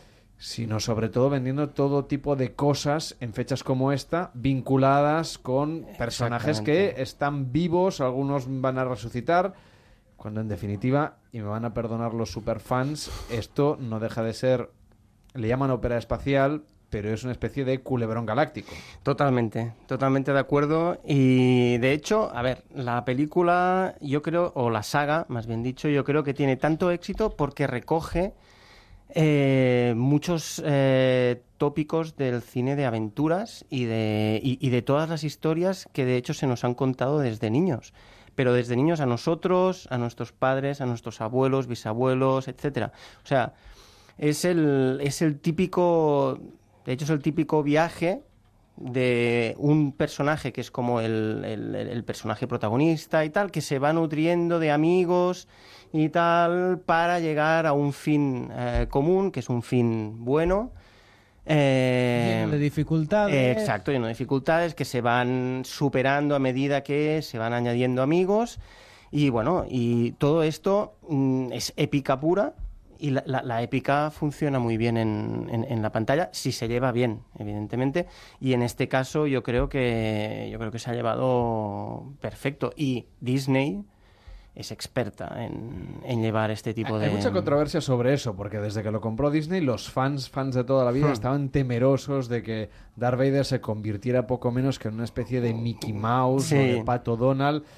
Hmm. Y nada más lejos de la realidad. Nada más lejos. Yo creo que con el olfato que tienen para los negocios, lo que han sabido es mantener la esencia, porque es lo que ha dado dinero a George Lucas durante tantos y tantos años. Pero todavía, recuerdo la salida del cine, que hablamos con, para los micrófonos de Onda Cero con algunos fans que habían ido al estreno, Ujú. y David se encontró con que casi todos hacían alusión, bueno, yo tenía miedo porque esto es de Sí, Disney y claro, claro. no sé qué. Bueno, Disney también hace la saga de Show. Claro, no, no, es que poca broma. que no solamente hacen a la princesa Elsa y, y- y a la dama y el vagabundo. Precisamente lo- quien fue más Disney desde ese punto de vista fue el propio George Lucas cuando Exacto. quiso en las que llamamos episodios 1, 2 y 3 infantilizarla un poco con personajes totalmente prescindibles y no me gusta llamar, invocar a Jar Jar no de lo que sigue porque si lo dices tres veces delante de un espejo Puede te pueden pasar cosas malas. Entonces, ese personaje odiado por todos, que es trending topic siempre que Mm. se hace en televisión, eh, pues la, la- la primera, eh, pues entonces ahí es donde, donde más se equivocó. Y ahora lo que está haciendo Disney es saber hacer lo que él tendría que haber hecho en su tiempo. De hecho, George Lucas eh, infantilizó la saga cuando, eh, de hecho, él guionizó eh, la, la- la- la- la primera, la segunda ya no, pero en la tercera, en el Retorno del Jedi, quiso meter mano en el, en el guion y fue, su aportación fue eh, lo- lo- los Ewoks. Los Ewoks. Cuando en principio eh, todo el mundo dice que en vez de Ewoks lo que tenían que ser eran, eran Wookiees, con lo cual, eh, aparte de que molaba mucho porque veías el, bueno, pues el poblado de Chewbacca y de dónde venía Chewbacca y todo eso, que, que es uno de los personajes más icónicos, eh, e- e- eran bueno el, el Wookiee siempre es como un poco más adulto es más bueno, más guerrero, violento es un es un guerrero. guerrero es un guerrero en cambio al final bueno, que la, la- la- la batalla final eh, de los de los Ewoks contra los Stormtroopers y tal es a, a veces era un poco de De juzgado de sí guardia. eso un poco de juzgado de guardia Bueno, te- eh, lo curioso es que hay todo tipo de cacharros de Star Wars. Yo Bah. ahora he echado, venga, un ojo y me he encontrado desde, evidentemente, todo tipo de muñecos y, y réplicas, que esto tiene mucho sentido. Exacto. Pero abre botellas de Star Wars. Una tabla para cortar las verduras. La tengo. ¿La tienes? La Con la tengo. forma de la estrella de la muerte. la tengo 15 euros con 90, por si alguien la quiere añadir a la, a la lista de los Reyes Magos. Eh, yo qué sé, ceniceros. Cualquier cosa que se te ocurra la hacen de Star Wars, incluido en tiendas, en fin, de grandes superficies, Sí, sí, etcétera, sí. desde Zara hasta H&M, etcétera, etcétera. Sin ir más lejos, yo eh, la semana pasada me compré unas zapatillas de estar por casa de Stormtrooper. Ah, en el Alcampo, para más, para más señas. Para que, me- vean que no hace falta ir a sitios con eh, Me muy exclusivos, ni tiendas especializadas, ni, ni cosas de esas. Me sentí fatal haciendo cola, eh, toda la gente con pollos y tal para preparar la, la- la las navidades y yo con unas zapatillas de Stormtrooper. Bueno, es un elemento también Sí, importante. sí, sí, mira. Cuando, cuando nos acercamos a fechas como estas, claro, todo el mundo piensa en la taquilla, son fechas de, mu- Sí. de mucho al cine, en Navidad. Mm. Eh, claro, yo me imagino que para el año que viene se va a preparar una, una gorda, porque de esta de Rock One hemos hablado mucho los Mm. medios de comunicación, pero no se hizo ni la mitad de ruido que hace un año. Claro, yo no sé si vamos a aguantar, mm, tanto los medios como sobre todo los espectadores, los oyentes, los lectores, un bombardeo tan constante que Navidad signifique automáticamente hablar de los personajes de la saga de George Lucas. Sí, sí, bueno, es que yo creo que a partir de, bueno, desde el año pasado hasta que se estrene el episodio 9, yo creo que esto va a ser un, un constante, bueno, bombardeo, eh, especulaciones. Bueno, tú puedes entrar en Internet y en los foros hay discusiones, vamos, eh, brutales sobre si Rey es hija de Han Solo, si no, si es la hija de Skywalker, que no, que es la hermana de Kylo Ren, que no sé qué, qué tal. Bueno, ahí hay parentescos para dar y tomar. Pero y... tú, fíjate, tú fíjate que esto es de culebrón. Sí, no, no, no. Es, es que, a, a ver, es, es lo que de- es lo que decíamos al principio. Esta historia, realmente, la historia en sí, Tú le el, la- esquema, tú le quitas las naves espaciales. Exacto. Y, y lo pones en un. es una telenovela. Es una telenovela. Es una telenovela de yo te quiero, pero entonces no sé qué, y tú has tenido un hijo y Hija de tal. Han Solo. Exacto, sí. Que es, es un poco eso, o sea, le cambian un poco y, y ya- lo Totalmente. tienes. Bueno, vamos a Ah, dejarlo sí, aquí venga, para no vale. meternos en líos. Entonces, el año que viene, la Sí. Navidad del año que viene, estará marcada por el episodio octavo. Ocho, Exacto. que será la continuación de la historia del que se estrenó el año pasado. Pero es que, atención, ya tenemos anunciada otra película parecida a Rock One en el sentido que no seguirá la estela original y que será una precuela, esta sí, con un protagonista muy claro, que se estrenará en Navidad de 2018. 7, 18. Sí, Exacto. en la Navidad de 2018. Han Solo. Se, ha- se está hablando, o bueno, ya se ha confirmado que eh, se hará un spin-off de, de Han Solo. Sí, ya tiene fecha de estreno, ¿eh? Sí, sí, sí. Y, y luego, al año siguiente, o sea, esto será en 2018, 2019 será otro episodio, El 9. el 9, y luego hay un spin-off de Boba Fett, del, del cazarrecompensas más, más famoso de, de la galaxia y más dicharachero de, Entonces, de los planetas. pero para cer- cerrar el círculo, ¿no? En 2021 Exacto. habrá episodio 10, ¿no? No se van a quedar en un número tan feo como el 9. Oh, bueno, yo a mí me encantaría. Yo no- lo, lo que pasa es que no sé si van si se van a atrever a Lo que he oído yo es que después del episodio 9 van a hacer eh, serie de televisión. Serie de televisión con eh, personajes paralelos, pero dentro del O universo. sea, cosas que pasen en otros planetas, Eh, en exacto. otras naves. Exacto. Que esto en principio, de hecho, antes de estrenarse Rock One, eh, la, la idea original era hacer una serie de televisión. Lo que pasa es que cuando Disney compró a Lucasfilm, por no sé si eran 3.000 millones o una barbaridad así, eh, dijeron, va, esto es la oportunidad perfecta para presentar el proyecto y en vez de una serie, hacer de nuevo una, un- una película en la gran pantalla. Y, y así fue. Se, se presentó el proyecto y aparte creo que el- la historia está muy bien, porque la historia, tal y como ha dicho David antes, eh, es algo que todos ah, ah, ya habíamos pensado de, jo, o sea, la estrella de la muerte es lo más de lo más, lo más molón, y resulta que viene una nave y, y- y te lo peta en un... Bueno, pero es que el año que viene, cuando se estrene el nuevo episodio, se cumplirán 40 años del estreno de la película, de la primera, ¿no? De, Eh, exacto. De Una Nueva Esperanza, que es como se Eh, llamaba la. Guerra de las Galaxias. Exacto, pues se estrenó... En 1977. Eh, exactamente, exactamente. Y claro, esto yo creo que, bueno, se van a hacer, bueno, yo creo que esto va a ser un, Un bombazo. bombazo. Y cuéntanos, porque todo lo que hay detrás de Star Wars Hmm. es un, un gran negocio. Y además también son tendencias culturales, porque Hmm. la incidencia, por ejemplo, en la arquitectura, en, la, en el arte, incluso en, en la ropa, se ha notado tras el estreno de Star Wars. Pero no porque vendan merchandising, sino porque ha incidido directamente en Hmm. las tendencias. Sí. Hasta el punto que Rock One, la película que ahora está en las salas, recupera un poco la estética setentera de la saga original, justamente porque como pasa un poquito antes Ujú.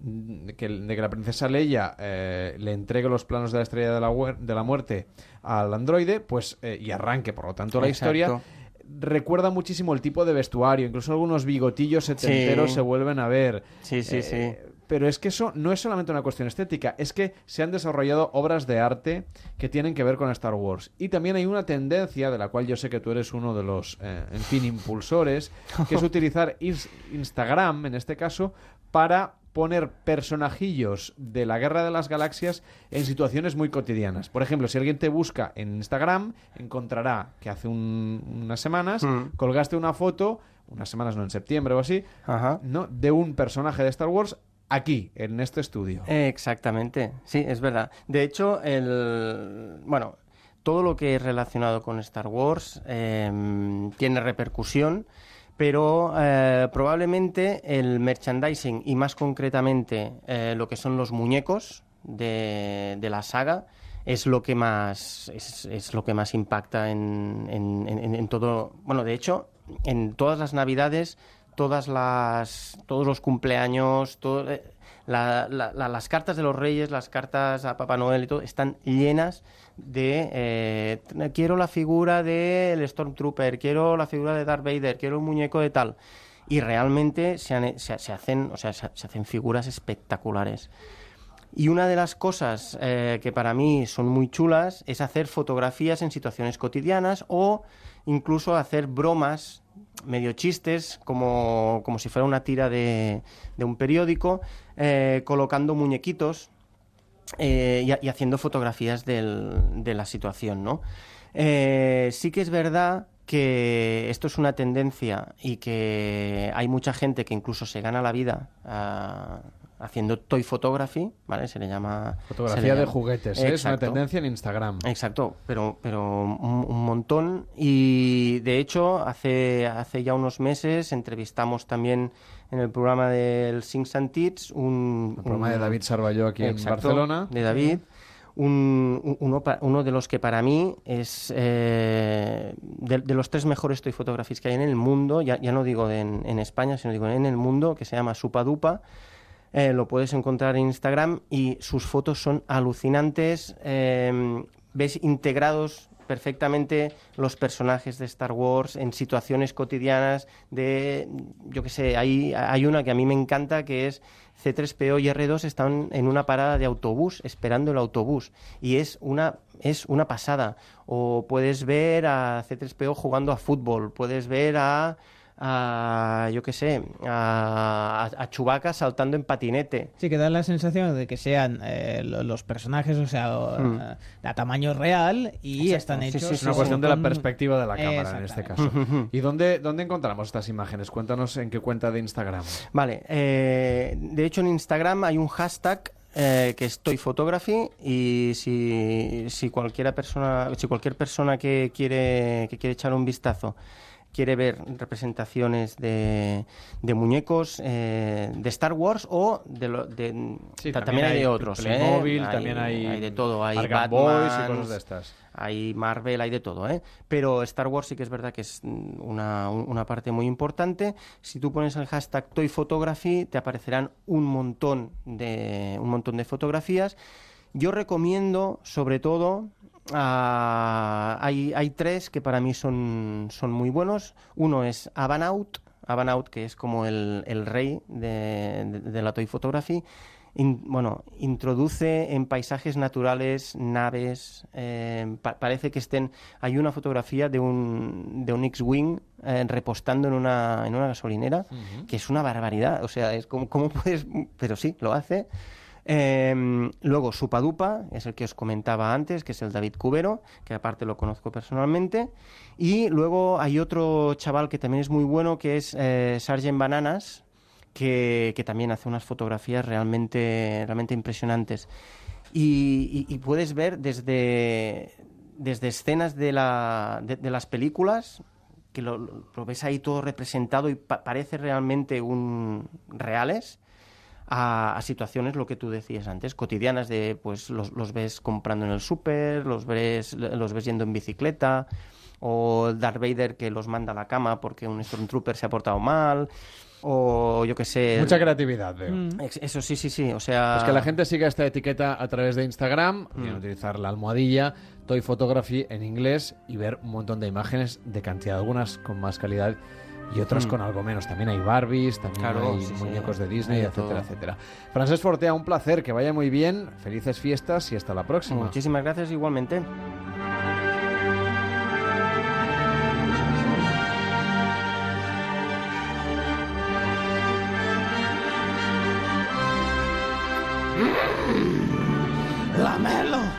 ¡Fuerza poderosa! En me está usted impactando. Fortea ya está, que no se lo puede creer. ¿Verde estario? No, sí, ya la veo verde. Ya, verde onda cero está usted, por cierto. sí. Es raro, porque en este programa solo llamo, hablo de usted a, los personajes raros e inesperados que aparecen en el estudio. ¿Cierto ser? Pares y nones, comenzado a... No, pero sería nones y pares en su idioma. Nones y pares, Nones y comenzado a... Muy bien. Difícil ser. ¿Qué, qué tal? ¿Cómo celebra usted la Navidad? Navidades no blancas ser sin Star Wars ahora aparecer. Ustedes ya son un clásico de la Navidad, son casi como el Let It Snow o All I Want for Christmas is You. Complicado de la leche a hablar. es hemorragia cerebro en mi cabeza. A ver, sí. mejor que cantarlo a mi parecer.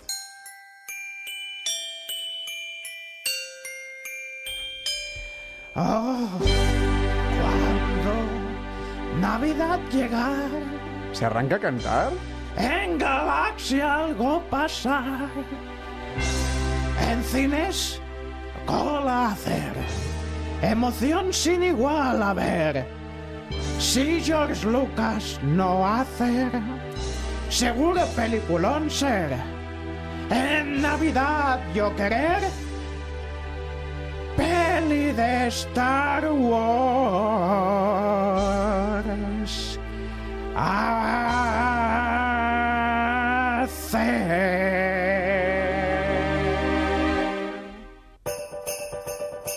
¡Qué emoción, señor Yoda, cantándonos en directo en Pares y Nones!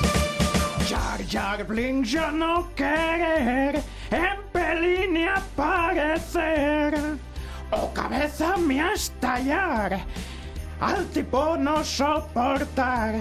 Pelo una peli a mi dar para Christmas celebrar. Rogue One a mi gustar. Mmm, topalote yo quedar. La emoción a mi llegar.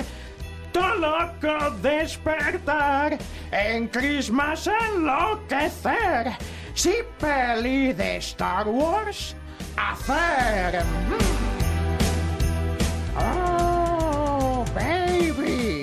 cuando Navidad llegar, en Galaxia algo pasar, Mm, en cines conocer, emoción sin igual a ver, en Belén yo aparecer, figurita, fija ser, verde porque sí, al lado cagané poner, uno sin otro no poder ver, la emoción a mí llegar, y todo loco despertar, en Christmas enloquecer, si peli de Star Wars tú hacer. Magistral, tenemos a Yoda cantando en el estudio de Onda Cero en Barcelona, desde donde hacemos Pares y Nones. Yo le hacía a usted en otra galaxia y no aquí en Barcelona. Aparecer. Usted aparece en cualquier lado. Sí. ¿Cómo va a celebrar usted la Navidad? Mm, complicado ser. Hablar. Difícil. Verbo final. Sí, es un poco Mm, raro, ¿eh? Sangrando. Está, está usted. Bueno, que pase unas felices fiestas y que acabe de pasar una tarde de Navidad, lo que queda maravillosa. Fiestas felices. Felices fiestas. Que ya me lía usted y voy a empezar a hablar al revés. Bueno, David Sarballó, ya estamos. Ay, sí. Un programa más, el segundo ya no es lo, ya nos lo hemos echado a la espalda. Totalmente. ¿Qué te ha parecido la interpretación estelar de esta versión fantástica que nos ha hecho Mira. nuestro amigo Yoda? Yo a Yoda en el mundo de la canción lo veo un poco verde. Tengo que decírtelo. Sí, ¿no? Está, un poco verde, ¿Pero en qué sentido? ¿En el sentido literal En- o no, figurado? to- en todos, en todos. Vamos con el gol. Vamos a ver que ya estaba desesperado. Por fin empieza Radio Estadio. Vamos con los goles. Vamos con la emoción. Vamos a ver dónde está Tamuada. Pero dónde están los datos. ¿Dónde está todo? Vamos allá, hombre, que empieza Radio Estadio. Eh, pero, vamos, pero vamos a ver, que, que no, ¿Pero ¿Qué que le es- pasa a este tío que que, es- está, que está gritando como loco? Ya, Vamos a ver. mm, yo, yo ¿Cuándo quería, de- Radio Estadio, quería decirle que, Sí. es, que es que es Navidad. Ya no Y- sé, pero vamos a ver, tiene que haber fútbol y a, mí, a mí igualmente. me han dicho, es que me, me impone usted un poco, ¿sabe? Tantos Ay, años escuchándole los fines de semana y, y- y profesionalmente, vamos, es un placer mm, tenerlo aquí hoy en el estudio, pero es que habíamos quedado que hoy no había Radio Estadio.